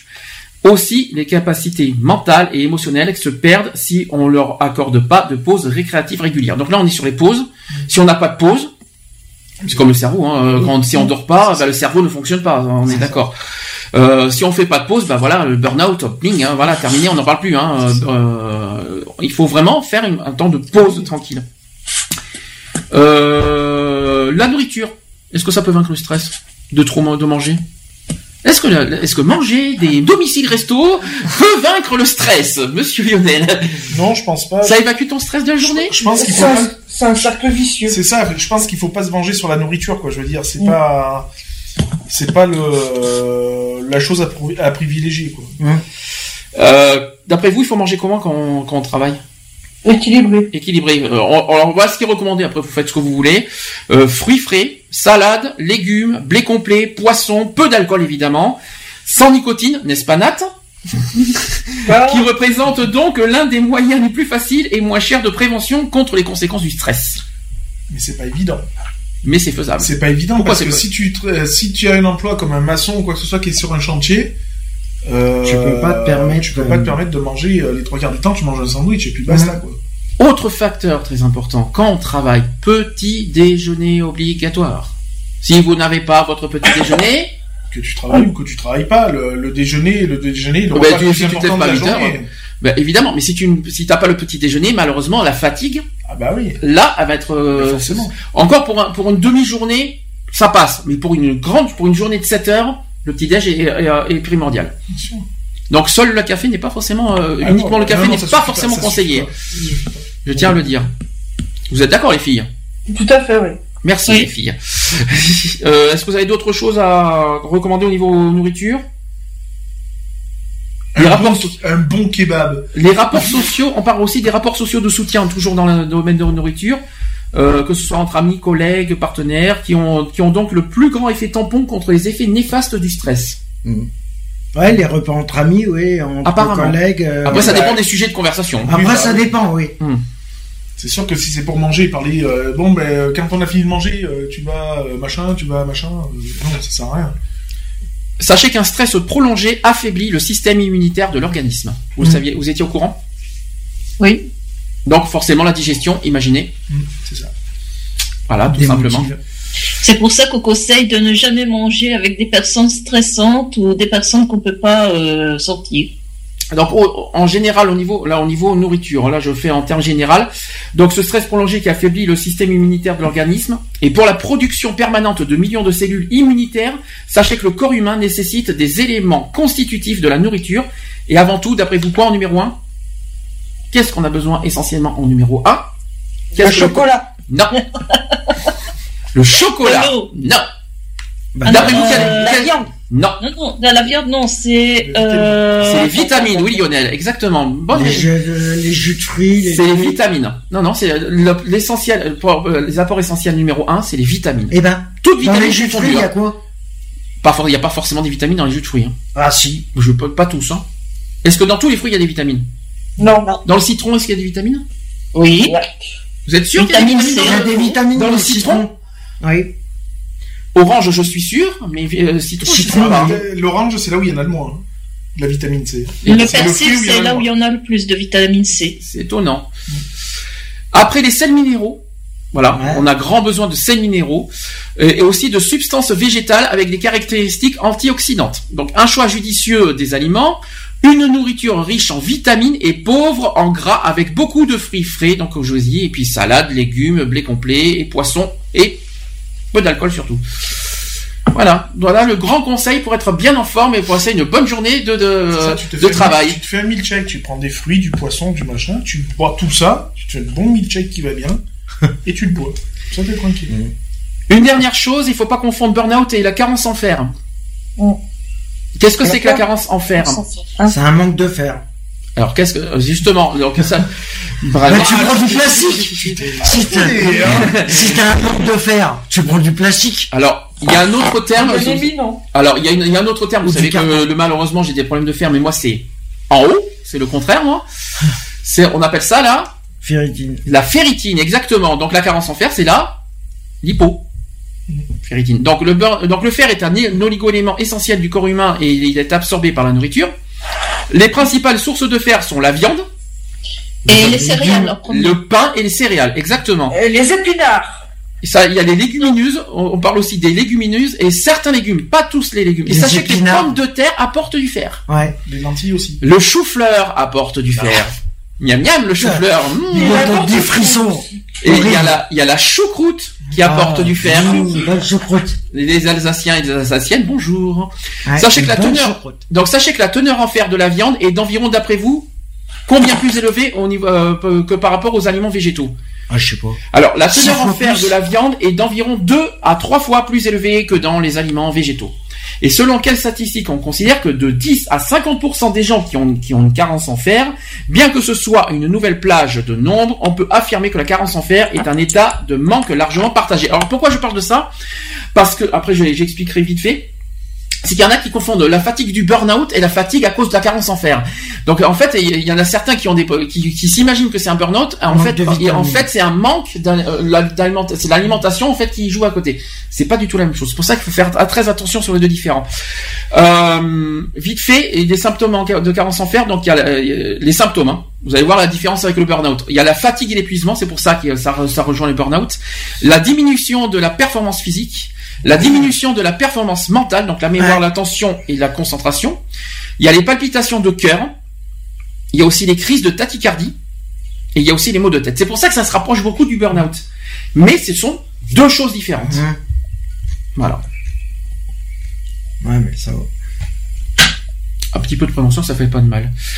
Pour finir, de, sachez que deux sur trois dirigeants dans leur travail se sentent à bout. Ça, c'est un, je, je fais une conclusion aussi là-dessus, parce qu'on a parlé beaucoup des employés, mais on a- on n'a pas, on a très peu parlé des dirigeants. Ah, Sachez ça. que les dirigeants, eh ben, euh, dans leur travail, ils se sentent à bout également. Ah bah avec toutes les charges qu'ils ont à payer, les trucs, les machins, les C'est trucs. surtout les responsabilités. C'est un sondage qui dit que 70% des dirigeants interrogés souffrent de façon perceptible d'épuisement psychique et physique chronique. La moitié d'entre eux n'a aucune possibilité de régénérer pendant leur travail. Seulement 7% pouvaient s'imaginer à reconsidérer leur, euh, leur situation professionnelle et la modifier si nécessaire suite à un burn-out. Sachez aussi que 40% des dirigeants sont de l'avis que les entreprises pourraient éviter des cas de burn-out parmi leurs collaborateurs avec des mesures de prévention en facilitant par exemple des phases périodiques euh, destinées à la récréation et ou le repos. Donc apparemment c'est le repos qui serait Mhm. privilégié pour euh, calmer le burn-out, selon eux. Les auteurs de l'étude doutent de l'efficacité de cette proposition de solution au- auprès de- des collaborateurs. Vous êtes euh, d'accord sur les repos? Vous croyez que c'est les repos qui vont calmer le- les burn-out? Vous croyez que, en plus, les, les repos, c'est quoi? C'est un quart d'heure? C'est combien les, les pauses? Ça dépend. Ça dépend. Normalement, un quart d'heure, c'est bien. C'est un quart d'heure Selon, et, et ça, selon l'entreprise, parce que nous, dans la nôtre, dans la nôtre, le matin, euh, comme moi je travaille le mercredi matin, on a Mhm. que une pause, on a une pause vers 10h30, mais elle est de 5 minutes. D'accord. 5 minutes Ah non, c'est très peu. Pour combien de, de temps de travail Pour toute la journée.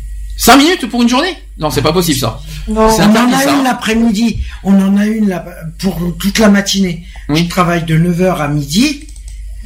On a notre pause de 5 minutes à 10h30. D'accord. Et l'après-midi, on a 10 minutes de pause. Ça fait 15 minutes. Ouais, au total dans la journée. On a une heure en tout. Alors, là, j'ai un petit... euh, on m'a on m'a donné un poème aussi euh, qu'on m'a demandé de, de, de transmettre. C'est sur l'estime de soi. Mhm. Vous allez me dire ce que vous en pensez. Je vais faire, euh, je vais faire chose par chose. Le jour où je me suis aimé pour de vrai, j'ai compris qu'en toutes circonstances, j'étais à la bonne place au bon moment, et alors j'ai pu me relaxer. Aujourd'hui, je sais que cela s'appelle, d'après vous? Je viens de le dire. Bien. L'estime de soi. C'est ça. Le jour où je me suis aimé pour de vrai, j'ai pu percevoir que mon anxiété et ma souffrance émotionnelle n'étaient rien d'autre qu'un signal. Lorsque je vais à l'encontre de mes convictions, aujourd'hui je sais que cela s'appelle... L'empathie. Non. Après vous Peut-être que vous ne trouverez pas. On appelle ça l'authenticité. Bonjour. D'accord. Vous avez dit comment Le jour où je me suis aimé pour de vrai, j'ai cessé de vouloir une vie différente et j'ai commencé à voir que tout ce qui m'arrive contribue à ma croissance personnelle. Aujourd'hui, je sais que cela s'appelle la maturité. Hum. Le jour où je me suis aimé pour de vrai, j'ai commencé à percevoir l'abus dans le fait de forcer une situation ou une personne dans le seul but d'obtenir ce que je veux. Bonjour. Sachant très bien que ni la personne ni moi-même ne sommes prêts et que ce n'est pas le moment. Aujourd'hui, je sais que cela s'appelle le respect. Hmm. Le respect mutuel. Le jour où je me suis aimé pour de vrai, j'ai commencé à me libérer de tout ce qui n'était pas euh, salutaire. Personne, situation, tout ce qui baissait mon énergie. Au début, ma raison appelait cela de l'égoïsme. Aujourd'hui, je sais que cela s'appelle l'amour propre. Hmm. Voilà, vous suivez le truc, le chemin biblique Le jour où je me suis aimé pour de vrai, j'ai cessé d'avoir peur de- du temps libre. Et j'ai arrêté de faire des grands plans. J'ai abandonné les méga projets du futur. Aujourd'hui, je sais que je sais ce qui est correct, ce que j'aime, quand cela me plaît et à mon rythme. Aujourd'hui, je sais que cela s'appelle tout simplement la simplicité. Le jour où je me suis aimé pour de vrai, j'ai cessé de chercher à avoir toujours raison. Je, je vise personne, hein. Donc je répète, le jour où je me suis aimé pour de vrai, j'ai cessé de chercher à avoir toujours raison, et je me suis rendu compte que toutes les fois où, je me suis trompé, aujourd'hui j'ai découvert. Vas-y Lionel. L'humilité. Bien Lionel, bien joué, merci Lionel. merci. Le jour où je me suis aimé pour de vrai, j'ai cessé de revivre le passé et de me préoccuper de l'avenir. Aujourd'hui, je vis au présent, là où toute la vie se passe. Aujourd'hui, je vis une seule journée à la fois, et cela s'appelle ah, la plénitude. et enfin, le jour où je me suis aimé pour de vrai, j'ai compris que ma tête pouvait me tromper et, et me décevoir. Mais si je la mets au service de mon cœur, elle devient une alliée très précieuse. Et tout ceci, c'est le savoir-vivre. Hmm. Pourquoi ça, ça, ça, ça, ça- ça te, ça te fait quoi exactement, euh, Charlotte? Ça te- Tu ressens quoi euh, par rapport à ces messages C'est euh, c'est joliment dit. Euh, ouais, j'ai pas de mots pour exprimer, mais ça, ouais, ça fait réfléchir, Tout simplement. tout simplement. Maintenant, parce que dans certains points, quelque part, quand tu le, quand tu le donnes, quand on l'écoute comme ça, c'est ça. Indirectement, ça retransmet un peu ce qu'on. Pas ce qu'on- L'inverse de ce qu'on pense, de ce que c'est. Si vous comprenez quelque chose, tapez Parce que, parce que pour les personnes qui ont perdu l'estime de soi, Ah oui. automatiquement, voilà, ça, ça remet en question. euh, Je suis pas sûr qu'on se remet en question. Ah si, mais en écoutant le texte, c'est que si. ça t'interpelle parce que bah il y a des trucs que que tu penses réellement quoi en fait. Est-ce que vous voulez faire une conclusion? Allez-y, faites. euh, Est-ce que vous avez des solutions Enfin, alors moi je suis mal placé pour faire. Pour mal- malheureusement, je suis un peu mal placé parce que je suis pas dans le milieu professionnel. Mais par contre, vous êtes peut-être Charlotte qui est a très bien placé. Toi, Lionel, un peu, un peu, un peu bien placé. Toi aussi. Moi, je suis bien ton- placé, mais. Vous avez euh, des, vous avez des solutions, des conseils? Un Je pense qu'il faut, faut être attentif au moindre. euh, Au moins de symptômes. Voilà, c'est ça, au moindre symptôme, au, euh, au, au moindre, euh, voilà, au moindre signal, le ouais. premier signal, quoi. Je veux dire, il faut, faut pas hésiter à, à en parler, à se rapprocher des personnes de confiance et, euh, et voilà, quoi, d'essayer de, de pas se laisser bouffer euh, par le burn-out. Bah, à, la, à, à la manière que tu le dis, tu es en train de me dire qu'il faut pas prendre à la légère le, burn-out parce que ça. malheureusement, une fois que ça, commence. Bah, la si on si on prend pas au sérieux, ça peut être vraiment Ah bah, très. euh, catastrophique, hein. On l'a dit, ça va jusqu'au suicide, quoi. Donc, je veux dire, il arrive un moment donné où il faut ouvrir les yeux, quoi. Donc, je veux dire, c'est ça, il faut pas rester, euh, faut pas fermer les yeux devant les, devant les premiers symptômes, quoi. Alors, peut-être pour soi-même, mais par contre, je- euh, dans ce cas, il faut dans- euh, adresser aussi un message aux collègues. Si un collègue voit euh, euh, son autre collègue commencer à voilà tout ça, faut pas le laisser. Euh, vous voyez ce que je veux dire De le laisser euh, dans sa dans son burn-out. faut essayer de le, de le recanaliser, d'essayer de le remotiver, de, le, de lui retrouver les, les ressources nécessaires pour pas qu'il qu'il- que- voilà pour pas le, le laisser. Mais des fois, il y en a qui le montrent pas.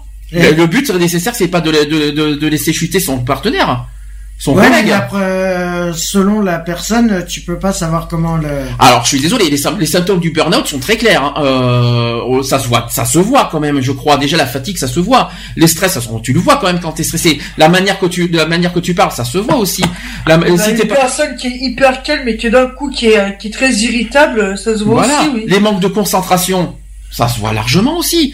Donc, je pense que aussi le rôle des collègues, c'est plutôt voilà de, ben, pas, de- pas forcément de venir en aide, quoique, mais peut-être de bah, pas de le recadrer, mais de re, Alerter. de, re, de réénergiser, euh, on va dire, son collègue pour pour pas le, le, le- le- pour pas qu'il chute en burn-out, on va dire en quelque sorte. Je sais pas si vous voyez, si vous si vous voyez ce que je veux dire. Ouais, pour pas qu'il sombre.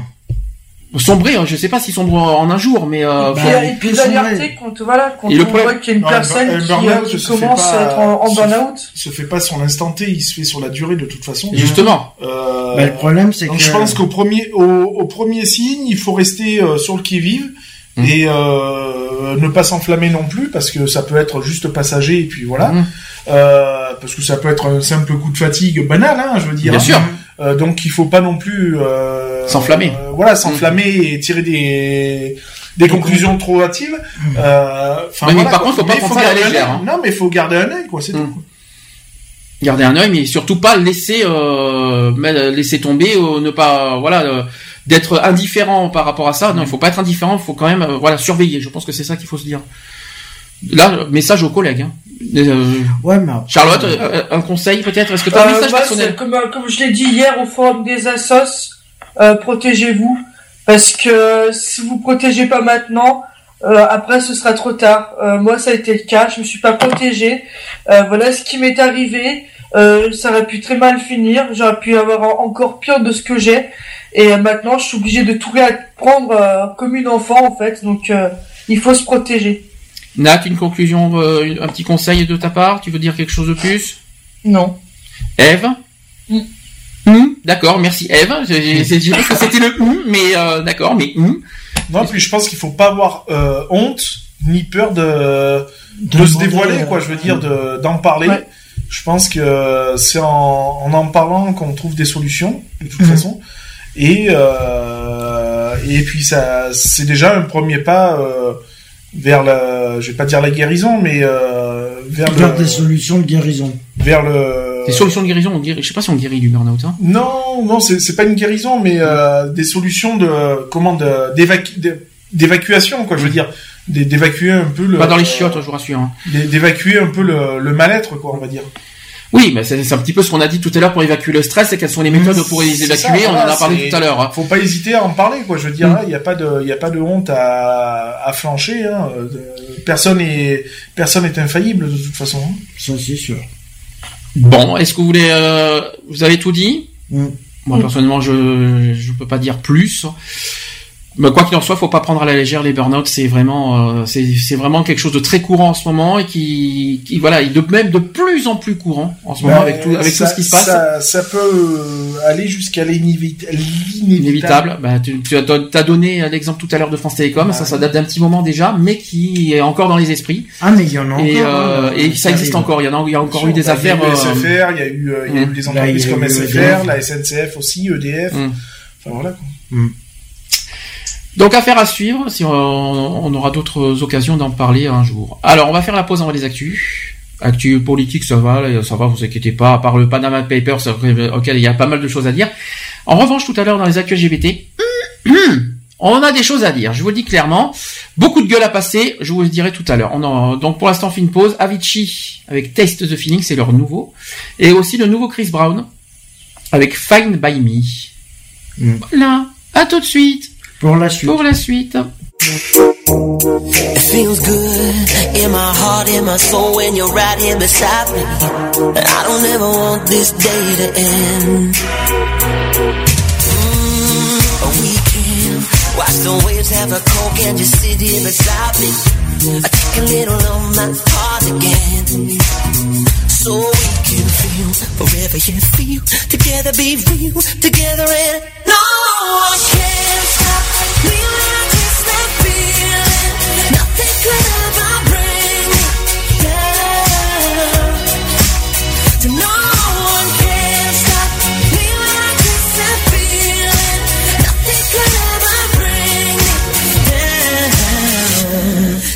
it easier to sing it.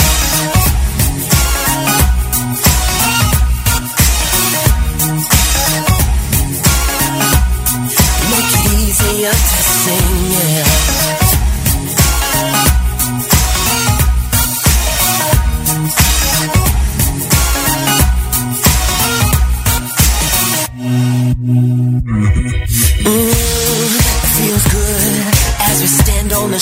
and now hearts are jumping.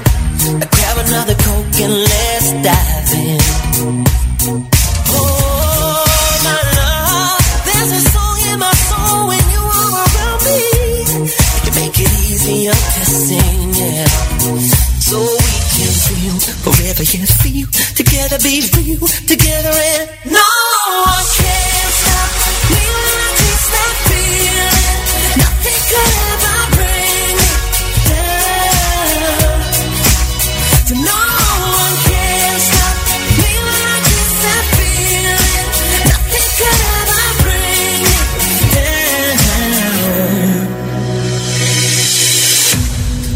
every fading sunset, we see the stars align. We make the simple moments last for a lifetime. till we'll feel forever, you and me together. Make us sing forever and be real together.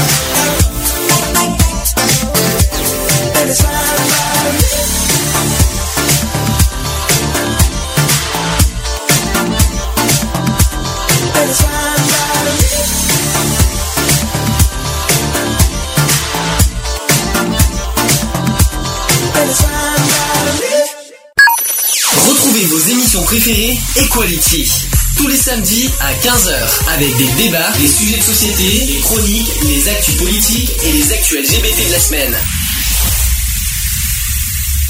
De retour dans l'émission Equality, je suis désolé, excuse-moi Charlotte. Hein. De retour dans l'émission Equality, 18h15, en direct. Toujours. Tout le monde a pris son petit café? Yes. Oui. Tout, tout le monde a repris sa, son- son- sa vitamine pour euh, reprendre... euh, Oui Oui. Oui Oh, ça, ça fait plaisir d'entendre ça. Ça, fait, ça, ça, ça change un petit peu. Actu... Oui Actu politique. Equality. Les actus. Politique. Politique. Politique. Il y a quelqu'un qui est allergique aux, euh, aux politiques, non? Parce que euh, oui, ou je sais pas quoi, j'ai entendu euh, quelqu'un qui toussait euh, à un moment. C'est moi. quelqu'un qui n'aime pas la politique. Et ça, et ça, quand même, euh, Charlotte, ça fait longtemps que t'as pas assisté aux actus. Hein. C'est vrai. Ça change, hein, quand ça, ça, ça doit te faire bizarre d'un coup quand même. Ouais, Hein. on va faire une teuf, allez. Une teuf. euh, pardon. C'est Non, non, non. T'as dit quoi? Non, J'allais dire on plus on se met une touffe, mais non. C'est bon. Ouh, il y a de la proposition dans l'air. Attention. Non, à pas- Lionel, non, tu es marié. Attention à non, pas- non, mais même je m'épilerai pas pour. Il faut pas rêver. Les filles à Paris, attention. Je vous le dis. On sait jamais. Quoi? Qu'est-ce que j'ai dit encore? Non, rien. Bon. L'histoire du Panama Papers. Est-ce que ça vous rappelle? Est-ce que ça vous parle? Ah oui, Gros scandale. Panama. Paradis Ah, fiscaux. c'est pas un paradis fiscal. Ah oui, paradis Gros fiscaux, oui. scandale Ouais. sur les problèmes, sur les voilà, sur les histoires fiscales, et notamment sur le Front National, Ah bah. qui nie d'ailleurs toute implication dans le scandale. Au passage, donc c'est la la grande fuite. euh, Merci. C'est la plus grande fuite euh, de, documents euh, confidentiels de l'histoire. Donc, elle révèle les noms de criminels, de sportifs, d'hommes d'affaires et de politiques qui ont été, qui ont créé ou utilisé des sociétés offshore. La justice française ouvre une enquête pour euh, blanchiment de fraude fiscale aggravée euh, après les révélations du Panama, des Panama Papers. Euh, ça ce qu'a annoncé euh, le parquet euh, national financier lundi dernier, le 4 avril. Une enquête réalisée par plus de 100 journaux sur quelques 11,5 millions de documents a révélé, donc ça c'est ce qui a été révélé dimanche dernier, l'existence d'avoir euh, de 140 responsables politiques ou personnalités de premier plan dissimulés dans des paradis fiscaux. Alors sachez, je vais, je vais aller un par un. Florian Philippot, qui est numéro 2 du Front National, Et Il a- aussi. il a assuré sur euh, iTélé euh, lundi dernier, que donc lundi euh, 4 avril, que son parti n'était en rien impliqué dans le scandale des Panama Papers. Ensuite, euh, Frédéric Chatillon, qui est proche de Marine Le Pen, annonce de son côté sur sa page Facebook qu'il va être épinglé par euh, le journal Le Monde et devance des, euh, des- les accusations euh, en donnant des justifications à ses investissements en Asie. Ça, c'est le premier point. Autre point, euh, personnalité citée, c'est Vladimir Poutine, le président Oh russe. bah, le. Autre personnalité, c'est Michel Platini. Ouais. Vous êtes au courant Il en a touché. Euh... Qui est aujourd'hui suspendu, au passage. Il y a aussi Non. le, il y a aussi le footballeur Lionel Messi. Qui aurait touché des pots de vin. euh. Et il y a aussi l'ancien ministre français du budget, Jérôme Cahuzac. Mhm. Oh, bah, ça, ça m'étonne pas. Donc au total, sachez qu'il y a un millier, on a dit un millier, donc mille Français qui sont concernés. Ouais. Ça fait beaucoup, hein. Sachez que les documents proviennent euh, du cabinet d'avocats euh, Mossack euh, Fonse- Fonseca. Je sais pas s'il faut dire ça au Fonseca ou Fonseca. Ce cabinet euh, panaméen, euh, qui est spécialiste dans la domiciliation des sociétés offshore, son patron a qualifié de crime la divulgation de ces documents. Une pratique pas forcément illégale parce qu'il existe euh, des utilisations légitimes des sociétés offshore, mais on se demande à chaque fois pourquoi ces personnalités ont voulu se dissimuler derrière une société offshore. C'est bizarre car la plupart des gens qui, ont été interrogés n'ont pas voulu répondre au d'ailleurs à Élise Lucet dans Cache Investigation. Ça vous parle ça aussi Donc réaction euh, de tout ça, sachez que 11,5 millions de documents ont été révélés. Voilà, et ils ont révélé d'ailleurs les avoirs de 140 responsables politiques et personnalités dans les paradis fiscaux. En tout, il y a 12 chefs d'État, 14 de leurs proches et 38 hommes politiques, ainsi que des hauts fonctionnaires qui figurent dans la base de données. Le Kremlin en Russie qui riposte avec virulence euh, après les révélations. Selon le Kremlin, l'enquête sur les paradis fiscaux a été faite par des anciens de la CIA du département d'État. Et sachez que Vladimir Poutine est la cible principale de l'enquête journalistique. Et il n'y a rien de concret ou de nouveau sur le président russe. Et sachez que, au, final, que des noms de son entourage apparaissent dans les documents. Allez-y, faites-vous plaisir dans, le, dans les réactions. Il n'y a pas de gars au RSA qui sont au paradis fiscaux là-bas, non? Non? Il y a pas sont-. Non, mais ils sont tous blindés, quoi. Je veux dire, euh, il y a des gros bonnets, quoi. Je veux dire, qui sont. Ah bah là, ils sont en train de faire tomber les... C'est bien, mais on a... ça se chiffre en combien? Alors, j'ai pas de chiffres personnellement, je pense que j'ai pas eu de nouveau. Euh, par contre, quand on y réfléchit, c'est que le Front National cumule, hein. Parce Ouais, que déjà, il y a l'histoire des, euh, des, des patrimoines. C'est ça. Euh, Et là, vous vous il- souvenez, euh, il y a quand même maintenant l'histoire des paradis fiscaux. Plus, les- il n'y a pas eu aussi ce scandale sur les euh, sur les présidentielles? Si je crois. Il n'y a pas des soucis Par sur les rapport à campagnes. leur campagne. Sur les campagnes présidentielles. La campagne de des soucis. 2012. Ça commence à faire beaucoup. Hein. La campagne de 2012, euh, ils sont en train de poser Alors les chiffres, j'en ai pas. J'ai pas de chiffres, quoique euh, il y a j'ai j'ai des chiffres en millions de documents, mais j'ai pas de chiffres d'euros. Euh, Ouais, bah, de- ouais, de- c'est trop tôt. De combien était, euh, de combien était, euh, voilà. Ouais, non, mais... De toute façon, ça Est-ce ne que, hein. est-ce que vous voulez euh, crier un petit, un petit coup de gueule? Euh, vive la France Vive la France Vive la France Vive la République Vive la France, vive la République. Non, Non, mais enfin voilà quoi, je veux dire, c'est bon quoi. On a Platini, on a Messi, on a Cahuzac, on a la, la, la grande famille euh, FN, c'est bon quoi. Je veux dire, euh, elle est On bien représentée la France, ça bon Oh, bah, Sans compter euh, Chirac, Sarkozy... euh. Alors Sarkozy, oui, Chirac, euh, je sais pas, je sais Si. pas. Si, Chirac, il est Si, pas- Chirac en fait partie. Ouais, mais il s'en rappelle pas, il est malade. Oui, il est malade, Ça oui, rappelle bien sûr. Quand il était au pouvoir, il était pas si malade que ça, hein, je te le dis. Non mais attends, ça fait 10 ans que c'est passé. Oui, non, mais- Il y a des choses qui, ont- qui sont passées euh, entre les comptes offshore, euh, t'as pas besoin d'être malade. euh, Tu connais la campagne de, de Sarkozy, comment elle a été alimentée euh, hein Oui, ça c'est sûr. Il pas de Big Malion là, je crois. Quand, t'en as une qui dit t'es Hein, c'est pas pour rien, Tu hein parles de l'affaire Big Malion là. Bah oui, bien sûr. D'accord. Est-ce que euh, l'affaire de Tapi, hein, Parce qu'elle hein, est pas qui a finie, éclaté. l'affaire Big Maillon, elle est pas finie. Hein. vous en Ah bah. pensez quoi les Belgiques, les Belges, sachant que Johnny est chez vous Ben oui, les Français s'exportent en Belgique maintenant pour euh, pour euh, pour pour Pour éviter se tout ça. D'ailleurs, jeune couple homosexuel recherche petite habitation euh, dans la Belgique, euh, n'importe où, hein, on s'en fout. C'est- voilà. Je veux Non, quitter mais- la France. Non mais allez-y, qu'est-ce que vous en penchez Vous en penchez, ouais, donc, pff, ouais, euh, là c'est la fête. hein. Qu'est-ce que tu en penches? Qu'est-ce que tu en penches? penchez que- N'oublions pas qu'il a des origines belges aussi. Hein. Qui Johnny? Ah oui, à se mettre. euh, Oui, mais bon, oui, euh, il y, a il y quand même plein de Français qui s'exportent en Belgique pour euh, pour euh, s'échapper euh, pour échapper Bah euh, aux impôts, hein, pour Ouais. être, euh, pour pour rappeler les choses. Hein, euh. on, a, on a bien un Français qui est parti en Russie. ouais, euh, Oui, euh, tu parles de Depardieu. bah oui. Tu peux le dire, hein, c'est pas c'est pas c'est pas un scoop. Hein, euh. Donc euh, les Belges, vous en pensez quoi? Rien qu'une fois?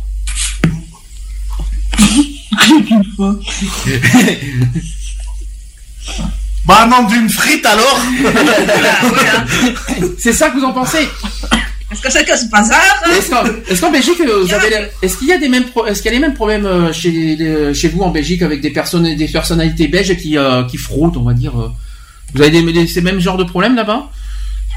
Je crois que tous les pays sont touchés par euh, ce genre de, de problème. euh, Peu importe. Euh, il suffit de. De toute façon, il n'y a pas que la France. Là, on parle de Poutine. Donc, euh, il y a la Russie. euh, il va y avoir euh, pas mal de pays euh, où on va toujours chercher. Voilà, les euh. personnes qui ont beaucoup d'argent vont essayer d'en avoir toujours plus et de pas payer euh, les impôts euh, justement parce que voilà.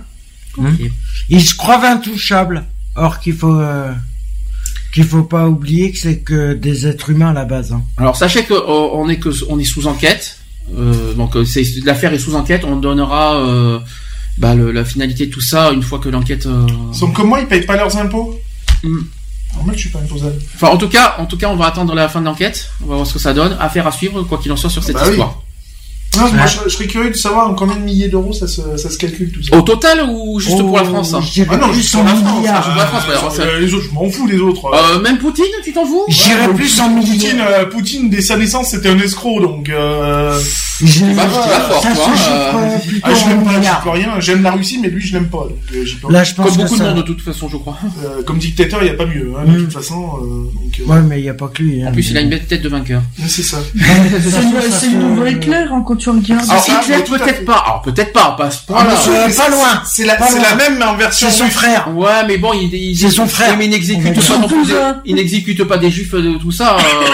il a des lois bizarres. Il a des lois, voilà, qui nous qui nous répugnent. Mais après, il n'est pas non plus un meurtrier. Hmm. On sait pas. hein. Euh, si quand même. Hein. Bah, il, il, il- il n'exécute Bah, il pas a des homosexuels. euh, Il réprimande de l'homosexualité, mais il les, il les exécute pas, ce que je sache. Bah, lui, directement, non, mais il doit avoir des hommes de main qui doivent le faire, voyons. Ouais. je crois pas. Hein, euh, Oh, si. Je suis pas sûr hein, là-dessus. Hein. Bah, il a demandé. C'est le euh, KGB, hein. euh. Ouais, mais je suis Voilà. pas sûr. Faut pas exagérer. Je, faut- je pense il y a des choses. euh, faut faire attention quand même. Affaire suivante. Alors là, attention, ça par contre c'est officiel. Sachez que maintenant, euh, dans la prostitution, les Oui, clients sont cher. définitivement pénalisés euh, et ça a été voté par le Parlement cette semaine. Alors je vais vous donner, euh, oui ça coûte cher, je les ai, là j'ai les chiffres sur moi. En cas de flagrant délit, sachez que les clients de prostituées recevront une contravention d'après vous de combien? 1005 c'est 1500 euros et ça peut aller en plus haut. Ça peut aller jusqu'à 3500, 3500 euros en cas de récidive. C'est ça. eh, ça. fait cher de, le coup, hein. Et également une inscription au casier judiciaire. Ah Bah oui. Ça fait réfléchir. Hein. Donc euh, sachez que ça a duré deux Ouais, ans et demi, hein, le débat. Donc, Alors, une question que je me pose. oui. Si tu dis que les clients des prostituées sont pénalisés, pourquoi pas les proxénètes? C'est pas à moi qu'il faut dire ça. Hein. Demande À ce compte-là, Bah, le faudrait que ça proxénète soit. n'est pas client. mais, mais, mais le- il est- mais le c'est lui qui l'emploie. hein. C'est lui qui emploie les Mais prostituées. le proxénétisme est, int- est interdit par la loi. C'est interdit, mais il y a rien qui est fait. Ah si, mais il Ah, faut bah les choper en même temps. Euh, Ah, bah, le, attends, le oh. proxénète, il va pas se balader en disant Je suis proxénète. Oh, attends. Les proxénètes, tu les reconnais en bagnole, hein. Tu après, rôle, après ce rôle des, Ah, des prostituées de dénoncer les proxénètes, hein, à mon sens. Les hein. dernières, euh, les dernières bagnoles qu'ils ont. Euh... Après, bon. Attends. Alors, je répète que le débat euh, de cette voilà durait deux ans et demi. Sachez que l'Assemblée nationale a mis fin au feuilleton législatif mercredi dernier, le 6 avril.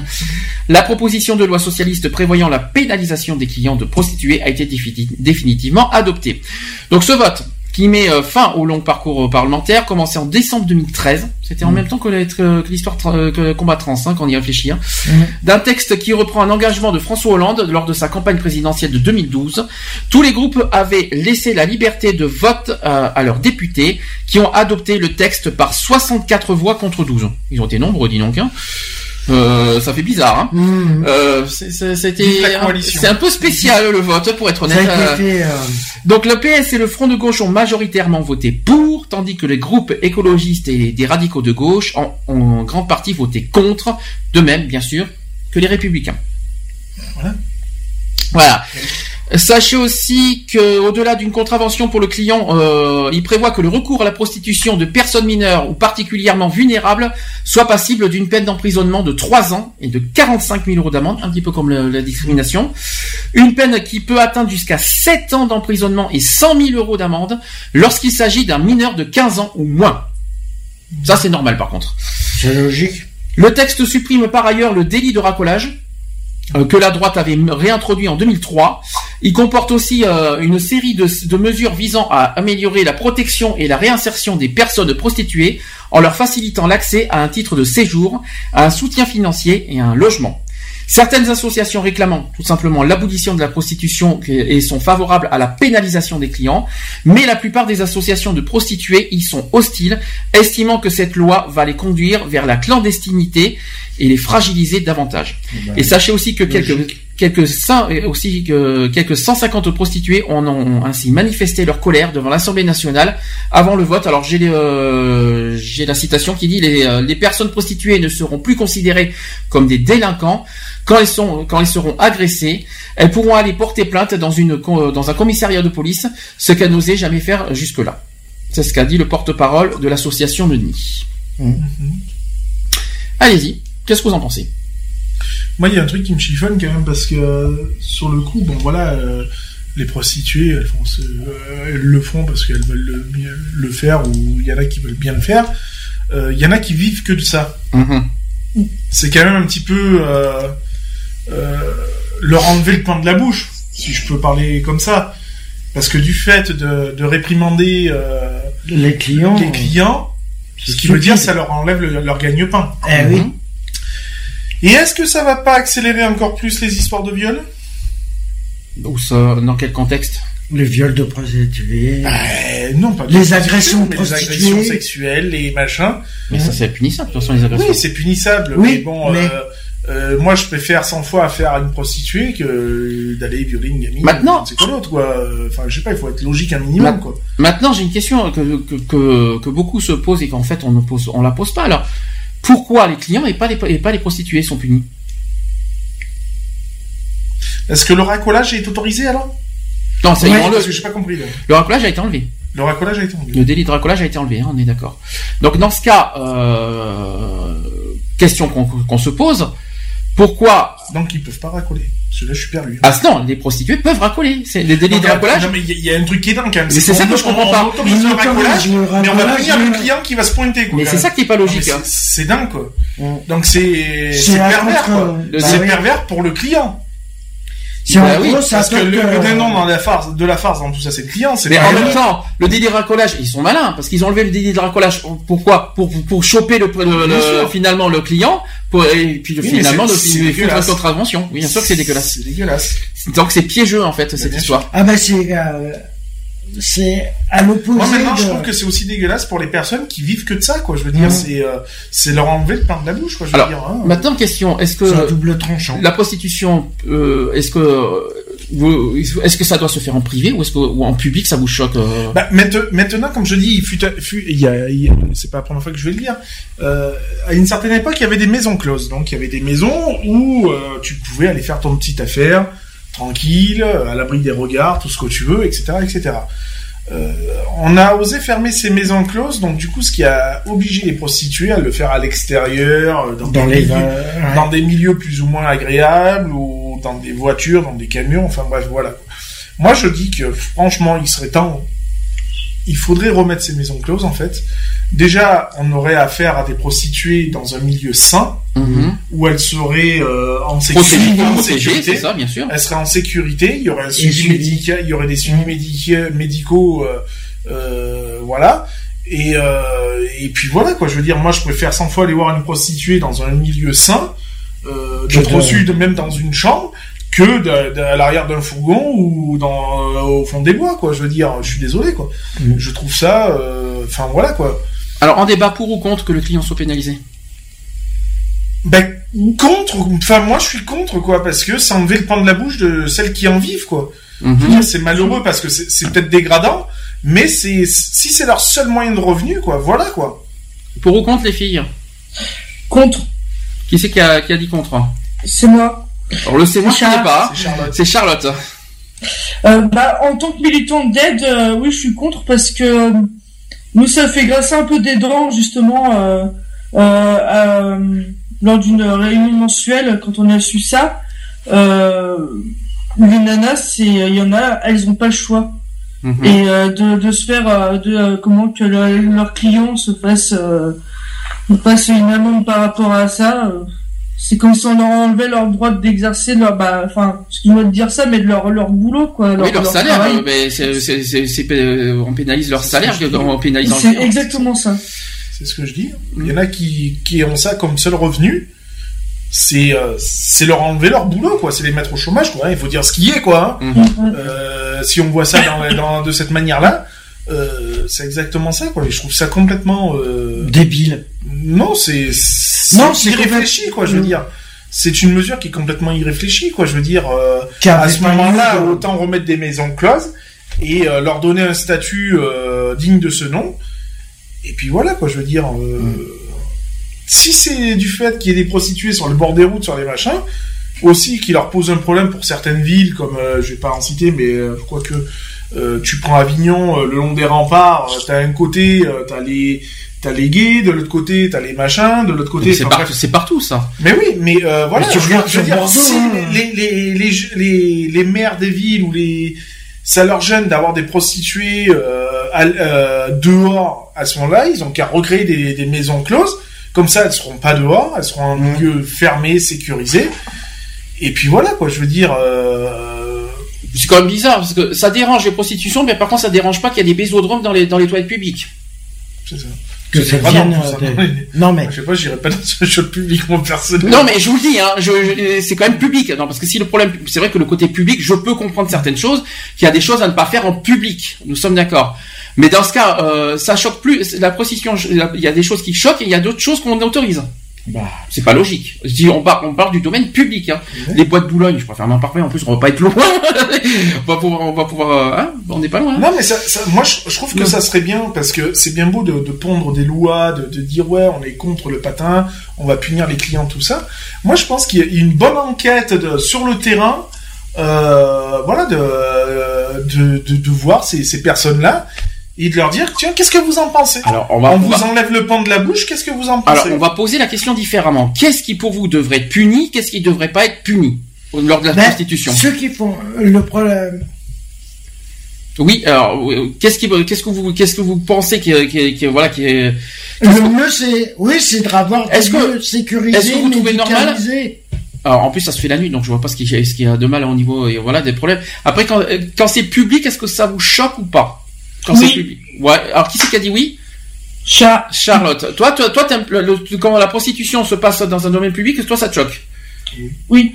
Et pour toi, ça Parce devrait que être puni. pour moi, pour moi, c'est euh, dans le domaine public, euh, les gens n'ont pas, euh, tout- toute personne n'a pas besoin de voir ça. Hmm. Après, quand c'est dans un domaine privé, là, ça me dérange pas. Moi, je sais qu'à Bordeaux, parce qu'on a, on a connu ça à Bordeaux, c'est la prostitution se faisait de nuit dans la plus grande place, quand même, à- dans les quinconces. Sur la place des quinconces. Pour moi, les- moi, ça me tous dérange un peu. soirs, euh, Moi, personnellement, ça me dérange. Tout comme, par exemple, il y avait le racolage sur les quais. Non, pas sur les quais, sur les boulevards. Moi, je sur les sur les boulevards. quais aussi. Moi, je dis que euh, je suis d'accord avec ce que dit Charlotte et je rajouterais même un truc où je suis pas d'accord, c'est le racolage.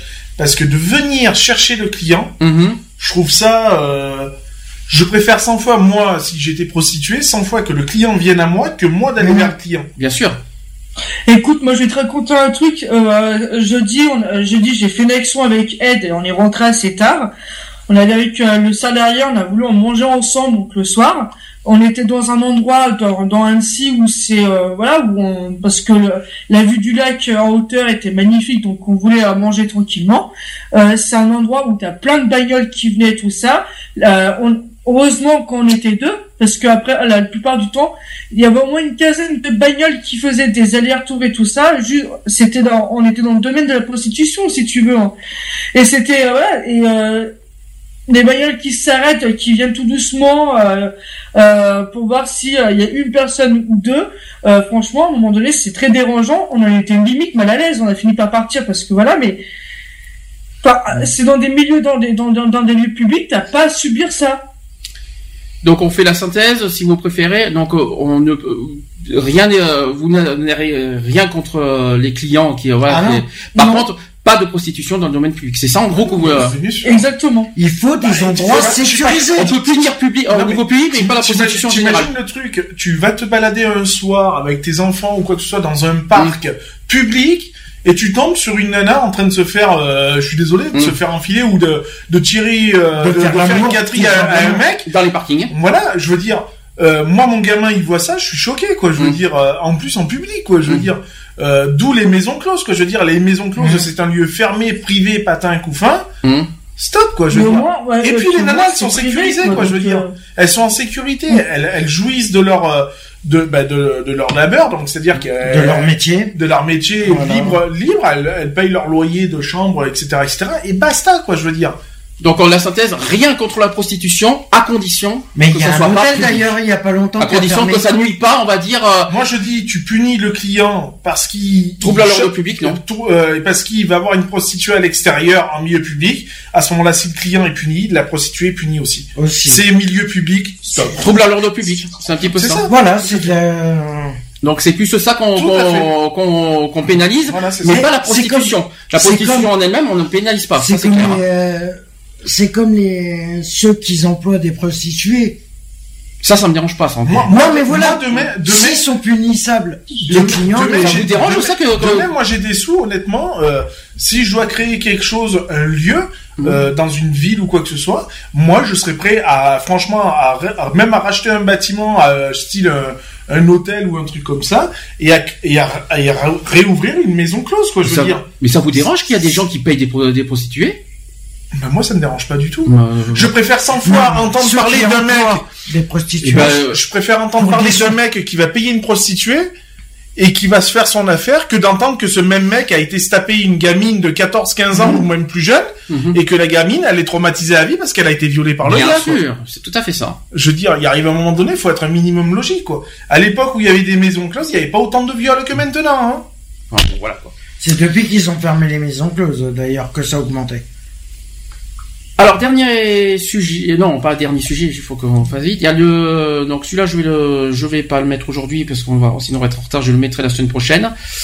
Euh, C'était sur Juppé, mais on peut le, on peut le reporter. Mm. Par contre il y a, une- il y a un projet euh, d'allocation sociale unique. Je sais pas si vous en avez entendu parler. Euh, donc c'est une idée poussée par les candidats à la présidentielle. Sachez que l'allocation sociale unique va certainement s'inviter dans la campagne présidentielle. Certains candidats, euh, que ce soit chez les Républicains, qui vantent déjà euh, les mérites de cette prestation qui fusionnerait les aides de- des mairies, les départements et de l'État. Mm. À la clé, sachez qu'on parle d'une économie de... D'accord On parle à la clé d'une économie de 10 milliards d'euros. Alors, on va expliquer. Je vais essayer d'expliquer. Vous allez me dire si vous êtes pour ou contre. Donc, l'allocation so- sociale unique est dans les cartons. Donc, François Fillon, Alain Juppé et Bruno Le Maire, ce- qui sont tous les trois candidats à la primaire à droite Mhm. pour la présidentielle, se sont déjà emparés euh, du sujet. Et sachez qu'à gauche, l'idée pourrait aussi faire son chemin. Le chef du gouvernement en a en tout cas confié au député PS Christophe euh, Sirug une mission de réflexion euh, sur la rationalisation des minima sociaux dont les conclusions sont attendues dans, dans les tout prochains jours. Ce qui veut dire Alors, je vais qu'on expliquer. toucherait tous le même montant et sans... Oui et non, c'est un peu ça. Alors en fait, que fusionner euh, et comment organiser un nouveau système? Alors je vais expliquer. Euh, pour l'heure, pas moins de 47 aides euh, sous conditions de ressources existent en France. Vous étiez au courant Il y a 47 euh, aides hein, Différentes différentes. Alors Ah il ouais, s'agit du pas. RSA, Ouais. du minimum vieillesse, de l'allocation adulte handicapé, des allocations logement, des allocations familiales, des aides locales des départements telles que les aides au domicile, l'accueil familial, la l'allocation personnalisée d'autonomie, etc., etc. Et bien le but c'est de fusionner tout ça. Et d'en d'en faire qu'une seule unique. Une seule et unique, euh, euh, Ouais. une seule unique, euh, mais une seule et unique allocation. Ça veut Quelle dire erreur, que les allocations logement et tout Non, mais ça... Alors- peut-être, peut-être, d'accord, mais euh, comment ils calculeraient les C'est là, oui, c'est c'est ça, parce que le RSA ne correspond pas à la MDPH. En plus, on dépend pas de, on dépend pas non. de la. C'est on- ça, parce qu'une personne qui est au RSA, euh, qui est au RSA, euh, mettons, on va prendre une jeune femme avec un enfant, donc euh, femme isolée, Qui elle est au RSA, euh, elle a les APL et tout. Comment ils vont calculer tout ça? Donc la fusion de pas. La fusion de toutes les prestations sociales sous condition de revenus pourrait générer une économie de 10 milliards d'euros. En simplifiant le système actuel ultra compliqué avec euh, des strates et des étages, les frais de fonctionnement pourraient fortement baisser. C'est ce qu'a estimé Agnès Verdier-Molinier, qui est la directrice de Think. Et autre chose, on dit que la, que la prime d'activité euh, qui remplace depuis le 1er janvier 2016 le RSA d'activité et de la prime pour l'emploi est un premier exemple de fusion des prestations sociales. Ah ouais Pour ou contre Alors oui, oui, ça me dérange pas qu'il y ait Pour et une contre. fusion des bâtiments, ça me dérangerait pas. Fusion des allocations, ça me dérangerait parce que Ah c'est bah pas oui. du tout les mêmes. euh. L'allocation logement n'a rien à voir avec le RSA, le RSA n'a rien à voir avec. comment, euh, comment ils vont calculer ça? Mais c'est- comment ils vont je réussir pose à à l'heure actuelle. La fusion, euh, je vais pas te dire pour ou contre, parce que euh, je, je- pour l'instant j'en sais rien. Moi, ce qui m'intéresse à l'heure actuelle, c'est comment ils vont calculer cette fusion-là, quoi. Je veux dire parce qu'à ce moment-là, euh, ça, ça va être super compliqué parce que comment tu vas pouvoir dire euh, justifier sous, sous une seule et même allocation qu'une personne seule va toucher, je vais dire une connerie, euh, 430 euros et qu'une une personne avec en couple avec un ou deux enfants va, va toucher euh, 1200 par exemple, alors que c'est la même allocation. C'est pas logique. Les filles, ça vous choque Ou ça, je- je ou, ça, curieux nous- de ou ça, savoir. ou ça ne vous dérange pas que ça, si ça se fait Après, si ça fait moins de paperasse administrative, banco, hein, moi je dis banco franchement, hein, parce que euh, Moi personnellement, je quand sais je pas vois comment. les documents qu'il faut chier pour euh, pour demander une allocation, merci Mm. quoi. Moi je sais pas. Moi je vois pas du tout euh, comment encore, ils vont euh, faire. Je, je veux pas faire de la que- discrimination, mais euh, faut C'est pas de la discrimination, ça. Non, hein, mais je ça j'ai voir, j'ai hein. dit, je veux pas faire de discrimination, mais les trois quarts du temps, faut s'appeler belle personne pour avoir quelque chose. Alors, Ah oui, ça non. Le Ça, non. problème, le problème qui est, c'est c'est que pas bien. ça peut être. Ouais, non, mais je suis désolé, mais c'est la vérité. Il arrive à un moment donné, faut ouvrir. Je suis d'accord avec Lionel, là.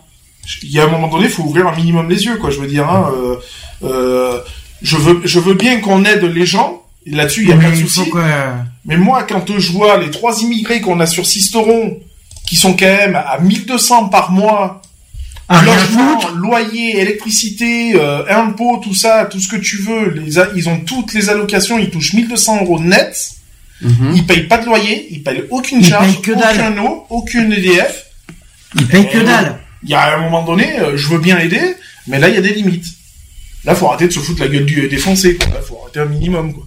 Ah bah, Et je contre- suis pas raciste, hein, mais, loin de si, là. mais si on revient sur le sujet de l'allocation sociale unique, euh, vous, vous êtes pour ou contre parce Moi que- personnellement, je suis que- pour et je suis contre. Alors, je suis pour dans le- la fusion, un peu comme il s'est passé avec euh, Pôle emploi. emploi et- Bon, avec Pôle emploi euh, qui, qui ont fusionné. Ça, ça me dérange pas. Si, qui fusionnent des bâtiments, voilà, ça, ça me dérange pas. Par contre, qui fusionnent des allocations, mais c'est comment mais ils problématique. pourront pas. Fusionner des bâtiments, tu ne peux pas non plus. Pourquoi pas la- la- Sachez que Pôle emploi et la CAF, ils sont, ils sont pas loin de le faire. Hein. Ils Oui. sont en lien. Euh, Oui, mais c'est parce que c'est en lien, parce que la CAF euh, travaille avec le Pôle emploi pour savoir si le Pôle emploi indemnise la- les personnes ou Mhm. pas, de manière à ce que la CAF ne- n'indemnise pas, pas en surplus aussi. Mhm. Mais comment tu vas pou- pouvoir m'expliquer comment tu vas Fusionner, par exemple, la CAF et la H, par exemple, la MDPH, tu peux pas, c'est Alors, deux services. Si, je peux t'arrêter, la hache, on la- on l'aperçoit de qui Mais c'est la MDPH. Non, c'est la Non, c'est de la CAF. C'est la CAF, d'accord. Je C'est la sais pas, je- j'en sais rien, moi je suis pas là. C'est-à-dire c'est tu la MDPH c'est la MDPH qui décide de, de- du comment dire de, de- qui décide oui ou non si tu as droit à la hache, mais c'est la CAF qui verse la hache. D'accord. Euh, pour les personnes, comment tu peux fusionner? Par exemple, tu prends, on va prendre l'exemple de la CAF. Euh, comment tu peux fusionner le RSA et une personne handicapée Ah oui, C'est d'accord ça. impossible. Pour moi, c'est C'est impossible. parce que c'est pas les mêmes statuts. Oui, c'est c'est- ça ça me dérange c'est ça. deux- C'est deux trucs différents. Comment tu peux C'est pour ça, moi, honnêtement, fusionner, oui, parce que si, ça peut permettre de soulager l'administratif quand il faut faire des demandes ou des trucs comme Voilà, ça, ça, je suis il n'y d'accord. a pas de souci. C'est ce que je suis en train. Maintenant, c'est comment ils vont au calculer tout ça. financier Mmh. Comment ils vont réussir à le calculer Moi, je suis d'accord pour, voilà, comme j'ai dit, je, je suis totalement d'accord, partant, bah, je viens de le dire, en plus, c'est ce que je viens de dire, partisan de fusionner des bâtiments, c'est ce que je viens de dire. Mais pour moi, fusionner des allocations, rien à voir. Le, le- les chômeurs ne sont pas des, euh, les chômeurs, les, les, les RSA sont pas les mêmes, c'est pas les mêmes statuts, les- les- les- euh, euh, euh, il y a même la, la vieillesse qui est concernée, attention, Eh les oui, minima non, vieillesse mais- sont concernés, hein. Mais je parle en Les général. moi. retraités euh, sont hors, voilà, c'est pas du tout les mêmes Ah, mais choses. Non, mais comment fusionner à la- à la RSA une retraite, Une personne, une personne âgée, à, à l'heure actuelle, qui est en retraite, elle touche le minimum retraite. On va dire, elle touche, allez, 800 euros. À peu près. Tu fusionnes tout ça, du jour au lendemain, admettons, ils vont recalculer patin couffin, elle va toucher 600 euros. Comment tu vas justifier de 600, de passer de 800 à 600? Mhm. Tout ça parce qu'il y a une fusion. C'est pas logique. C'est impossible. Ça c'est veut dire bizarre. que la, la, la fusion va pénaliser plus que d'autres. Après, ça va être bizarre de dire, voilà, Non, mais- ça, va, ça va être bizarre de dire, voilà, il y a plus d'a- d'allocation handicapée, il y a plus de RSA, on, on serait tous à la même enseigne finalement, mais pas avec les mêmes revenus. Mais c'est impossible puisque les, chaque bizarre, personne À, à ce moment-là, tu a fusionnes une situation tu personnelle différente. tu fusionnes tout et tu mets un seul et même, Ah non. une seule et même Ah allocation. non, non, non, non, non. Ah non, alors là, je suis contre. Ah non. On n'a pas, euh, les, les- les personnes qui sont en Chaque situation situation. n'ont pas les mêmes situations des, des RSA. Eh alors oui. je serais pas d'accord.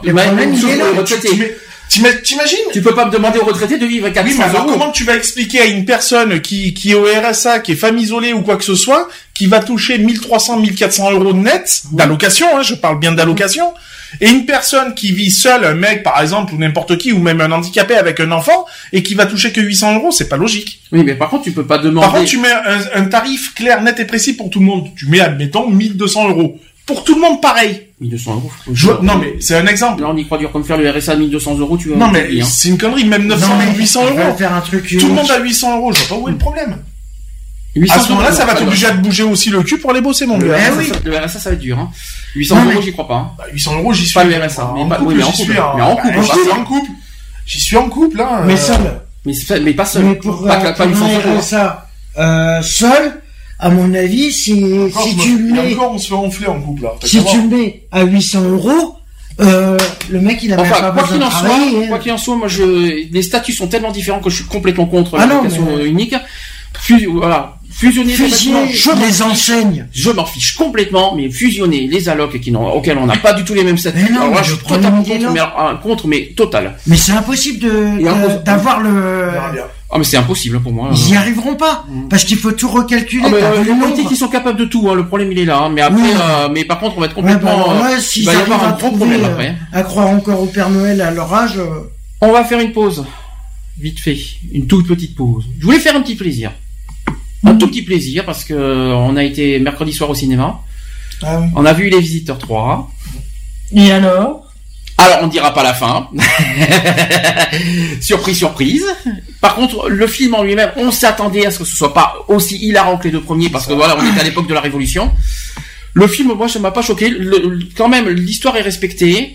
Euh, Il y a eu le lien, le lien est deux bien, mais au niveau scénario pas, euh, et l'histoire, il y a bien le lien entre les deux premiers. Après, il faut pas s'attendre à quelque chose d'hilarant au niveau au niveau humour. Il est bien. Il est bien. Mais- Par contre, mention spéciale sur la fin du film. Ok, je dirais rien du tout.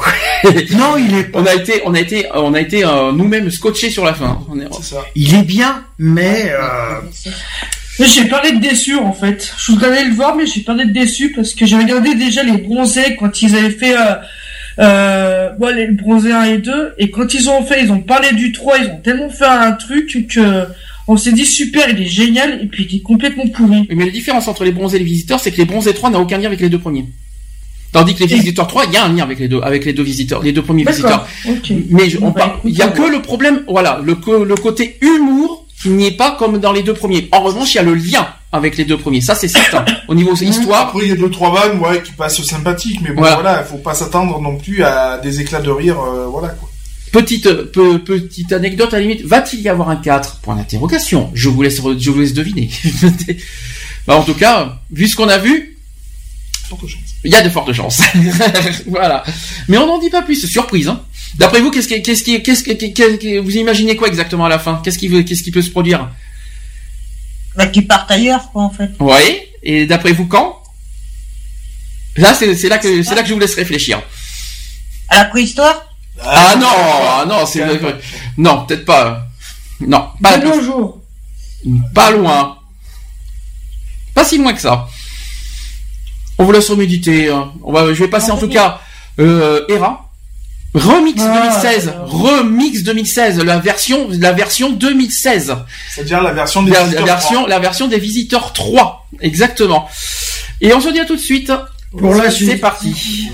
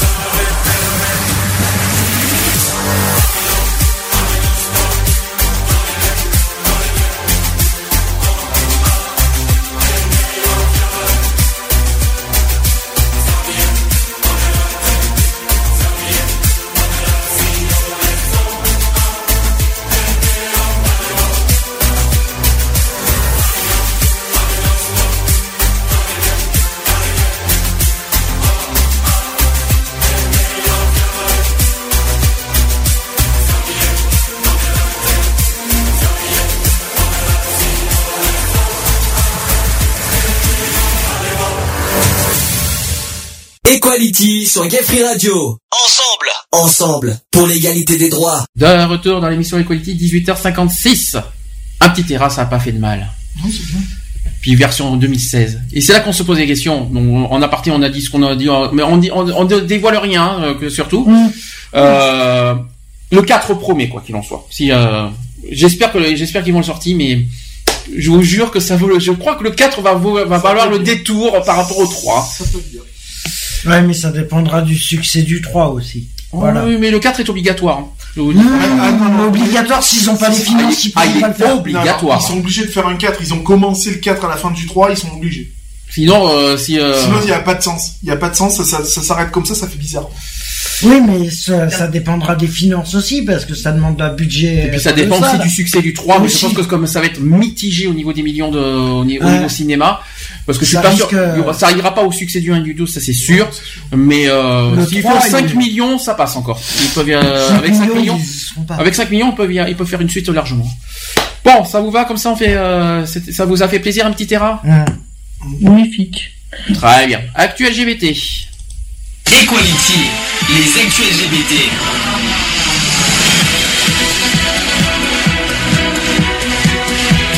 Equality, les actus LGBT.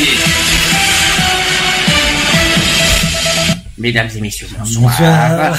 Bienvenue. 19h, c'est l'heure du journal. Et c'est l'heure du journal LGBT du soir. Bonsoir.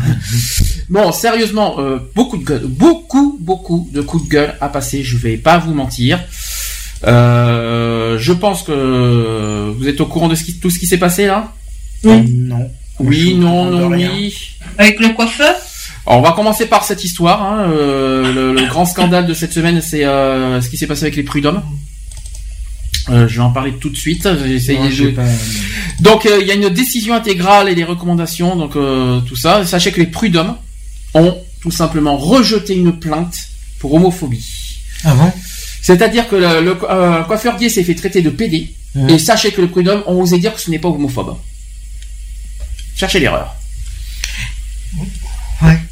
Et après, on va dire que la plainte est obligatoire. Non, c'est pas ça, c'est que là on commence à s'inquiéter de, de ce qui va, de ce que voilà. C'est ça, ça va ouvrir des portes. euh, C'est ça. ça Ah, va- là, là, euh, là, les nœuds, ça y est, youpi, hein, ils vont se dire youpi, les prud'hommes, euh, on refuse. euh, On refusait, ben, refuse- ben, ouais, mais ça les empêche pas de, de toute façon, que les prud'hommes ou le, auraient accepté ou pas, ils, là, ils l'ont refusé, c'est malheureux pour le, le coiffeur, mais s'ils avaient accepté la requête, euh, ça n'aurait pas empêché les, euh, les de continuer. Alors je vais expliquer. La preuve. Je vais expliquer parce que j'ai les détails. J'ai les détails de cette histoire. Je, vous allez me dire ce que vous en pensez. Alors on sait, pro- euh, sachez que le défenseur du droit, euh, voilà, on donnait euh, le, le, là, euh, voilà, ce Manque qui de s'est preuves passé. encore. Non, c'est pas une histoire de preuve. Bah non, il n'y a pas de preuve. hein.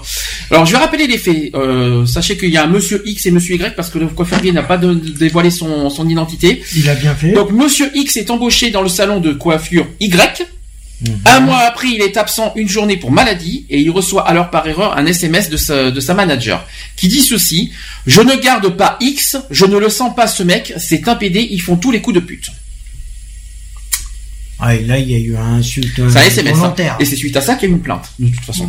Il y a eu un insulte volontaire. Deux jours après, il est mis fin à son contrat de travail. Monsieur X, c'est à la fois une discrimination homophobe et une discrimination liée à, à l'état de santé. Il saisit d'ailleurs après le défenseur des droits en ce sens. Ce dernier appuie les motifs avec les arguments de- suivants dans un document daté du 24 juillet 2015. Donc sur la maladie, estime le défenseur des droits, les éléments versés au dossier permettent de constater que la notification de la rupture de la période d'essai est intervenue seulement 48 heures après l'absence de monsieur X pour maladie. La société mise en cause n'apporte en aucun élément, laissant apparaître que la décision de rompre la période d'essai est antérieure à cette absence. En tout état de cause, l'employeur a précipitamment mis fin à sa période d'essai après son absence pour raison médicale. Sur l'aspect homophobe maintenant, pour l'autorité, le SMS ne laisse aucun doute quant, à- quant au caractère discriminatoire à raison de l'orientation sexuelle de Monsieur X, du motif de la rupture de la période d'essai. Quoi qu'il en soit, vu ce qu'on a vu, euh, vu ce qu'on a lu sur le SMS, c'est hallucinant. Donc, dans le jugement du 16 décembre 2015, il apparaît que le Conseil des prud'hommes n'a pas vraiment suivi les recommandations du défenseur des droits. Ça, ça fait le point numéro 1. Ensuite, dans l'arrêt, le CPH, donc euh, c'est euh, le, le cours, euh, des- c'est le prud'homme si vous préférez. Donc le prud'homme note en effet que l'employeur nie le caractère homophobe de l'insulte PD. Il reconnaît le caractère et la teneur inappropriée du, message de Monsieur X que Monsieur X a reçu par erreur, mais bien que, euh, que critiquable, ces propos ne, caracté- ne caractérisent pas une discrimination en- envers le salarié et abondent dans le sens de l'employeur. Donc parce qu'il a reçu un message euh, par erreur, donc ouais, Ouais, euh, par erreur, il faut arrêter- arrête. il faut arrêter un petit peu les Par erreur, c'est un peu du. Ensuite, en se plaçant dans le contexte du milieu de la coiffure, le conseil considère que le terme de PD employé par la manager ne peut être retenu comme propos homophobe car il est reconnu que les salons de coiffure emploient régulièrement des personnes homosexuelles, notamment dans le salon de coiffure féminin, sans que cela pose de problème. Voilà ce qu'a dit exactement les prud'hommes. Cherchez l'erreur. Parce que c'est parce que en fait parce que les coiffeurs dans les salons de coiffure on emploie beaucoup de gays, donc on a le droit d'employer le mot PD. Selon les prud'hommes. Bah non. Il y a, il y a pas un problème quelque part là? Déjà, on va, on va, on va, on va, on va ra- rappeler euh, l'histoire euh, de la définition de PD parce que je crois qu'ils n'ont pas compris encore.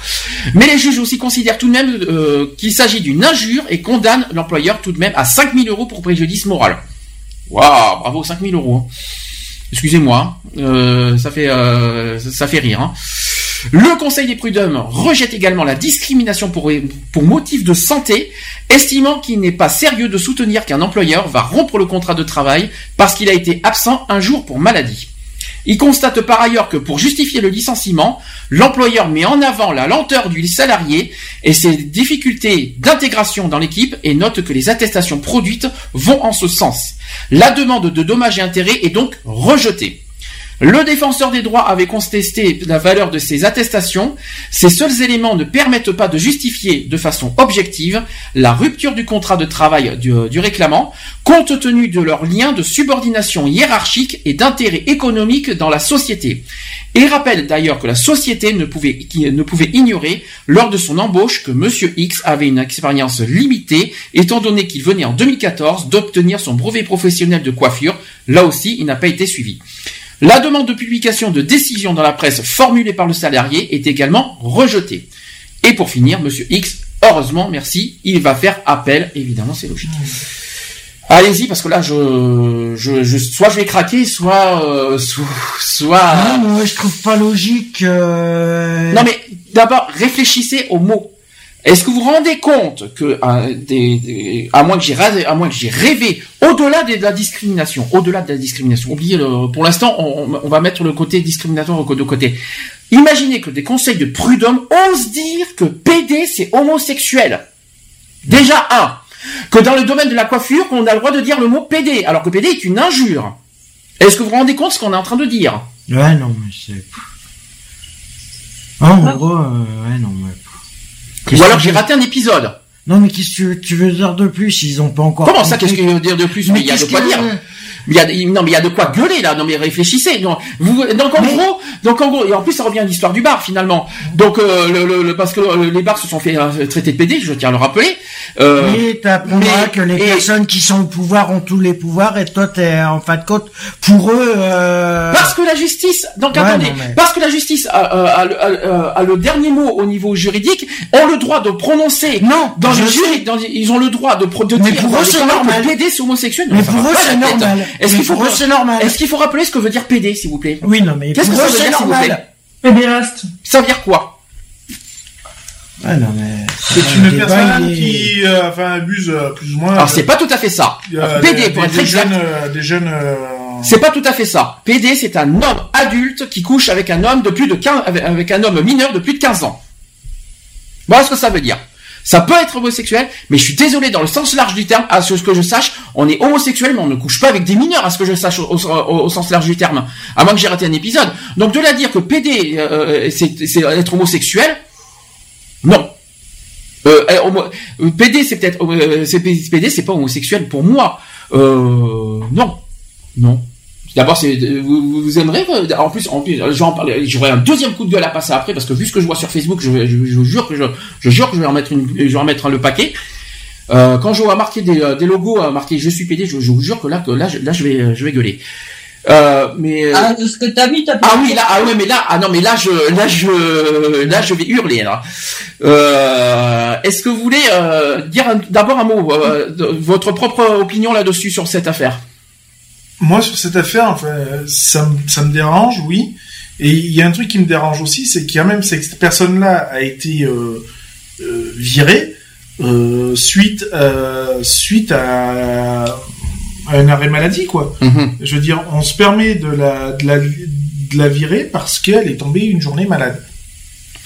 Je je savais pas que même si c'est pendant une période d'essai ou quoi que ce soit, euh, j'estime que tu choisis pas d'être malade, hein. Ils ont, Euh, ils ont sauté sur l'occasion, c'est tout. c'est- oui, non, mais bien le sûr. problème, il est pire que ça. C'est imagine que l'employeur lui-même tombe une journée malade. Si tu sais que, si tu va- sais, si tu sais que cette personne-là, tu ne vas pas la garder, t'as pas besoin d'attendre qu'elle soit malade Non, non. pour la virer. C'est- stupide. Je veux dire, euh, sa ce période point-là. d'essai, t'as, t'as vite fait de la mettre euh, à terme, quoi. Je veux dire, euh, il y a un moment donné, il faut, faut, faut être logique. Non, mais même, même si t'es pas sûr euh, de la, même si tu sais que tu, euh, tu vas pas la garder, alors à ce compte-là, avant de lui dire, oui, ok, je te prends pour un essai, tu lui dis, bah non, désolé, euh, personnellement.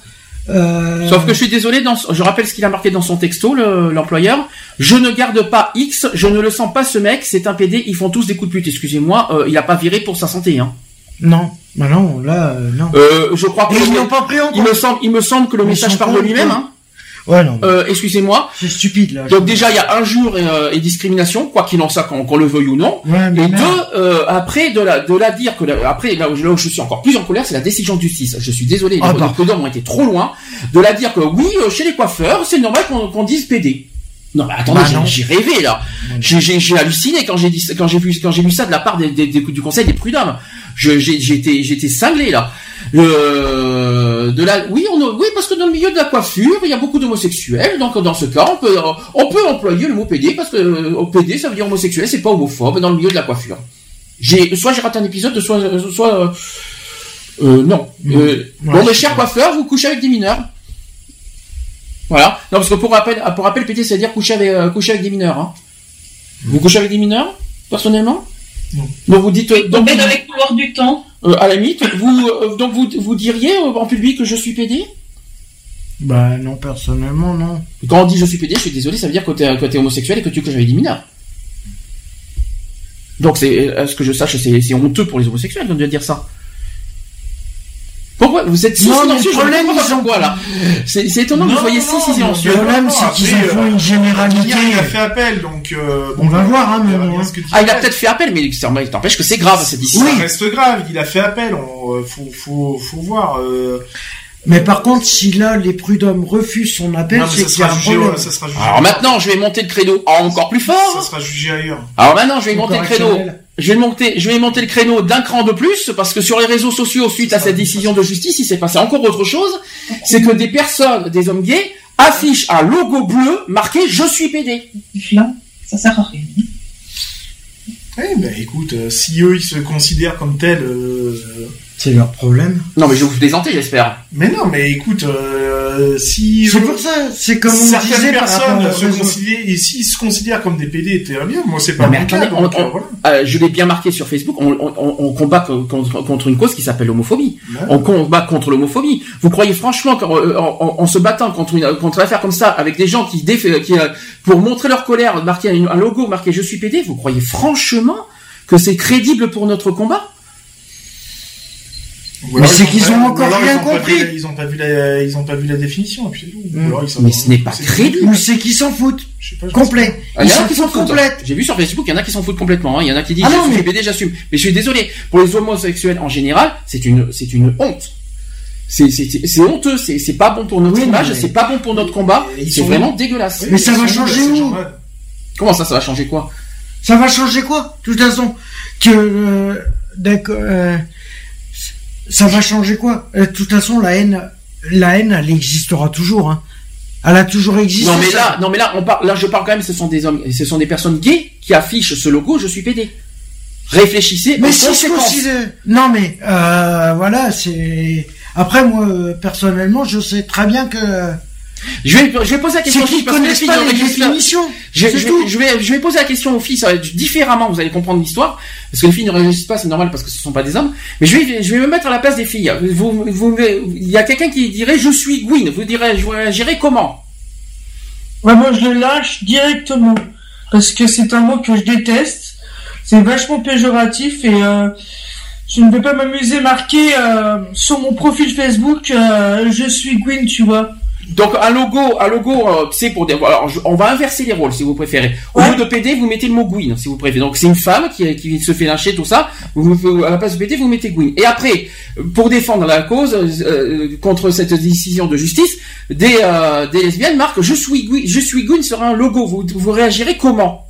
Moi je prendrais mal. Nat et Eve? Mal aussi. Parce que vous n'êtes pas Gwyn. Vous savez ce que ça veut dire? Qu'est-ce que ça veut dire, Gwyn euh, Est-ce que vous savez ce que ça veut dire Non. Prostituée? C'est exactement ça. Oui, ça veut dire je suis prostituée. Je savais pas que les, que les lesbiennes étaient des prostituées, à ce que je sache, mais bon. À moins que j'ai raté, à moins que j'ai raté, à moins que j'ai raté des épisodes, mais bon. Donc voilà. Donc j'essaie, de, j'essaie de vous faire comprendre qu'il y a des choses, euh, voilà, il y a, on a- on- on- il y a des causes qu'on défend et il y a des personnes qui, qui se, voilà, pour, euh, qui ont le droit d'être en colère contre la décision de justice, mais pour moi qui s'y prennent très mal. Euh, en, on va dire, Mais c'est en, comme tout, hein. en inversant finalement le, le, le, le Mais c'est combat comme tout, hein. Mais, C'est euh, comme tout. Quand tu dis je suis pédé, mais non. Oui, je suis non, mais oui, je suis d'accord Quand, avec toi. quand tu marques je suis pédé, eh ben, je suis désolé. Quelqu'un qui marque en logo je suis pédé finalement défend La la, pédophilie. la décision de la décision de justice. directe. Ah non, ça, ça défend, ils défendent carrément la décision de justice en disant je suis pédé. Alors que Bah, pédé est un mot En homophobe. gros, en Après, gros, après c'est vraiment il des est pour la pédophilie. Oui, je les ai vus. Oui, parce que j'ai vu de moi-même. Oui, oui, c'est Il des est pour la homosexuels. Oui, oui. pédophilie. Oui, oui, c'est des amis que j'ai. Qui sont homosexuels. Oui, oui, oui. Des amis. Ah oui, ça va. tu les vires. Non mais euh, c'est des amis en plus connus, qui sont connus euh, publiquement. Euh, En plus, des personnes connues. Dans des associations, Oh, bah là. dans des associations LGBT, de- et ça fait le tour. Enfin, peut-être pas plus qu'on l'imagine, mais je peux vous dire que quand j'ai vu ça ce matin, j'ai mis, j'ai mis vite là-haut là, parce que franchement, euh, il faut pas. Et puis, le, pi- heureusement, merci, tout le, la plupart des gens sont en notre faveur. Comment attiser la haine, en fin de compte? C'est ça. Ou- Non, puis Non, mais, si, c'est attiser comment la haine. attiser la haine? Attiser la haine, non. euh, Mais comment, mais comment finalement donner la porte ouverte aux haineux? Alors ça, je Eh vous ben, jure, ça, ça va, ça, ça, alors, ça, ça, ça, ça fout la Ce que de dire, c'est quoi Comment attiser la haine C'est pas attiser la haine, c'est pas Ah, bah. La haine, elle y est déjà. Alors, euh, on Eh attise ben, la haine. Et la... Comment la, comment la renforcer de plus C'est plus ça. Mais Bah, euh, c'est pas attiser la haine, elle y est déjà. Voilà, Alors, c'est que. Mais là, euh, que mais là, euh, faisant- les, les haineux vont s'en servir. euh, Donc à la place de ce logo, j'ai mis une croix. Voilà, j'ai- j'ai j'ai repris le logo, mais avec une belle croix rouge. Comme ça, au moins, ça c'est clair, n'était précis. En plus, tu fais de la pub pour la Croix-Rouge, toi. Mais non, mais une croix normale, une croix rouge. Donc j'ai repris Ah, le logo, va, j'ai que- que- que- voilà, et j'ai rajouté une croix rouge exprès pour bien mettre les, cho- les choses au clair, parce que franchement. T'as mis un carrefour euh, non, mais Une pas croix, carrefour, mais euh, voilà. une croix, un Les, carrefour les filles, vous aurez réagi. Vous, Mais non, vous aurez, vous aurez réagi pareil, les filles? Oui. Moi, C'est j'aurais- petit ou j'aurais- timide, j'aurais- hein. J'aurais fait ça différemment. J'aurais marqué, ouais, je suis homo, pas pédé. Bah, c'est. Non, mais j'ai repris le logo. Non, j'ai Oui, repris leur logo. Euh, bien. Je l'entends bien, mais moi je l'aurais fait comme ça. hum. Histoire de bien le faire comprendre aussi, et puis quitte à leur refoutre, euh, tu vois, en bien en caractère gras la définition du mot PD, tu vois, Mhm. euh, voilà quoi, va sur Google et suis le lien. Après j'aime bien parce que quand on marque je, euh, il marque je suis PD P et euh, la lettre P et la lettre D. Alors sur le ton d'humour je dis bon bah, je suis police dis- district alors Ouais, police départementale aussi. police départementale non c'est euh, non mais par contre on sait euh, d'où ça sort bon bref mais quoi qu'il en soit c'était mon premier coup de gueule à passer Non, mais. et voilà, il fallait que je le dise je suis désolé ça c'est mon ressenti personnel chacun a son ressenti mais moi je vous dis clairement le jour que quelqu'un me dit que je suis PD au revoir hein. Je vous n'existez pas je vous le dis clairement je ne fréquente pas des PD je fréquente que des homosexuels ou des gays mais je ne fréquente absolument pas des PD non merci ça c'est mon opinion personnelle merci quelqu'un a quelque chose à, à rajouter? Non. Mais j'ai hâte de voir l'appel. hein? J'ai hâte de voir l'appel. oui bon ça c'est pas maintenant hein, ça, ça va attendre, hein. euh, Oui, merci, je sais. C'est pas aujourd'hui, hein, donc. euh, mais j'espère que l'appel va donner quelque chose. Surtout que la ministre a réagi euh, cette semaine. Euh, la, la ministre, euh, voilà, elle a, elle a réagi. Euh, je me rappelle plus qui c'est qui a réagi euh, de suite et bon. Pas, elle, a, elle a du mal. euh, Elle a été horrifiée par euh, par les propos de, de, de, Ouais, du- ça va- de ça la ministre de la Justice, je crois. Ça va monter à l'administratif, ça. donc, Ouais. de toute façon. On va voir. Mais- ça va être mis aux oubliettes aussi. Oui, mais là, c'est, c'est ça prend des conséquences beaucoup plus graves que vous Oui, il y a peut-être appel, mais tu vas voir, Appel, ça va laisser traîner. Appel, euh, c'est obligé d'être jugé. hein. Ça part pas comme ça. Oui, oui, mais ça va être euh, essayer de retarder euh, un maximum. Alors, autre actu, sachez, on, on passe à autre chose. Sachez qu'il y a une enquête des Vigigender, ça vous parle? Qu'est-ce que les Vigigender C'est des, euh, c'est des vigies, c'est ceux qui vivent. Ben, ça se passe dans les établissements scolaires, si vous préférez.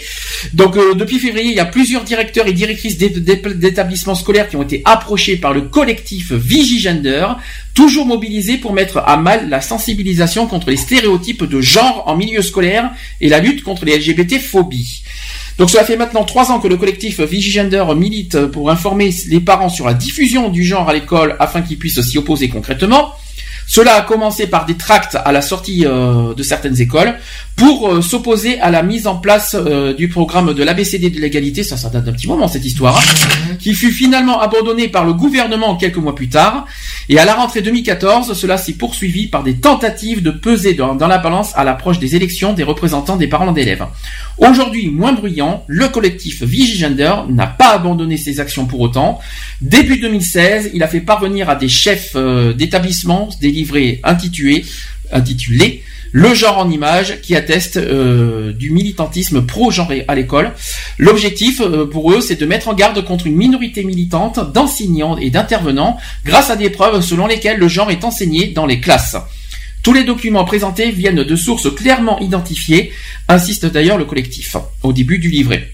Donc dans ce livret une- d'une cinquantaine de pages disponibles en ligne, donc il va falloir qu'on surveille, Vigigender continue sa campagne de désinformation et de manipulation des faits pour diffuser ses attaques contre l'éducation nationale, confusion quasi assumée sur l'identité de genre et orientation sexuelle, qui s'apparente selon le livret à une vision extrême du genre, donc les propos homophobes et transphobes entre autres. Euh, également la dénonciation de toute forme de sensibilisation à l'égalité entre les genres et de déconstruction euh, des stéréotypes. Et sachez que pour finir, selon Vigigender, l'égalité homme-femme, la lutte contre les stéréotypes, les, les stéréotypes sexués, la lutte contre l'homophobie et les LGBT-phobies font partie d'un dis- d'un discours officiel qui dissimule sciemment d'autres dessins. J'entends du bruit. Que- Excuse-moi. Qu'est-ce que vous voulez dire, les filles? Non, rien. On envoie juste un truc sur notre Facebook. D'accord. Moi, c'est CF qui l'a mis. Elle a marqué Je suis gay, pas pédé, je suis lesbienne, pas gouine. Oui, c'est ça. Je suis gay, tout me plaît. et euh, chez vous, on dit quoi? Je suis lesbienne et euh, on dit comment après? Non? Si, si. Je crois pas. Non? Je pas. Il n'y a pas de rime? Ah, dommage. Ça aurait été sympa. Donc euh, voilà, il y a un livret euh, voilà, qui circule. Ça vous Est-ce que, est-ce que dans, dans, dans l'école, euh, Lionel, excuse-moi de te poser cette question avec Mathis, est-ce qu'ils en parlent de, de, Alors, je- de- je- de sujets d'homophobie, je, de genre sais, je sais pas s'il y a s'il y y a ce genre de de, de, de- de cours. euh, Je, je sais pas. Mon fils m'en parle pas, donc je pense pas qu'il y ait ça. Trop tôt peut-être à la limite. Je pense. Je que c'est le fait qu'il a la primaire. euh, ils en parlent Ouais, pas. Je pense qu'au niveau du collège, ça doit commencer disant, à. il n'y a pas de, ils parlent pas de l'homosexualité un petit Je, peu? je sais pas. J'en sais rien. Il t'en a jamais Non, parlé. il m'en a jamais parlé. Faudrait que tu, euh, tu te renseignes, savoir si, euh, si c'est le cas. Monsieur Lionel. Oui. Merci, Monsieur Lionel. Les filles, non? Quelque chose à rajouter? Quelque Non. chose à rajouter? Je vais y arriver à parler. Non. Alors, autre enquête. Décidément, on en a cette semaine. C'est une enquête cette fois contre le Front National, qui s'appelle, ça s'appelle Rosemarine. Qui en a entendu parler? Non. Alors, la journaliste Marie-Pierre Bourgeois a mené une enquête entretien à l'appui euh, sur l'évolution du Front National à la question de l'homosexualité, et c'est un thème aussi clivant que fédérateur. Donc, les éditions du moment publient, euh, ont publié jeudi euh, Rosemarine, qui est une enquête de la journaliste Marie-Pierre Bourgeois sur le Front National et l'homosexualité, une thématique qui lui a permis d'analyser l'évolution plus globale d'un parti qui a depuis l'accession de Marine Le Pen à sa présidence entamé une mutation souvent présentée comme une dédiabolisation dans les médias aussi préoccupante que fascinante. Au-delà de la possible existence d'un lobby gay du- euh, au sein du parti, question maintes fois posée ces dernières années, Marie-Pierre Bourgeois s'est aussi penchée sur le passé du Front National et de son emblématique cofondateur Jean-Marie Le Pen. Les rumeurs autour d'une relation euh, avec André Labarère, son amitié aussi avec euh, Maud Marin, je sais pas si ça vous dit, c'est une avocate trans, et, sa, et sa nostalgie aussi de l'Allemagne nazie, euh, et son esthétique homo-érotique, mais aussi les propos violemment homophobes proférés dans les médias. Oscillant entre euh, une aversion de façade pour homose- l'homosexualité et une ouverture d'esprit vis-à-vis des homosexuels de son entourage, à condition bien sûr qu'il reste discret. Et ce double jeu prend un sens euh, à nouveau aujourd'hui. Désormais, c'est Marion Maréchal Le Pen qui représente le meilleur atout du FN pour préserver la frange la plus conservatrice du parti, la première garde attachée à Jean-Marie Le Pen, celle qui n'a pas hésité à défiler contre le mariage pour tous, mais pour fidéliser ceux et celles qui mettent pour la première fois le bulletin Front National dans l'urne, c'est son conteste Florian Philippot, bras droit de Marine Le Pen et coqueluche des médias, qui lui permet aujourd'hui de maintenir cette nouvelle ouverture du, nou- du Front National, de ses postures très différentes euh, et de ses dissensions internes. Alors peut-on dire d'un parti qu'il est homophobe? Est-ce que le Front National pour vous est homophobe? Je pense. oui. À l'heure actuelle, vu ce, que Marion Maréchal Le Pen, vu ce que Marion Maréchal Le Pen a démontré, oui, On n'en est pas loin. Nous y sommes hein, quand même. Ah, on hein, n'en est pas euh, loin. Faut quand même, il faut être, euh, faut être clair. hein. Euh, vous savez que, rappelons que Florian Philippot est gay et fait partie du FN. Hmm. Est-ce que c'est pas, est-ce que le fait que, est-ce que parce que Florian Philippot est fait partie du FN et qu'il est gay, doit, euh, Qu'on doit- l'emmerde pas. non, mais c'est pas ça. Stratégiquement parlant, est-ce que c'est, est-ce que ça doit nous faire dire que le Front National n'est pas gay et n'est pas, n'est pas, n'est pas gay? Le, le Front National n'est pas homophobe. homophobe du fait qu'il y a un- quelqu'un chez eux qui est gay. C'est trop facile. Ah, ça veut rien Bah dire. Ça veut rien dire. Mais c'est hyper facile. Ça veut rien dire parce que euh, c'est pas parce qu'il euh, est gay et qu'il est au FN que forcément ils le sont. Euh, ils sont pas homophobes. La preuve. Alors, il faut rappeler qu'ils se sont, euh, voilà, Florian Phili- Philippot qui s'est subtilement euh, s'abstenu d'appeler à se joindre à la manif pour tous en 2013, sans nier les prises de position passées du parti. Donc, euh, le sociologue Éric euh, Fassin qui, euh, voilà, qui explique que l'homophobie renvoie à un processus individuel, comme les propos homophobes de la, de la vieille garde du FN, tandis que l'hétérosexisme évoque une logique d'inégalité entre les sexualités. Et voilà, autrement dit, la tolérance à l'homosexualité ne veut pas dire que dans l'échelle des valeurs propres au FN, elle est acceptée au même titre que l'hétérosexualité. Voilà. Le FN euh, actuel réussit aujourd'hui un tour de force en parvenant à ménager la chèvre et le chou. Le Front National accepte d'ouvrir dans les euh, grandes les fenêtres et les portes aux homosexuels s'ils acceptent de se couler dans le moule du FN. Ouais. Compliqué, hein. En gros, c'est, on va dire comme euh, ceux qui rejoignaient la seconde, euh, les Allemands en Seconde Guerre mondiale. hein. Alors, est-ce que vous connaissez la stratégie le FN, c'est Hitler 2. Est-ce que vous la connaissez la stratégie de Marine Le Pen? Au niveau des euh, du, euh, du LGBT Alors, ce n'est pas nous, mais c'est d'après l'auteur euh, de Rosemarine. L'appel du pied à la communauté homosexuelle s'intégrerait dans une stratégie bien plus vaste destinée à rafler un électorat qui a toujours euh, échappé au Front National. Donc les plus, diplômés, les urbains, ceux qui se sentent euh, porteurs de valeurs euh, d'ouverture et de tolérance. Au vu des résultats des dernières élections, mais aussi au vu de l'évolution du vote de, la communauté gay, cette manœuvre fonctionne, même si, comme le rappelle Marie-Pierre Bourgeois, le Front National échoue encore et est toujours au second tour, malgré des résultats parfois au-delà des espérances au premier tour. Là, c'est la Seconde Guerre mondiale en direct. non, c'est bon. Donc, les ralliements que Marine Le Pen a su mettre en scène médiatiquement, ceux de Sébastien Chenu et de Julien Au- Audoul, donc qui est le coverboy du magazine Tétu, la diversité, la diversité de ses réseaux, ses discours à destination des gays montrent qu'elle a compris tout l'intérêt qu'elle pouvait tirer d'une euh, diversification de son électorat. Comme je l'ai dit, c'est tout est stratégique. de Ah, mais façon. tout, euh, c'est euh, calculé, ouais. Tout est stratégique pour pour récolter des voix. Je vous l'ai déjà dit. c'est hein. comme Marine Le Pen, elle a repris le parti. Mais on parle de euh, Marine Le Pen là. Non, mais comme elle a le fait qu'elle reprenne le parti euh, par rapport à son père, automatiquement, on pensait que ça allait améliorer les choses. Or, elle, elle continue la stratégie qu'il a lancée au départ. Mhm. Et tu me feras pas croire que Marion Maréchal Le Pen, Ah non, ben, c'est euh, pas la même. Dans toute sa splendeur, ah non, mais c'est pire que la. Non, mais c'est pas la même. C'est qu'elle Elle a, dévoilé carrément euh, Ah, la vraie stratégie pire. du Front National. Elle est pire. Elle est pire Non, que- mais elle, elle a vraiment montré la vraie stratégie du Front National envers la communauté. Au moins, elle a rien caché. Contrairement à Marine, qui elle joue, on va dire, fin pour récolter des voix pour les présidentielles. Donc, Mar- euh, Marine, elle joue aux échecs. donc, si les gens En sont pas stupides et ne sont pas dupes, Re- euh, et il faut pas se voiler la face. euh, Il y a plein de choses qui se cachent derrière. Elle joue aux échecs avec son C'est propre pas parti. avec les échecs, c'est pas.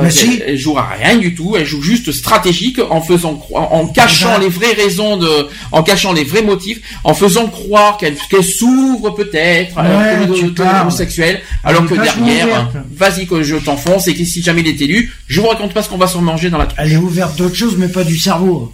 Quoi qu'il en soit, ne soyez pas stupides. Le Front National n'est pas, nos- ne sont, euh, ils sont loin d'être nos amis au niveau des gays.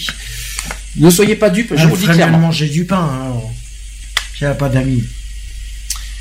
Ok, euh, quelque chose à rajouter? Non. Non, mais bon, Non. ça c'est une histoire de. Les filles? Là, le problème, c'est une histoire de présidentielle qui se prépare. Les filles, tout. quelque chose à rajouter? Ouais, non. Merci Charlotte, pas de souci. Je t'en prie. Bon, quoi, euh, pour finir, j'ai deux coups de gueule encore à passer. Et pas n'importe lesquels. Ce matin, j'ai eu... euh, vous savez qu'on a annoncé euh, nos- notre participation à la Gay Pride de Paris, j'en parlerai tout à l'heure. Euh, j'ai eu une personne trans, voilà, qui, qui apparemment est très fâchée, est très fâchée contre toutes les associations LGBT. Ah bon?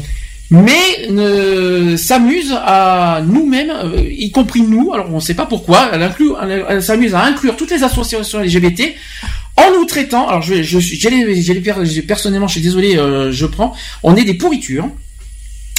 Euh, on est des transphobes parce qu'on ne s'occupe pas des trans. Euh, voilà, etc. Je, je les ai. Alors je vais, je vais pas noter, je vais pas donner son nom, mais vous le verrez sur la page Facebook de l'assaut. Euh, elle a dit ceci PINE, la France et, et, et en plus les gays, des, et- et voilà, la France et en plus les gays sont des transphobes.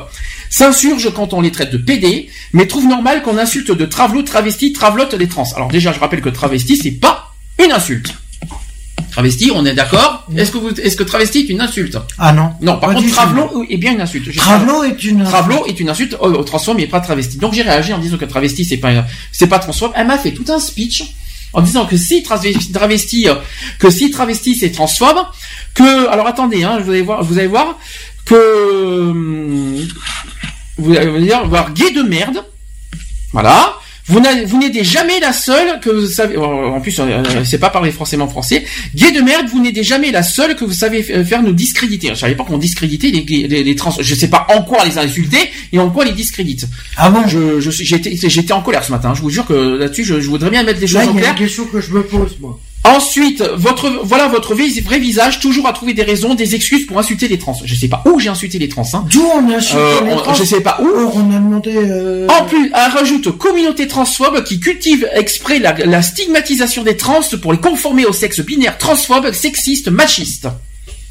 Je suis en colère, vous pouvez pas vous imaginer Mais quand j'ai vu ça ce matin. Non, mais franchement, c'est abusé. Je, euh, on- on- on- après, cette personne, je rassure, je, je tiens à dire, c'est une personne, hein, c'est, pas une communauté trans qui Ouais, m'a c'est parlé. une C'est ouais. une personne qui m'a parlé, qui est, pour moi, je dirais anti-association euh, gay, je pense. LGBT. Je rassure quand même tout le monde, ça ne changera rien en ce qui nous concerne. C'est pas parce qu'on on s'est fait insulter de transphobe par une personne que ça va changer nos combats euh, contre euh, d'abord notre promesse qu'on s'est fixée depuis euh, depuis les États généraux. On ne change rien. C'est pas parce qu'il y a une, une trans qui s'amuse à insulter tous les assos. En plus, c'est pas, il y a pas que sur nous qu'elle fait ça, parce qu'elle fait la même chose. assos. Elle fait sur toutes les assos. Euh, C'est n'importe quoi, qu'est-ce Elle fait ça dans toutes les assos. dans- elle fait des commentaires partout. J'ai vu sur YAG, j'ai vu sur l'inter-LGBT, j'ai vu pas dans toutes les assos LGBT. Elle s'amuse à dire tout ça. Mais qu'est-ce qu'elle cherche Alors si c'est pour s'amuser à nous écœurer des trans, c'est mal barré, c'est pas comme ça que ça fonctionne. Euh, c'est pas parce qu'une personne nous insulte que ça va nous changer nos combats en- envers les trans, parce que c'est pas parce qu'une personne est comme ça qu'on va s'en prendre à toute la communauté trans. Je tiens à rassurer, je tiens à rassurer toutes les, toutes les personnes trans qui nous écoutent là-dessus. Mais je suis, Je suis très en colère. attends. Mais cette personne qui s'amuse, cette personne qui s'amuse en public à traiter les gays, tout ça, c'est pas comme ça qu'on va qu'on va euh, qu'on va réussir à trouver une entente entre entre les gays euh, et les trans. Ça, c'est une grosse erreur. Mais quel est son but principe de en Son faisant but, ça son but, Le c'est- problème, c'est son but, de- son but, c'est très simple. D'abord, elle voit pas le thé avec les LGBT, c'est- ça, on, on, ça, on le comprend. Par contre, qu'elle insulte les associations qu'elle ne connaît pas et qu'elle elle, elle- elle persiste et signe en disant qu'on est qu'on qu'on n'est pas des associations en faveur des trans. Je Mais suis comment désolé, j'ai été très clair là-dessus. Toutes les associations LGBT ne sont pas transphobes et, euh, et à ce que je sache, il y a plein d'associations qui s'occupent des trans. Il y a peut-être des certaines associations, c'est ce que j'ai répondu, vous allez me dire ce que vous en pensez, Qui qui, qui ne, mais pas qui s'en foutent, mais qui mettent en second plan, on va dire, le Ouais. combat des trans en mettant la PMA au-dessus. Je ne Mm. citerai pas qui. Mm. Par contre, de la dire, de là de nous insulter, je ne l'accepte pas. Mais en plus, c'est se dé- euh, discréditer tout seul. En plus. Mais euh, le oui, problème, euh, nous traite de pourriture, de transphobe, qu'on discrédite les trans, mais où on a insulté les trans? Tout ça parce que j'ai dit que travesti n'est pas un, un mot transphobe, on se fait traiter de transphobe. non mais Non mais ça va pas la tête. J'ai raté, j'ai raté un épisode Eh ben, où travesti est un mot transphobe. Tu vois la personne, la personne, euh, la, personne trans qui nous critique par rapport à ça, elle ferait mieux de regarder sa définition aussi. Travesti, ça veut dire quoi voilà. Est-ce que, quelqu'un sait la définition de C'est un homme qui se, dé- qui se déguise en femme. Donc déjà c'est pas un transsexuel, c'est un Bah, transgenre. Déjà on est d'accord. Transgenre, ouais. Travesti c'est quelqu'un qui, enfin quelqu'un qui s'habille en sexe opposé. Nous sommes d'accord. Comme moi. Comme les drag queens, comme voilà, comme tout ça. Mais euh, travesti, est-ce que vous avez déjà entendu une fois parler que le mot travesti est un est une injure transphobe? Non, mais Ah non moi je l'invite, moi j'invite cette personne-là à contacter l'association Les Jardins d'été, Mhm. hein, que je connais très bien, euh, une personne qui est dedans, euh, puisque j'ai j'ai communiqué avec elle euh, lors des États généraux d'Avignon, Mhm. euh, qui s'appelle Claire, hein, qui, est, qui est trans. Je l'invite à, à contacter cette, cette association-là et, euh, et de discuter avec cette personne et qu'elle qu'elle lui pose la question de justement du, de la définition de travesti. Et, euh, et puis qu'elle vienne éventuellement vers moi. Mon Facebook, euh, il est largement visible. Hein. Euh, et puis qu'on en discute, quoi. Je veux dire, il n'y a pas de souci, quoi. Je veux dire, moi, je je le cache pas. Je suis une personne gay, mariée, qui se travestit quand il en a envie, Et qui se travestira et que Prochainement. je, où je serai travesti prochainement. Et et pour non pas pour moi, mais pour euh, soutenir la communauté trans. euh, parce que j'estime que les trans ont été auprès de nous pour notre euh, pour le combat du mariage. Euh, ils, ils nous ont Et toujours soutenus dans, dans toutes nos démarches et tout, et qu'il est juste logique de renvoyer l'appareil. Euh, c'est un juste retour des choses.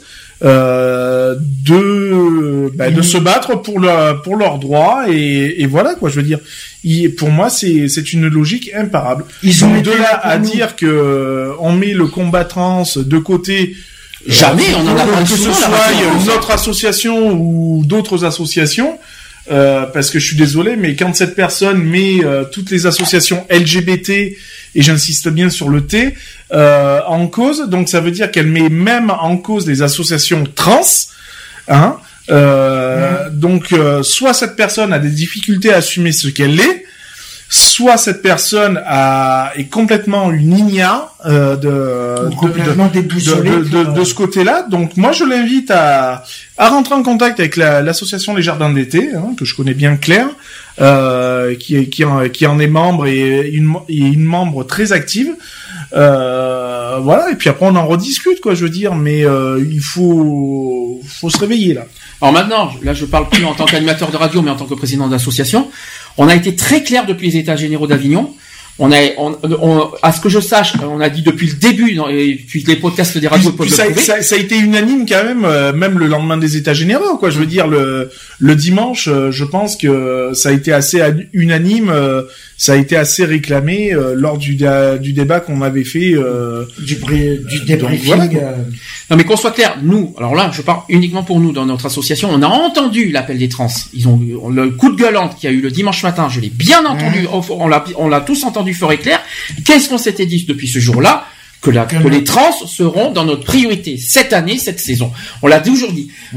On n'est peut-être pas trans pour euh, voilà pour se mettre à la place des trans et parler à la, à la place d'un trans, mais on comprend leur euh, leur euh, leur appel.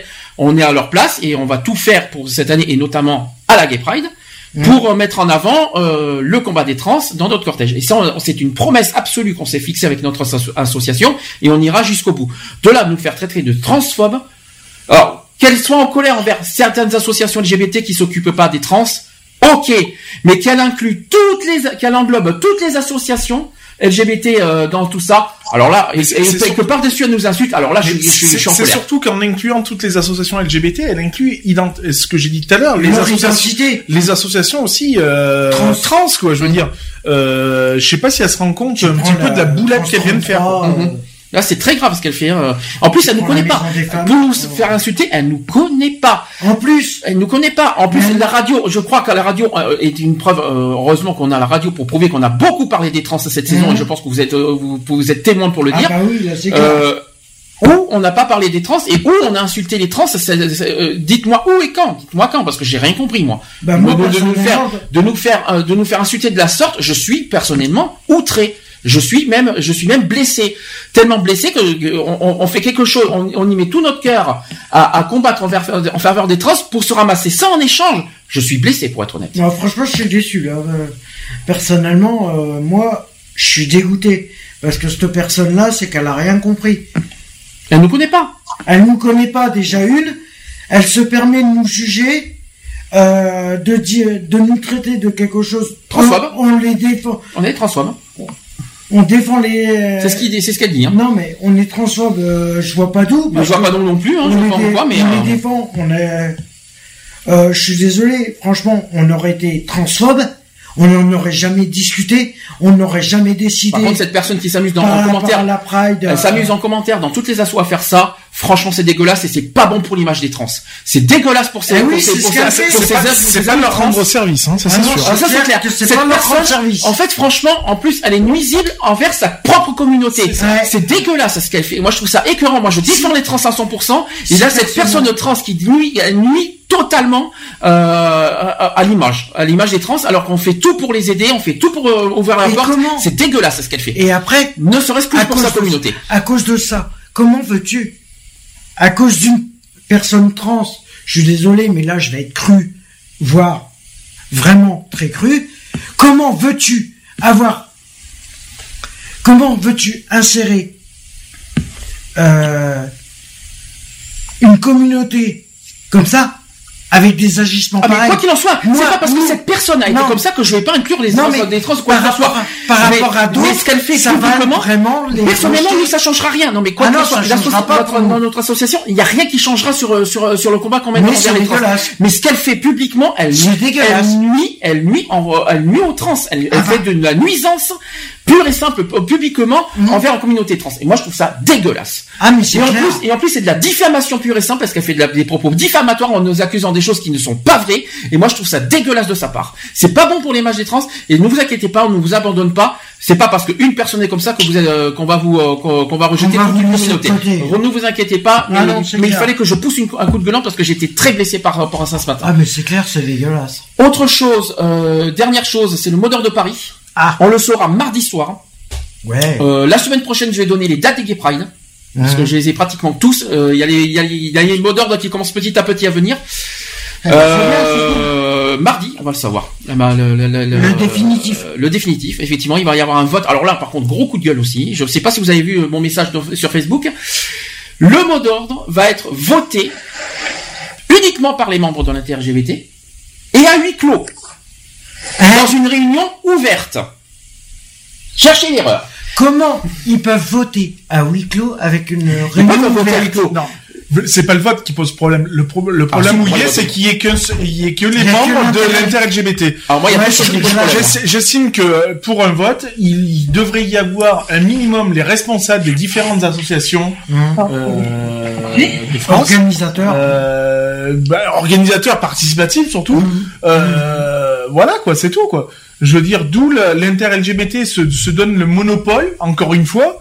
Comme à chacun. Le message C'est ça, le, message été, non, il n'est pas passé. Il est pas passé du tout. Euh, il se donne encore une fois le monopole euh, de décision. Pourquoi Pourquoi Pour eux, c'est les 100, c'est les numéros 1 Ils sont pas du monde LGBT. Ah, ils sont pas numéro un. Non, non. Ah non, mais- l'inter-LGBT n'est pas- n'est pas numéro un en France. Par contre, ils veulent garder le monopole de leur marche. Ça, je- ça c'est ce qu'on m'a dit, ça c'est ce qu'on m'a dit en commentaire. La ça, je comprends. ça, On peut le comprendre, ce sont Ouais, les mais organisateurs. Non. Mais il me semble, mais il nous semble, à mon souvenir, à Avignon, qu'on a parlé du travail ensemble Mhm. et qu'on fasse le mot d'ordre ensemble, parce qu'on considère Paris comme le comme euh, comme une marche nationale. Je t'avais bien dit. C'est la marche C'est la nationale. marche nationale Je le non. Maintenant, là où, je, là où je suis, il y a deux choses que je suis pas, auxquelles je suis, je ne comprends pas. On parle d'une réunion ouverte. Auquel dans cette réunion ouverte, il y a, il y a quelqu'un qui tape sur les claviers, c'est pas agréable euh, quand je parle. hein. Euh, au niveau des réunions ouvertes, on, on demande à, à- à chaque participant de donner leurs idées. Parfait. À partir de là, ils vont faire un vote à huis clos. Déjà, je ne sais pas pourquoi faire à huis clos, faire un vote euh, sur un mot d'ordre, c'est tellement Mais c'est ridicule. stupide. Mais c'est ridicule pour être honnête. Mais parce Et la uniquement- première affiche. Et c'est seulement les adhérents de l'inter-LGBT qui vont voter le mot d'ordre. Ouais, Ça veut dire que toutes les, toutes les autres associations qui participent à la marche ne votent pas. Ouais, bah, c'est ça, il faudrait qu'il y ait un représentant de chaque asso participante à la marche pour le vote. Ouais, mais pour eux, C'est tout. Pour eux, c'est pas logique. Ils ça, veulent ça que- s'arrête là. Ils veulent simplement que leur travail soit reconnu médiatiquement, politiquement euh, et tout ça, qu'ils en effacent toutes les autres assos. Politique. Non, euh, non, mais Ah bah, je peux te dire qu'aussi. non, mais c'est pas forcément ça. Ce qu'on- Rappelle-toi. nous- Non, mais Avignon, on a été très clair. Le Oui. message a été très clair. On avait dit qu'on parle du travail ensemble. Moi, je le vois pas. Hum. Il est où le travail ensemble là-dedans Non, il est pas. Ça, C'est pour qu'on ça donne des que idées. je te dis. Est-ce que pour vous donner des idées, c'est travailler ensemble Rappelle-toi Non. ce que je t'avais dit lors de, du, euh, de l'émission radio qu'on avait faite par rapport au week-end à Avignon. Qu'est-ce que je t'ai dit par rapport à l'inter-LGBT Oui, c'est- je sais, mais c'est, je te parle de. Qu'est-ce que je t'avais dit? Qu'ils voudront récupérer le monopole et ils vont le faire en De solo. toute façon, ils, ré- ils récupéreront pas les états généraux pour autant. hein. Euh, les états Non. ça n'appartient pas à l'inter-LGBT, les états généraux eh qui ben, nous réunissent, hein. toi veulent. Non, non, non, non. Euh, là, ils, peuvent, ils peuvent se faire cuire un œuf, ça leur Le appartient problème pas. qu'il va y avoir, c'est que les prochains états généraux, par contre, ils ont intérêt de, De- ben, ils ont intérêt de de- faire profil bas parce que. Ah bah là ils vont se faire ils descendre. Ils hein. seront pas loupés là. Là ils vont se faire Déjà, descendre. on attend tournant euh, parce qu'on l'a annoncé officiellement hier qu'on euh, sera à. Paris. Mhm. On sera présent du 1er au 4 juillet. Ça. Voilà, donc s'il y en a qui veulent nous, euh, nous rencontrer, on a un numéro de portable si vous voulez nous joindre, on peut le, le recommuniquer. Mhm. Tu ne l'as pas en tête? Non. 06 27 39 28 61. Donc si vous voulez venir nous rencontrer, nous, euh, vous- il suffit de nous contacter, vous, vous pouvez nous euh, voilà donner un point de rendez-vous à Paris, on sera là, il n'y a pas de souci, avec grand plaisir. Même Charlotte sera là, euh, elle vous fera gros- une grosse bise, il n'y a aucun souci. Je, dirais- je dirais même mieux en, en parlant euh, associativement parlant, donc euh, en mettant mon, mon petit statut de, De de, vice. de vice-président. Euh, moi, je serai présent sur Paris du 20 à partir du 22 juin. Donc, euh, même si ces personnes ont besoin d'informations ou de, de de faire une rencontre ou quoi que ce soit avant la Gay Pride ou même avant que vous arriviez, moi, je suis disponible sur Paris à partir du 22 juin. Nous, en fait, nous, associativement, l'association entière arrivera le premier. Voilà. Après, c'est vrai que toi, Lionel, euh, voilà, parce que Voilà, personnellement, euh, personnellement, euh, tu vas arriver un petit peu avant, euh, à partir du 22 juin. Après, euh, c'est toi qui auras le portable, je suppose, à Paris. portable. Ok, donc euh, on fait comme ça. 27 39 28 71. Voilà. Donc quoi qu'il en soit, euh, par contre, la bonne nouvelle, t'empêche qu'une grosse mauvaise nouvelle cache une bonne nouvelle. On m'a, j'ai une personne qui est euh, adhérente à l'inter-LGBT Hum.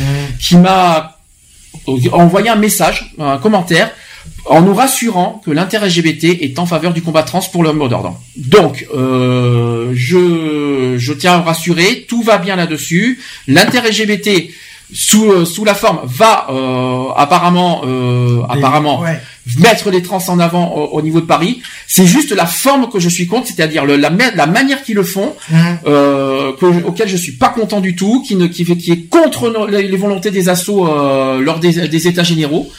Le côté de travail ensemble, c'est moi, c'est très gentil de Mais- nous demander des idées. Ça ne me suffit absolument Mais, pas du tout. Mais eux, ils le, ils pourront jamais. Et moi, je vais te dire que lors de, des réunions du week-end à Avignon, euh, j'avais une personne de l'inter-LGBT. Le Mhm. courant, il n'est pas passé du tout avec. Mhm. J'étais limite à me friter avec. Eh Parce que avec un voulait- hein. Parce que je lui proposais des sol- je lui proposais, je lui proposais des idées. propose ici, mais ça non, il était hermétique.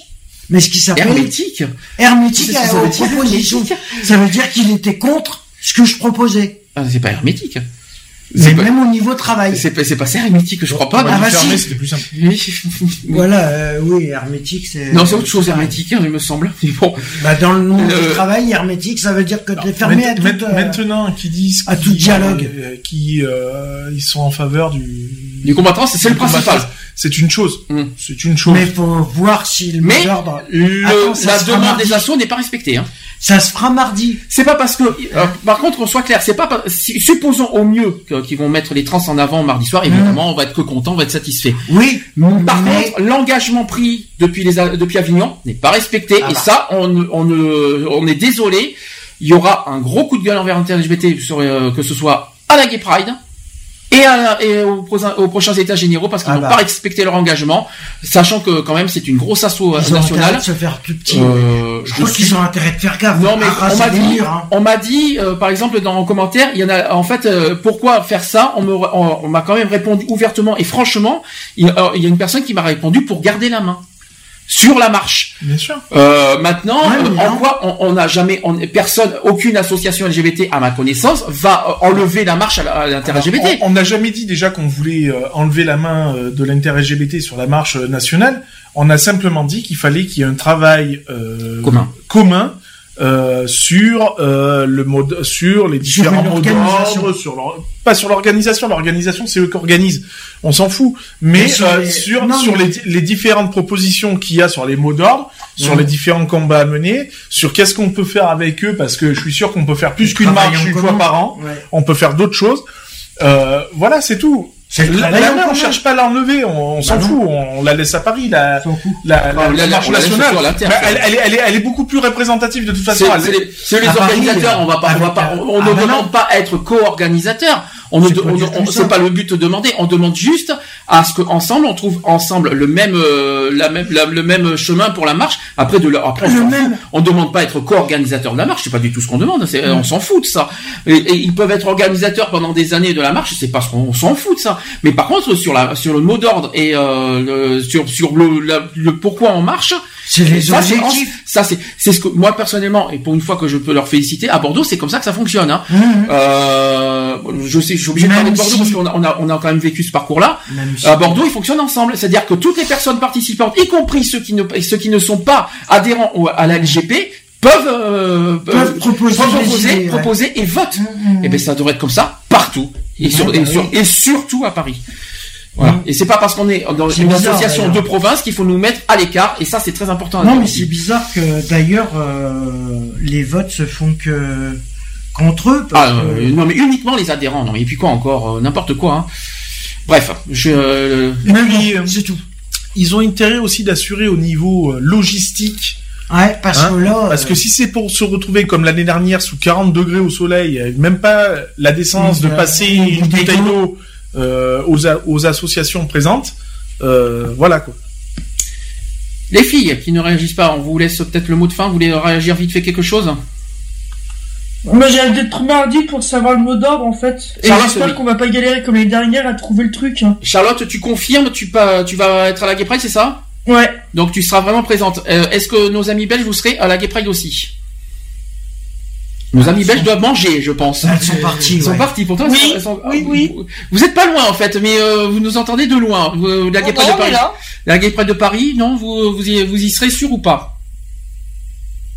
Point d'inter- point d'interrogation ou point, ou point de suspension? Vous ne savez pas, c'est ça? On sait pas trop encore. Très bien. D'accord, ok. Mais euh, voilà, donc, euh, on va pas redébattre sur le, le mot d'ordre, on a déjà dit la semaine non, dernière. non, mais bon. Mais la semaine voilà. prochaine, la semaine prochaine, euh, lors du euh, de la prochaine émission, on aura une grosse page sur la sur les gay pride parce que j'ai donné toutes les dates Mhm. euh, et, euh, Et on aura et la on aura décision. le mot d'ordre de Paris. Évidemment, on aura, on pourra débattre plus longuement sur ce Ouais. sujet. La semaine prochaine, le samedi. Pas dimanche, je sais prochain. pas, parce que Charlotte reprend son boulot, donc on peut repartir sur des bases normales. Samedi prochain, 15h, donc il y aura deux, euh, un petit sujet vite fait sur la malnutrition, mais il y aura un nouveau gros sujet sur euh, le secourisme. Mhm. Pas PSC1, mais PSE1.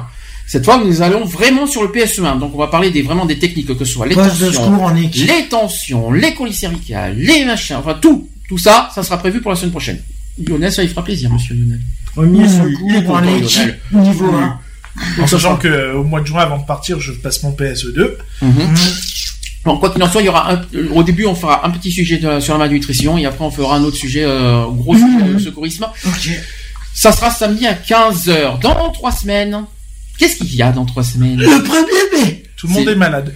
Le premier- c'est ça, oui, j'y avais pensé. Dans trois semaines. C'est l'heure du muguet. Jour pour jour, dans trois semaines, il y a la 150e.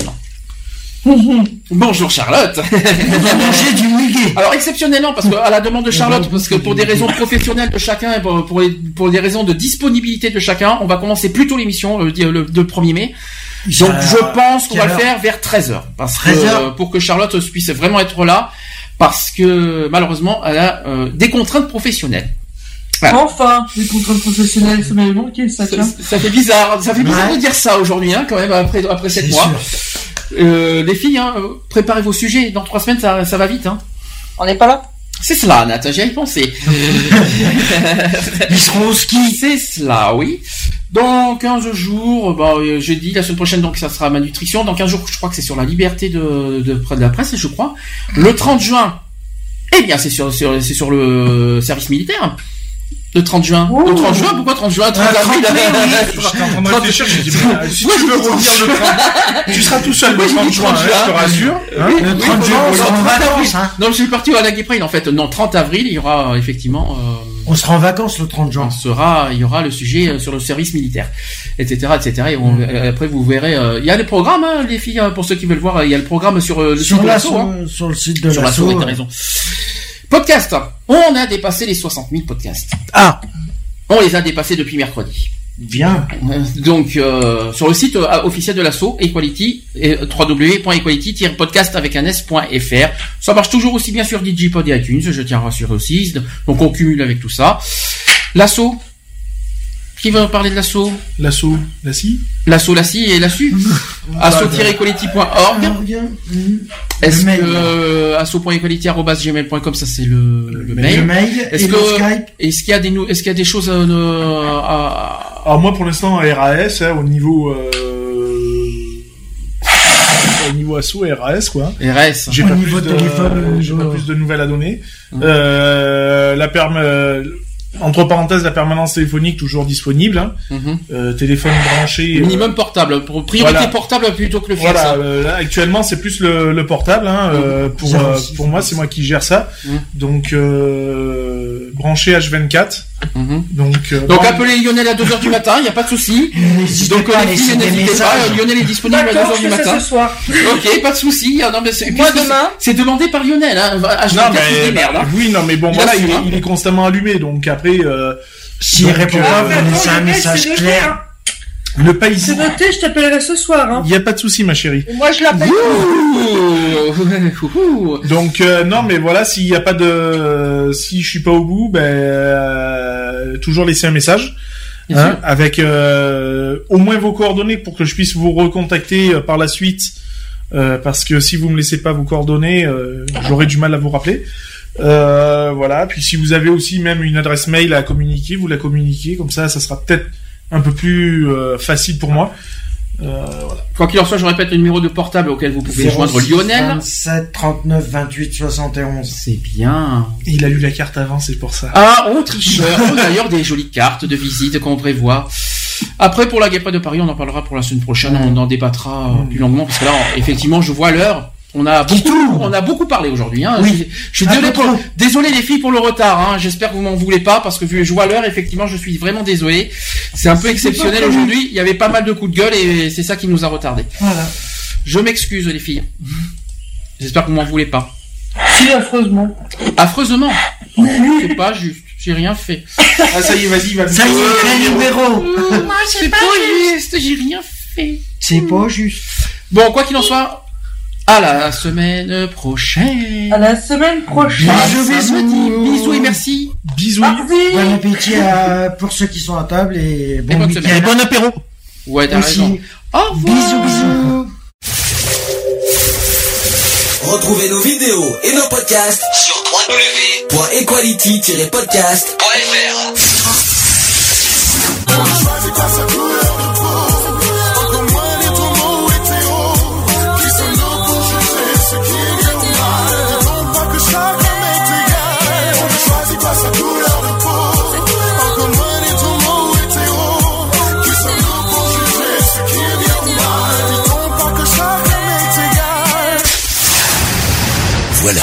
c'est fini. À très bientôt.